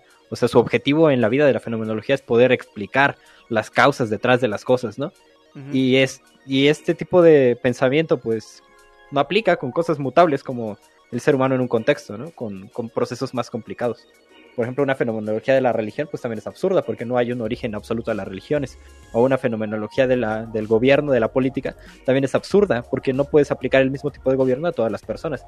Y este fue uno de los grandes vicios de, de las ciencias sociales durante el siglo XIX y inicios del siglo XX. Tenían una influencia fenomenológica tan fuerte que empezaban a, a caer en absolutos y en tendencias y nosotros tuvimos que heredar esas tendencias, criticarlas y decir, ah, Freud está mal por esto, lo cual es un pedo porque ya tenía un séquito de seguidores increíble. Y, algo que no se menciona muy, muy seguido es que este solo recordamos de Freud lo que estuvo mal, pero todo lo demás es conocimiento popular, o sea, tuvo tantos aciertos que nosotros lo damos por sentado, el inconsciente, las tendencias, los, los, eh, las pulsiones, este... Eh, sí, solamente lo recordamos por las cosas en las que se equivocó, pero, pero, pero, pero ¿qué hay de todas las cosas que ya hasta utilizamos en el lenguaje cotidiano, no? Sí, es súper complejo Freud. Ah, Dave Bees dice, no sé qué decir, chavos, pan y circo. Pan y circo. Saludos. Marlene Murillo donó, muchas gracias. Y no dijo nada, mira. Luis Enrique Guzmán se volvió miembro, bienvenido. Ricardo Arredondo dice, me da tanto miedo que este proyecto termine que me veo en la necesidad de dejar de guachicolear. Fuerza y los TQM. nah, no te... Hemos estado en circunstancias tan precarias que... Nah, no te preocupes, hemos estado peor. Si, si un día todos ustedes dejan de donar, me voy a ir a... Me, me voy a ir a, a Nueva Orleans a tocar el acordeón durante los días para para financiar mi adicción a los podcasts. yo que tú, ya que tú iba viendo ahí los, tutoriales de cómo tocar cualquier mierda, hoy. Me voy a tocar la... Puta, es que no sé tocar nada. Tienes una calimba, ¿no? Lo único que, tienes y lo tocas a lo pendejo. Y, y no la sé tocar y tiene cinco teclas. Eso, tiene su maña. Ramón Martínez Torres dice, un saludo para ambos, gran trabajo. ¿Y el santo? está chambeando. Está trabajando. Ya está dormido ahorita, ¿no? Pero estaba Ah, está trabajando y por eso no pudo. No pudo venir con nosotros. Ya íbamos a hacer el primer podcast Migalas en. El primer podcast Migala presencial, ¿no? Seguimos a distancia desde que empezó la pandemia. Ya Sí, íbamos a hacerlo presencial, pero. Se nos deshizo. ¿Quién sabe si hubiera sido igual, viejo? Güey, traía un antojo de norteñito. Me desperté y ya me lo estaba saboreando. Y dije, a huevo, voy a llegar y voy a comer algo bien chingón. Y, y ya no se hizo. Yo tenía ganas de verlo. Yo tenía ya ganas como de salir. Rutina del podcast a distancia.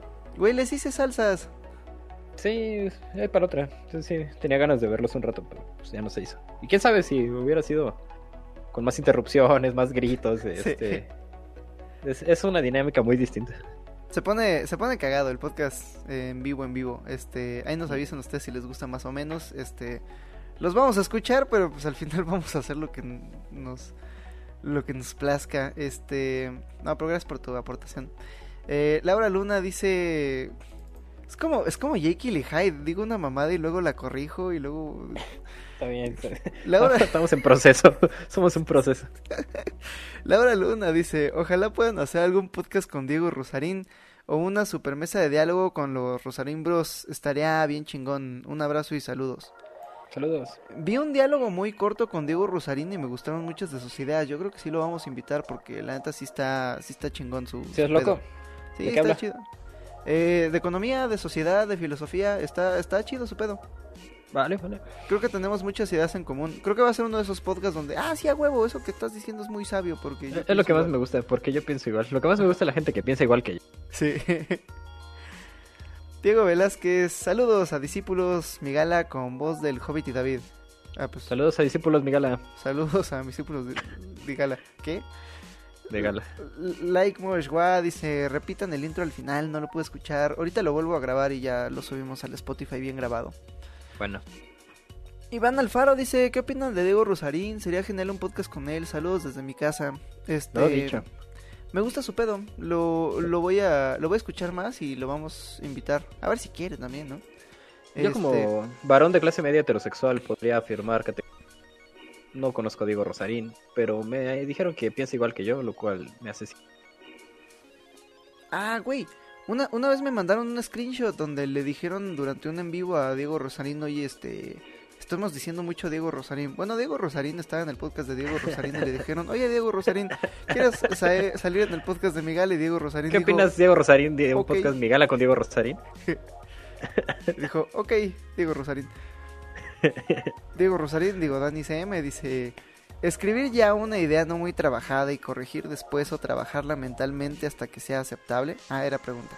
Eh, e, escribir, escribir ya una idea no muy trabajada y corregir después o trabajarla mentalmente hasta que sea aceptable. ¿Qué opinan del Vaporwave? Saludos a todos. Está chido el Vaporweb y sobre escribir, pues cuando tengas tiempo baja las ideas. Creo que cuando las estás transcribiendo se modifican mucho. Sí, sí, porque creemos que sabemos. Y luego hay que ponerlo en palabras. Y es como, ah, la verga, igual y no sabía. Este, es, es como un proceso.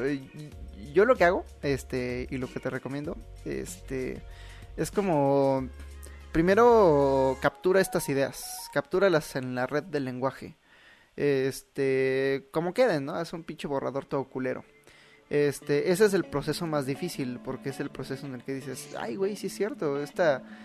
En una de esas, y el pensamiento no existe sin lenguaje, en una de esas, si esto que interpretamos como pensamiento es puro...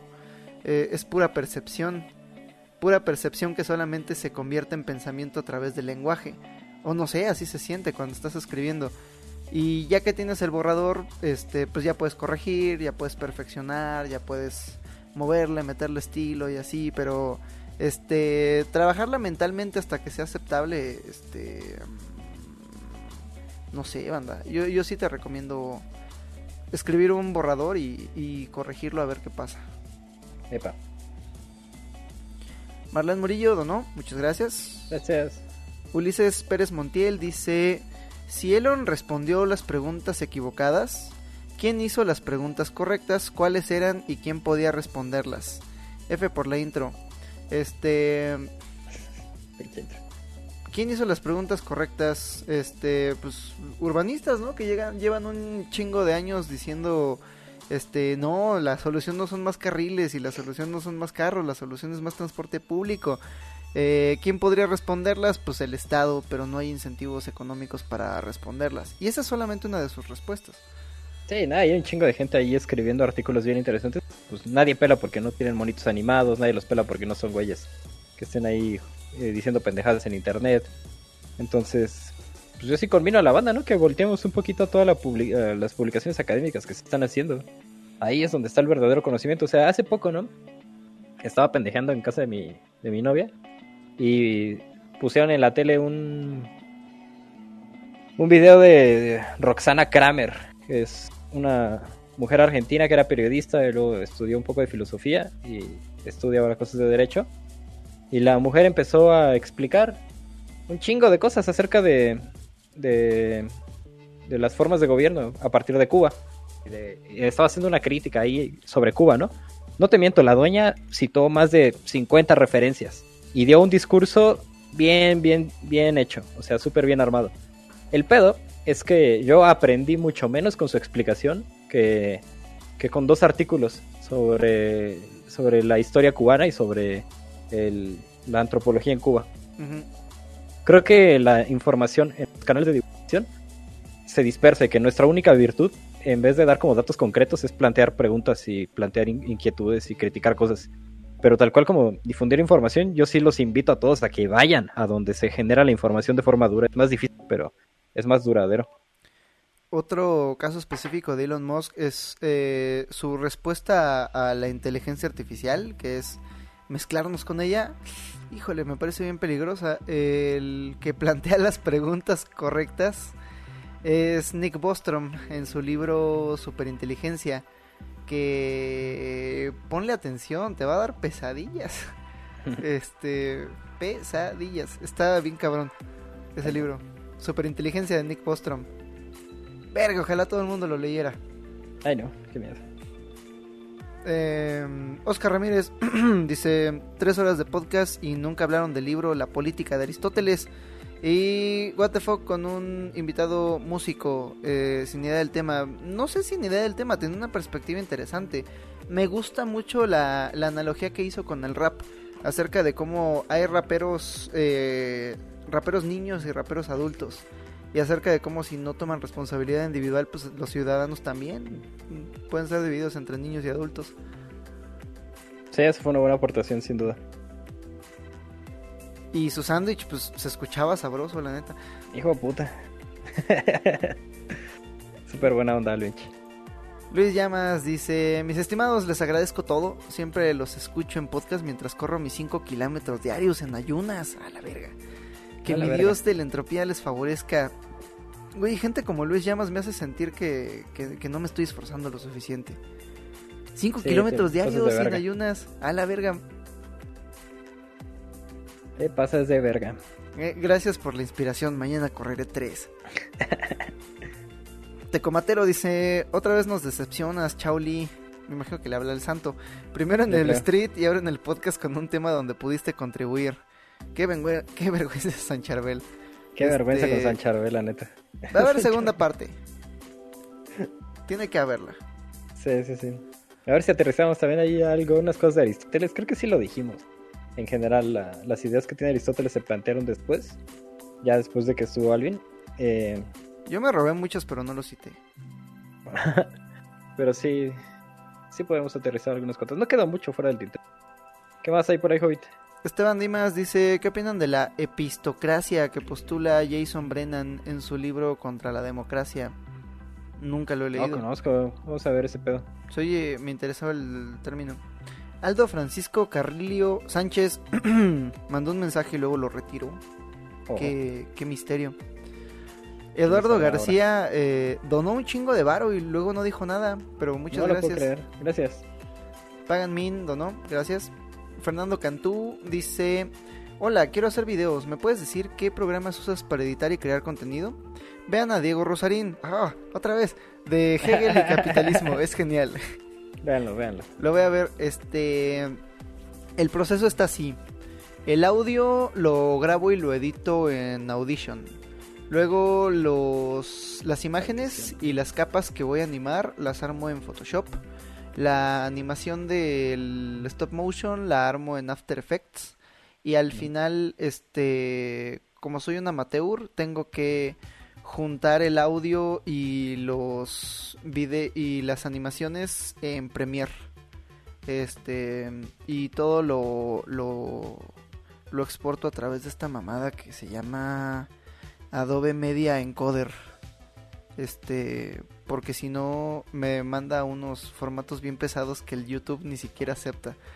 Este, esa es la idea. Pero seguro hay un mejor modo. Eh, Dama G una vez me dijo que todo eso lo puedo hacer desde Premiere. Este, pero no le entendí cómo, entonces, pues, pues, y... Ya le preguntamos al santo. Además es una cosa que es una vez y ya. Sí, seguramente. Este, pero, ¿qué te digo? Yo estoy cómodo con este proceso. Está chido. Sí. Emanuel Mata dice, repito mi recomendación de ver Malcolm el de en medio. Muchos de estos temas, ejemplos y situaciones se ven en muchos capítulos, aparte de que es una gran serie. Sí la voy a ver, fíjate. Me gusta mucho, me gusta mucho cuando la comedia se toma en serio la sociedad. Es bien chido. Yep. Ale Ordinola Art dice, hola Miguela, subí en mi canal el intro de este podcast con el audio arreglado. ¿Qué tal? Me ahorré una hora de trabajo. Eh, hice lo que pude con lo que sé. No quería echar a perder esta interpretación y postdata también lo compartí en los grupos del Facebook. Este, ¿qué hacemos? Es que a esta hora la pereza me ruega ya no hacer nada, pero Mañana, en la mañana lo haces también. No tienes que exigirte todo en un mismo día. Ah, se podría, lo voy a escuchar, lo voy a escuchar y si se escucha chido, pues ya intercambio el audio por el y ya lo subimos al Spotify. Este, gracias, Ale. Sí, Este, gracias por la labor. Muchas gracias, este, neta. Sergio Master dice Roxana Kramer, ja, fíjate, su más reciente video habla Sí. de Cuba. Ah, fíjate. Justo hablamos Sí. de eso. Está chido. pues, Sí, sí, creo que sabe un chingo. Invito a sus espectadores de nuevo a que vayan a las fuentes para que aprendan de verdad. Serchex dice, hoy tengo a mi hijo durmiendo a mi vera. Lo veo y pienso respecto al tema. ¿Cómo construir una sociedad más consciente, formando una persona consciente? A la verga, Sí, haciendo gente crítica es la, la primera base. Qué chido, ¿no? Puedo ahí tener allá su Miguelito ahí en la... A la vera, vera. No sé si es la hora, pero su comentario me pateó en el corazón. Es como... Ah, está súper chido eso. Una, una cosa es imaginarse la sociedad perfecta, pues aquí, ¿no? En- Ajá, En la- Campeche, ¿qué es? Pero, verga, si tuviera un hijo, chiquito. verga, ¿qué no haría? ¿Qué no haría para hacer la Deberíamos realidad? tener hijos y tener carreras de hijos, competencias. Ah, huevo, voy a, voy a poner el mío bien mamado para que se madre el tuyo. che, David Junior ahí el chato. Gaby, no, pero el tuyo va a ser más largo, va a tener brazos más largos. Yo lo voy a mandar a, a que te robe libros. Le voy a decir, mira Pepito, tú estás chaparrito, tú tienes que pelear de cerca. Pepito. Ellos Usa tienen el los brazos abajo más de largos, gravitación. entonces tienes que pelear a puro codazo. Sí, sí, sí. el Pepito, ¿no? Gaby dice, hoy es 5 de septiembre. A ver. Mañana 6. Ah, sí, ya es. Gracias. Javier Ruiz dice, no sé de qué hablan, yo vengo llegando y mañana los escucho con calma. Sale pelones. ¿Qué pasó? ¿Qué pasó? Pelones me suena manada. Nomás hay uno. Y no, y no vino. Alan Moisés Martínez dice, ¿ya vieron la película de las vacaciones de Jesús y Buda? No mames, ¿eso existe? si aún la ven, véanla, está buena y está cagada. Los TQM, chavos, gracias por todo. Gracias. Voy a ver esa recomendación. Se Sí, cagada. Eh, Es, un, es una animación, güey. Se ve súper chida. Se llama Saint Oni-san. A huevo. Es un, es un manga japonés y se Ah, por película, supuesto que es güey, japonesa, Se ve verga. Sí la voy a ver. Qué gran recomendación. Gracias, quien quiera que seas. Julián Mendivelso dice, yo casi soy ingeniero energético, inbox y te ayudo. Ah, güey, pues este, Lo los, men- los mensajes del Twitter están abiertos, este, echa, échame un mensaje y, y vemos qué pedo. Este, faltan años, faltan años, pero sí me gustaría tener una idea de, de cómo va a estar el reto. Diego Velázquez dice, Hobbit en SkySense instalamos paneles solares en Tepoztlán. Ay, creo que ¿Qué tal, eh? ¿Qué tal, qué tal, qué tal? Es este... Echa- échame un mensaje, échame un mensaje y, y lo platicamos a ver qué pedo. Este, perdón si, si representé mal su modelo de negocios. Este, me parece que, no sé, no, no sé, estoy hablando por hablar. Ya es tarde. Pero sí, échame un mensaje y vemos qué pedo. Ale Ordinola Art dice, Hobbit, en YouTube hay un canal pro- llamado Proyecto Autosustentable y el valedor explica muy bien todo para aprovechar lo que te da la Era lo que yo naturaleza". pensaba, que seguro hay, o sea, tú me hablaste de vía como cavernícola y seguro hay un chingo de cabrón que te pueden explicar desde cómo echar un colado, sigan a la mujer albañil, hasta cómo, cómo, arra- cómo arar tu milpa y todo ese pedo. O sea, seguro que está ahí ya el conocimiento mucho más accesible, ¿no? Y eso es lo más maravilloso que todo ya está ahí. Nada más hay que seguir tutoriales y van a salir mal, pero hasta cuando salen mal está chingón y por eso está chido el canal de Maere Wink. Este Felipe Acosta dice, Hobbit, pásame por favor tu receta para hacer pan sin levadura, por favor, si se Oye, puede. sí, ¿cómo es? Eh, es la cosa más fácil del mundo. Los ¿Pero sin levadura? Sin levadura, los únicos ingredientes que ¿Qué? necesitas son harina, agua y sal. Eh, harina, agua y sal. Tienes harina, tienes agua, tienes sal y tienes el mejor pan del mundo.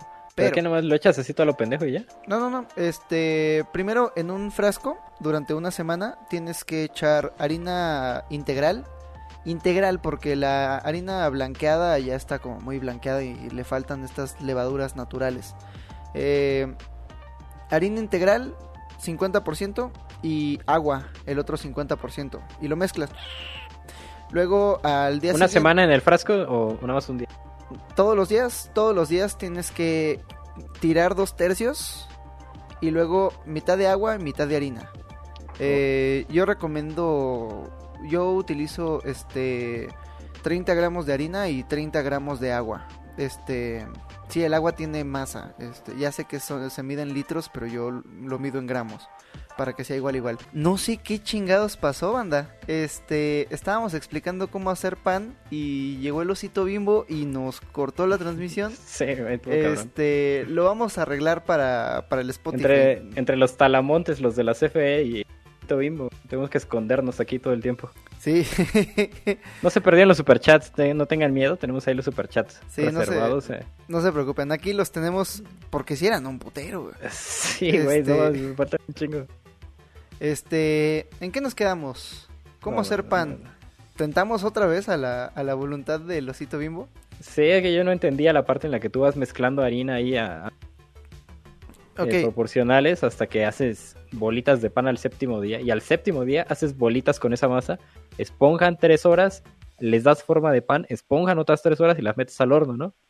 sí, este, yo lo que hago es usar harina integral para alimentar a la masa madre todos Mm. los días, 50% de harina, 50% de agua, tiras dos tercios todos los días y la vuelves a alimentar.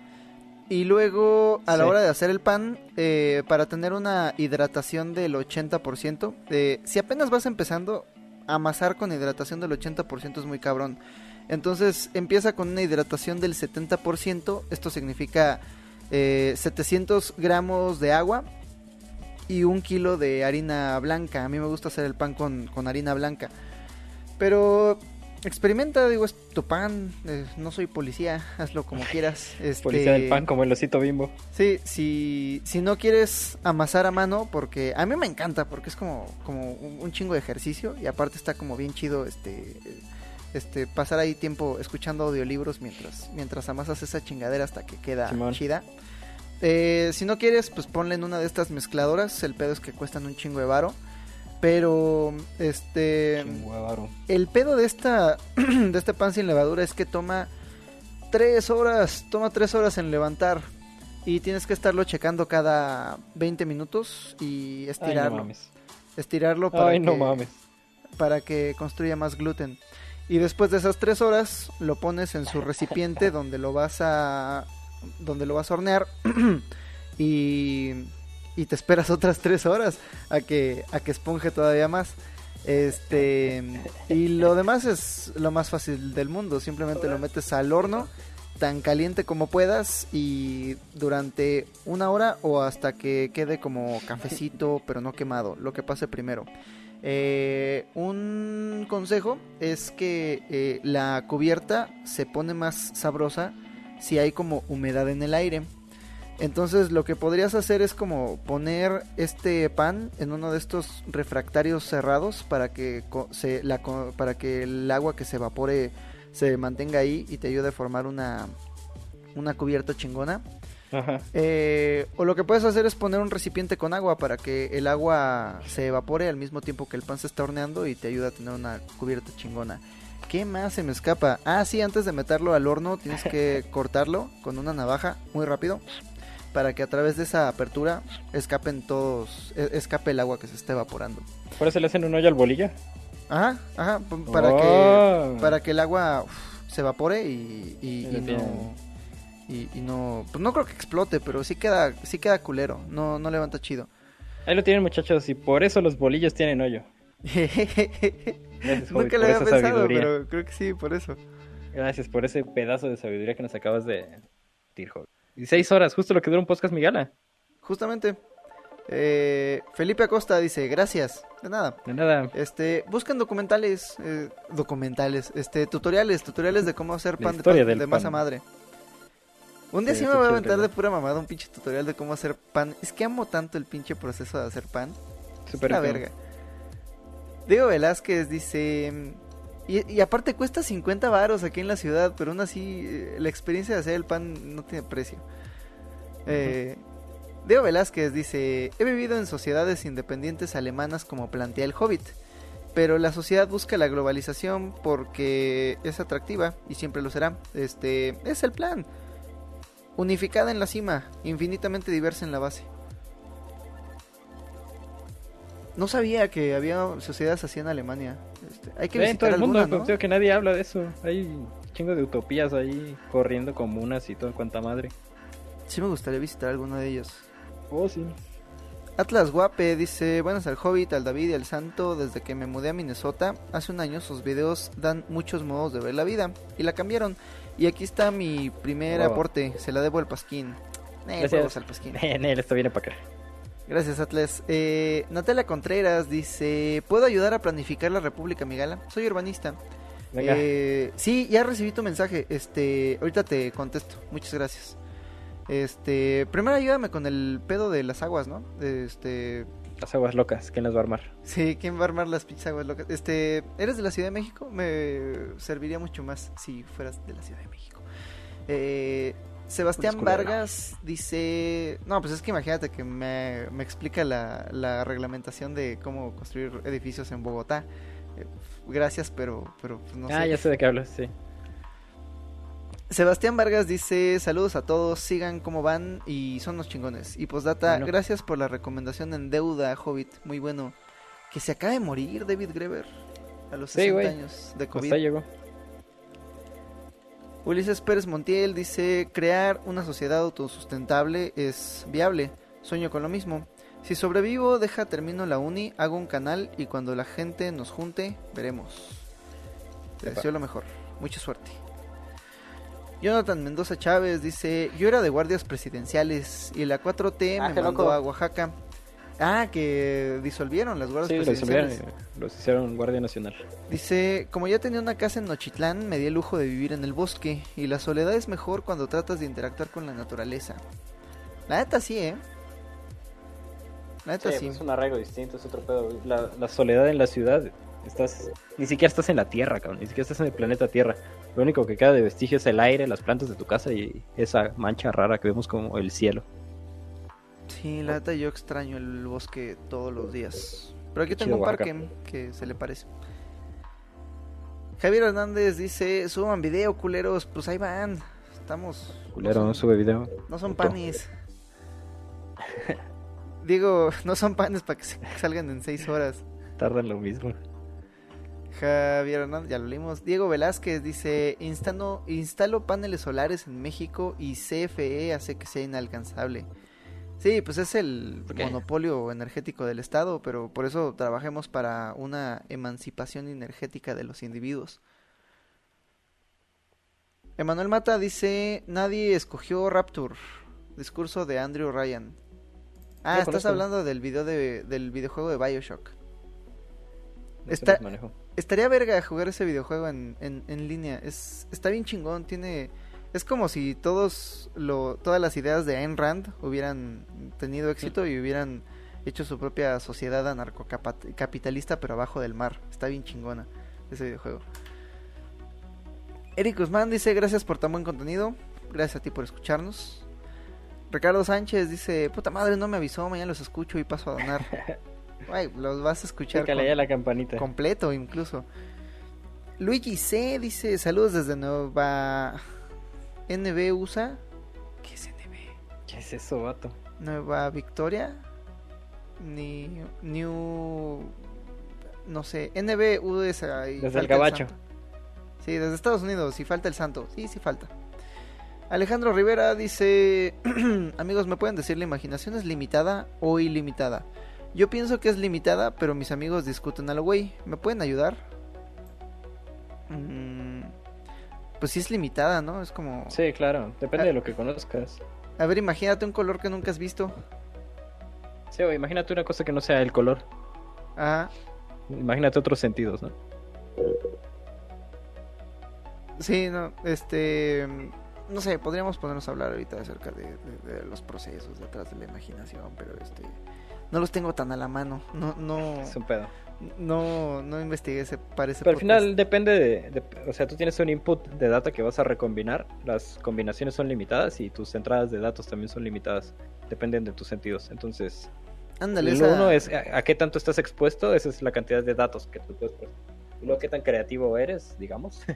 es la cantidad de combinaciones que puedes obtener con, la- con los datos a los que ya tú estás expuesto. Ningún individuo genera datos por sí mismo. Sí, creo que, creo que iba en esa dirección. Eh, Javier Preto dice, qué bonito es pararse al baño y ver que siguen. Eh. Este, pues qué bonito que nos sigas escuchando. Lo que no está bonito es tener que pararse al baño y seguir. Eh, Leija dice, hola, ahí les dejo lo poco que gané en encuestas XD. Gracias. Eduardo García dice, ¿cómo me uno al Discord? Eh, no han pasado, ¿verdad? El link de la comunidad bonóvica. Ahí, No sé. si alguien sigue despierto, echen el link de la comunidad bonóvica. O ya sé, a la gente de la comunidad bonóvica, este... ¿Me pueden pasar un link que yo pueda compartir? Porque hay un link pero está obsoleto. Y yo no sé cómo sacar el link para este... Ay, ¿por qué, por qué soy tan viejo? ¿Por qué soy tan tonto? Hablo bajito. Ah, mira, Hablo bajito tiene un canal muy chido. Este. ¿Cómo te Hobbit? Ah, pero es que tú eres bajita. Este, no, así se llama. Hablo bajito, tiene un canal muy chido aquí en YouTube. Este, los invito a visitarlo. Eh, ella nos donó un emoji de una morra, de, un- de una pera soltando un micrófono. Qué chido. Marco Medina dice, ya váyanse a dormir, jamás. Jamás. Y luego nos dice, suban podcast tempra, tempra para escucharlo en el trabajo. Este, ¿quieres que me vaya a dormir o que lo suba tempra? Una de. Las dos. God Forcon dice, ¿con qué programa editas los videos? Saludos desde Chile. Eh, ¿Cuál era? Audition, Photoshop, eh, After Effects, eh, Premiere y después Adobe Media Encoder. Hablo bajito, después dice, Hobbit, eres como mi conejo blanco, ¿a dónde puedo enviarte un correo? Este... No, ya no, se cancelaron las relaciones parasociales. Funado. Este, pero ahí están abiertos los mensajes del Twitter. Em, Jack Herschel dice: Saludos a mis hermanos Omar, Ángel y Eric. Saludos. Saludos. Marco Medina dice: William, William. Wallace, William, ¿qué?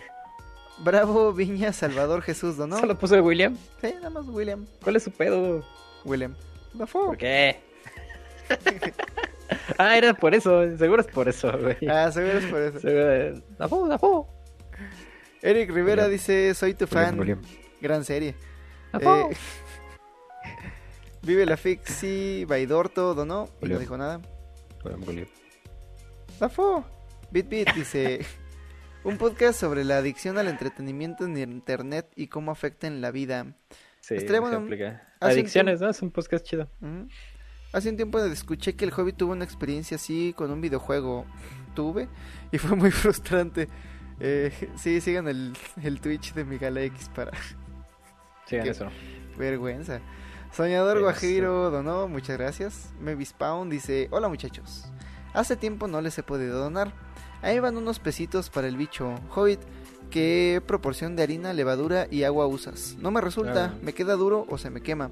Es eh, lo ideal, lo ideal es una hidratación del 80%. Esto es 800 gramos de agua, eh, un kilo de harina y, y algo así como, este, verga, se me ol- es, es que ya lo tengo tan, tan en la memoria muscular que no sé qué chingados. Este, dos tercios de tu masa madre, o sea, algo así como, échale unos 30 gramos de masa madre. Va a quedar muy aguado, no le eches más harina porque te va a quedar duro. Amásalo, amásalo hasta que agarre, hasta que se ponga sedoso y bonito y flexible y hasta que lo puedas extender frente al foco y puedas ver como una ventanita de luz, pero no se rompa. Eso significa que ya tienes tus tus enlaces de gluten ya bien armados. Pero eso toma tiempo y esfuerzo. Una hora de paciencia y de darle putazos a la masa. Es lo más importante, ¿eh? Eh, el proceso de amasado. Y la Ah, paciencia. pedo. Ah, ¿En qué nos quedamos? Siempre me pierdo en el pan. Mavis Pound otra vez dice, unificar a la humanidad en base al amor, no sé, el ser humano es tan conflictivo y tribal. Puede ser, pero no lo veremos en nuestra generación. La desidia y dejar al mundo ser tampoco me parece el camino. Hay que hacer algo. Sí, hay que hacer Mm, algo. No podemos ahí abandonarnos. ¿no? Porque se vea difícil. Hay que cuestionarlo. Sí, hay que hacer algo, este, pero también en qué dirección. Yo personalmente prefiero construir el futuro que destruir el pasado, porque pues el pasado el tiempo lo va a destruir solito. Sí. Ah, Munchoy Rodríguez dice un saludo al equipo de Migala. Estoy viendo los podcasts en orden y nada más vine a esta emisión a dejar mi super donación, carnal. Epa, saludos. Uy, te perdiste el drama. Jack Sí. Herschel 1007 se volvió miembro, bienvenido. José Gracias. Rocha Noyola dice: Dono para que le marquen al pelón y lo despierten. Estaría de huevos. ¿Le marcamos? No, pobrecito, hombre. No, es No, que no. eh, estaba trabajando.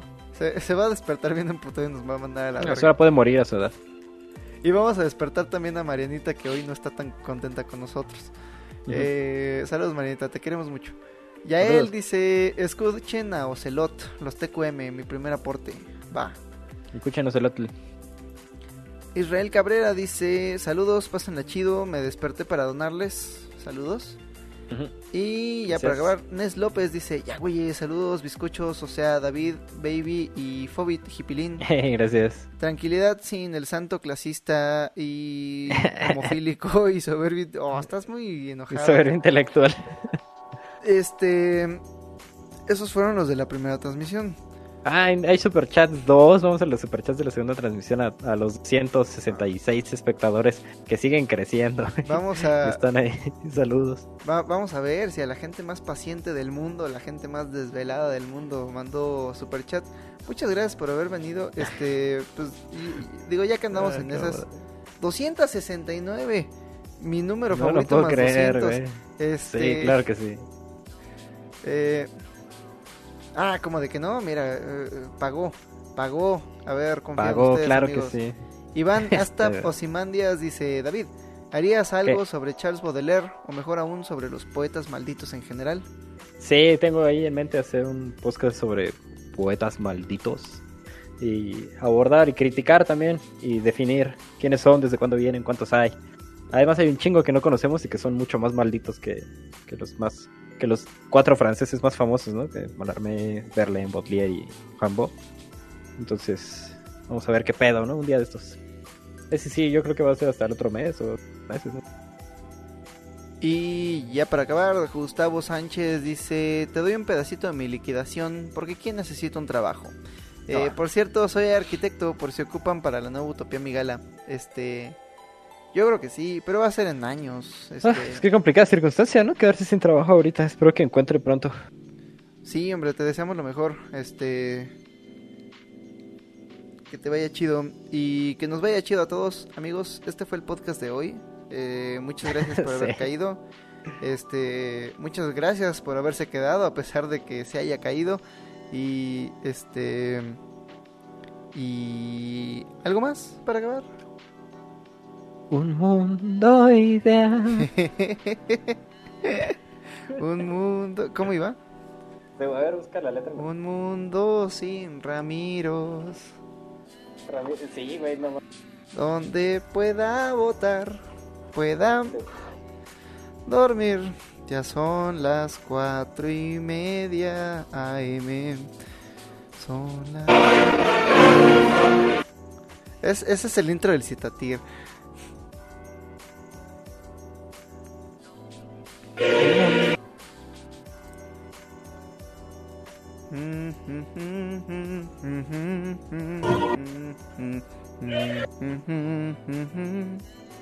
vemos en Galán de Amigos. Donde podamos enjuiciarlos. No participan en la política. Discord. el Discord ahí. Panadero y el pan. Temprano se levanta a repartir el pan. Ah. Vente para Matlán. Vamos a plantar vegetales. Borges, Borges, y dicen que ya nos vamos a dormir. Ah, es el himno de la UR. Yo pensé que era Sí, la rola esa de Disney.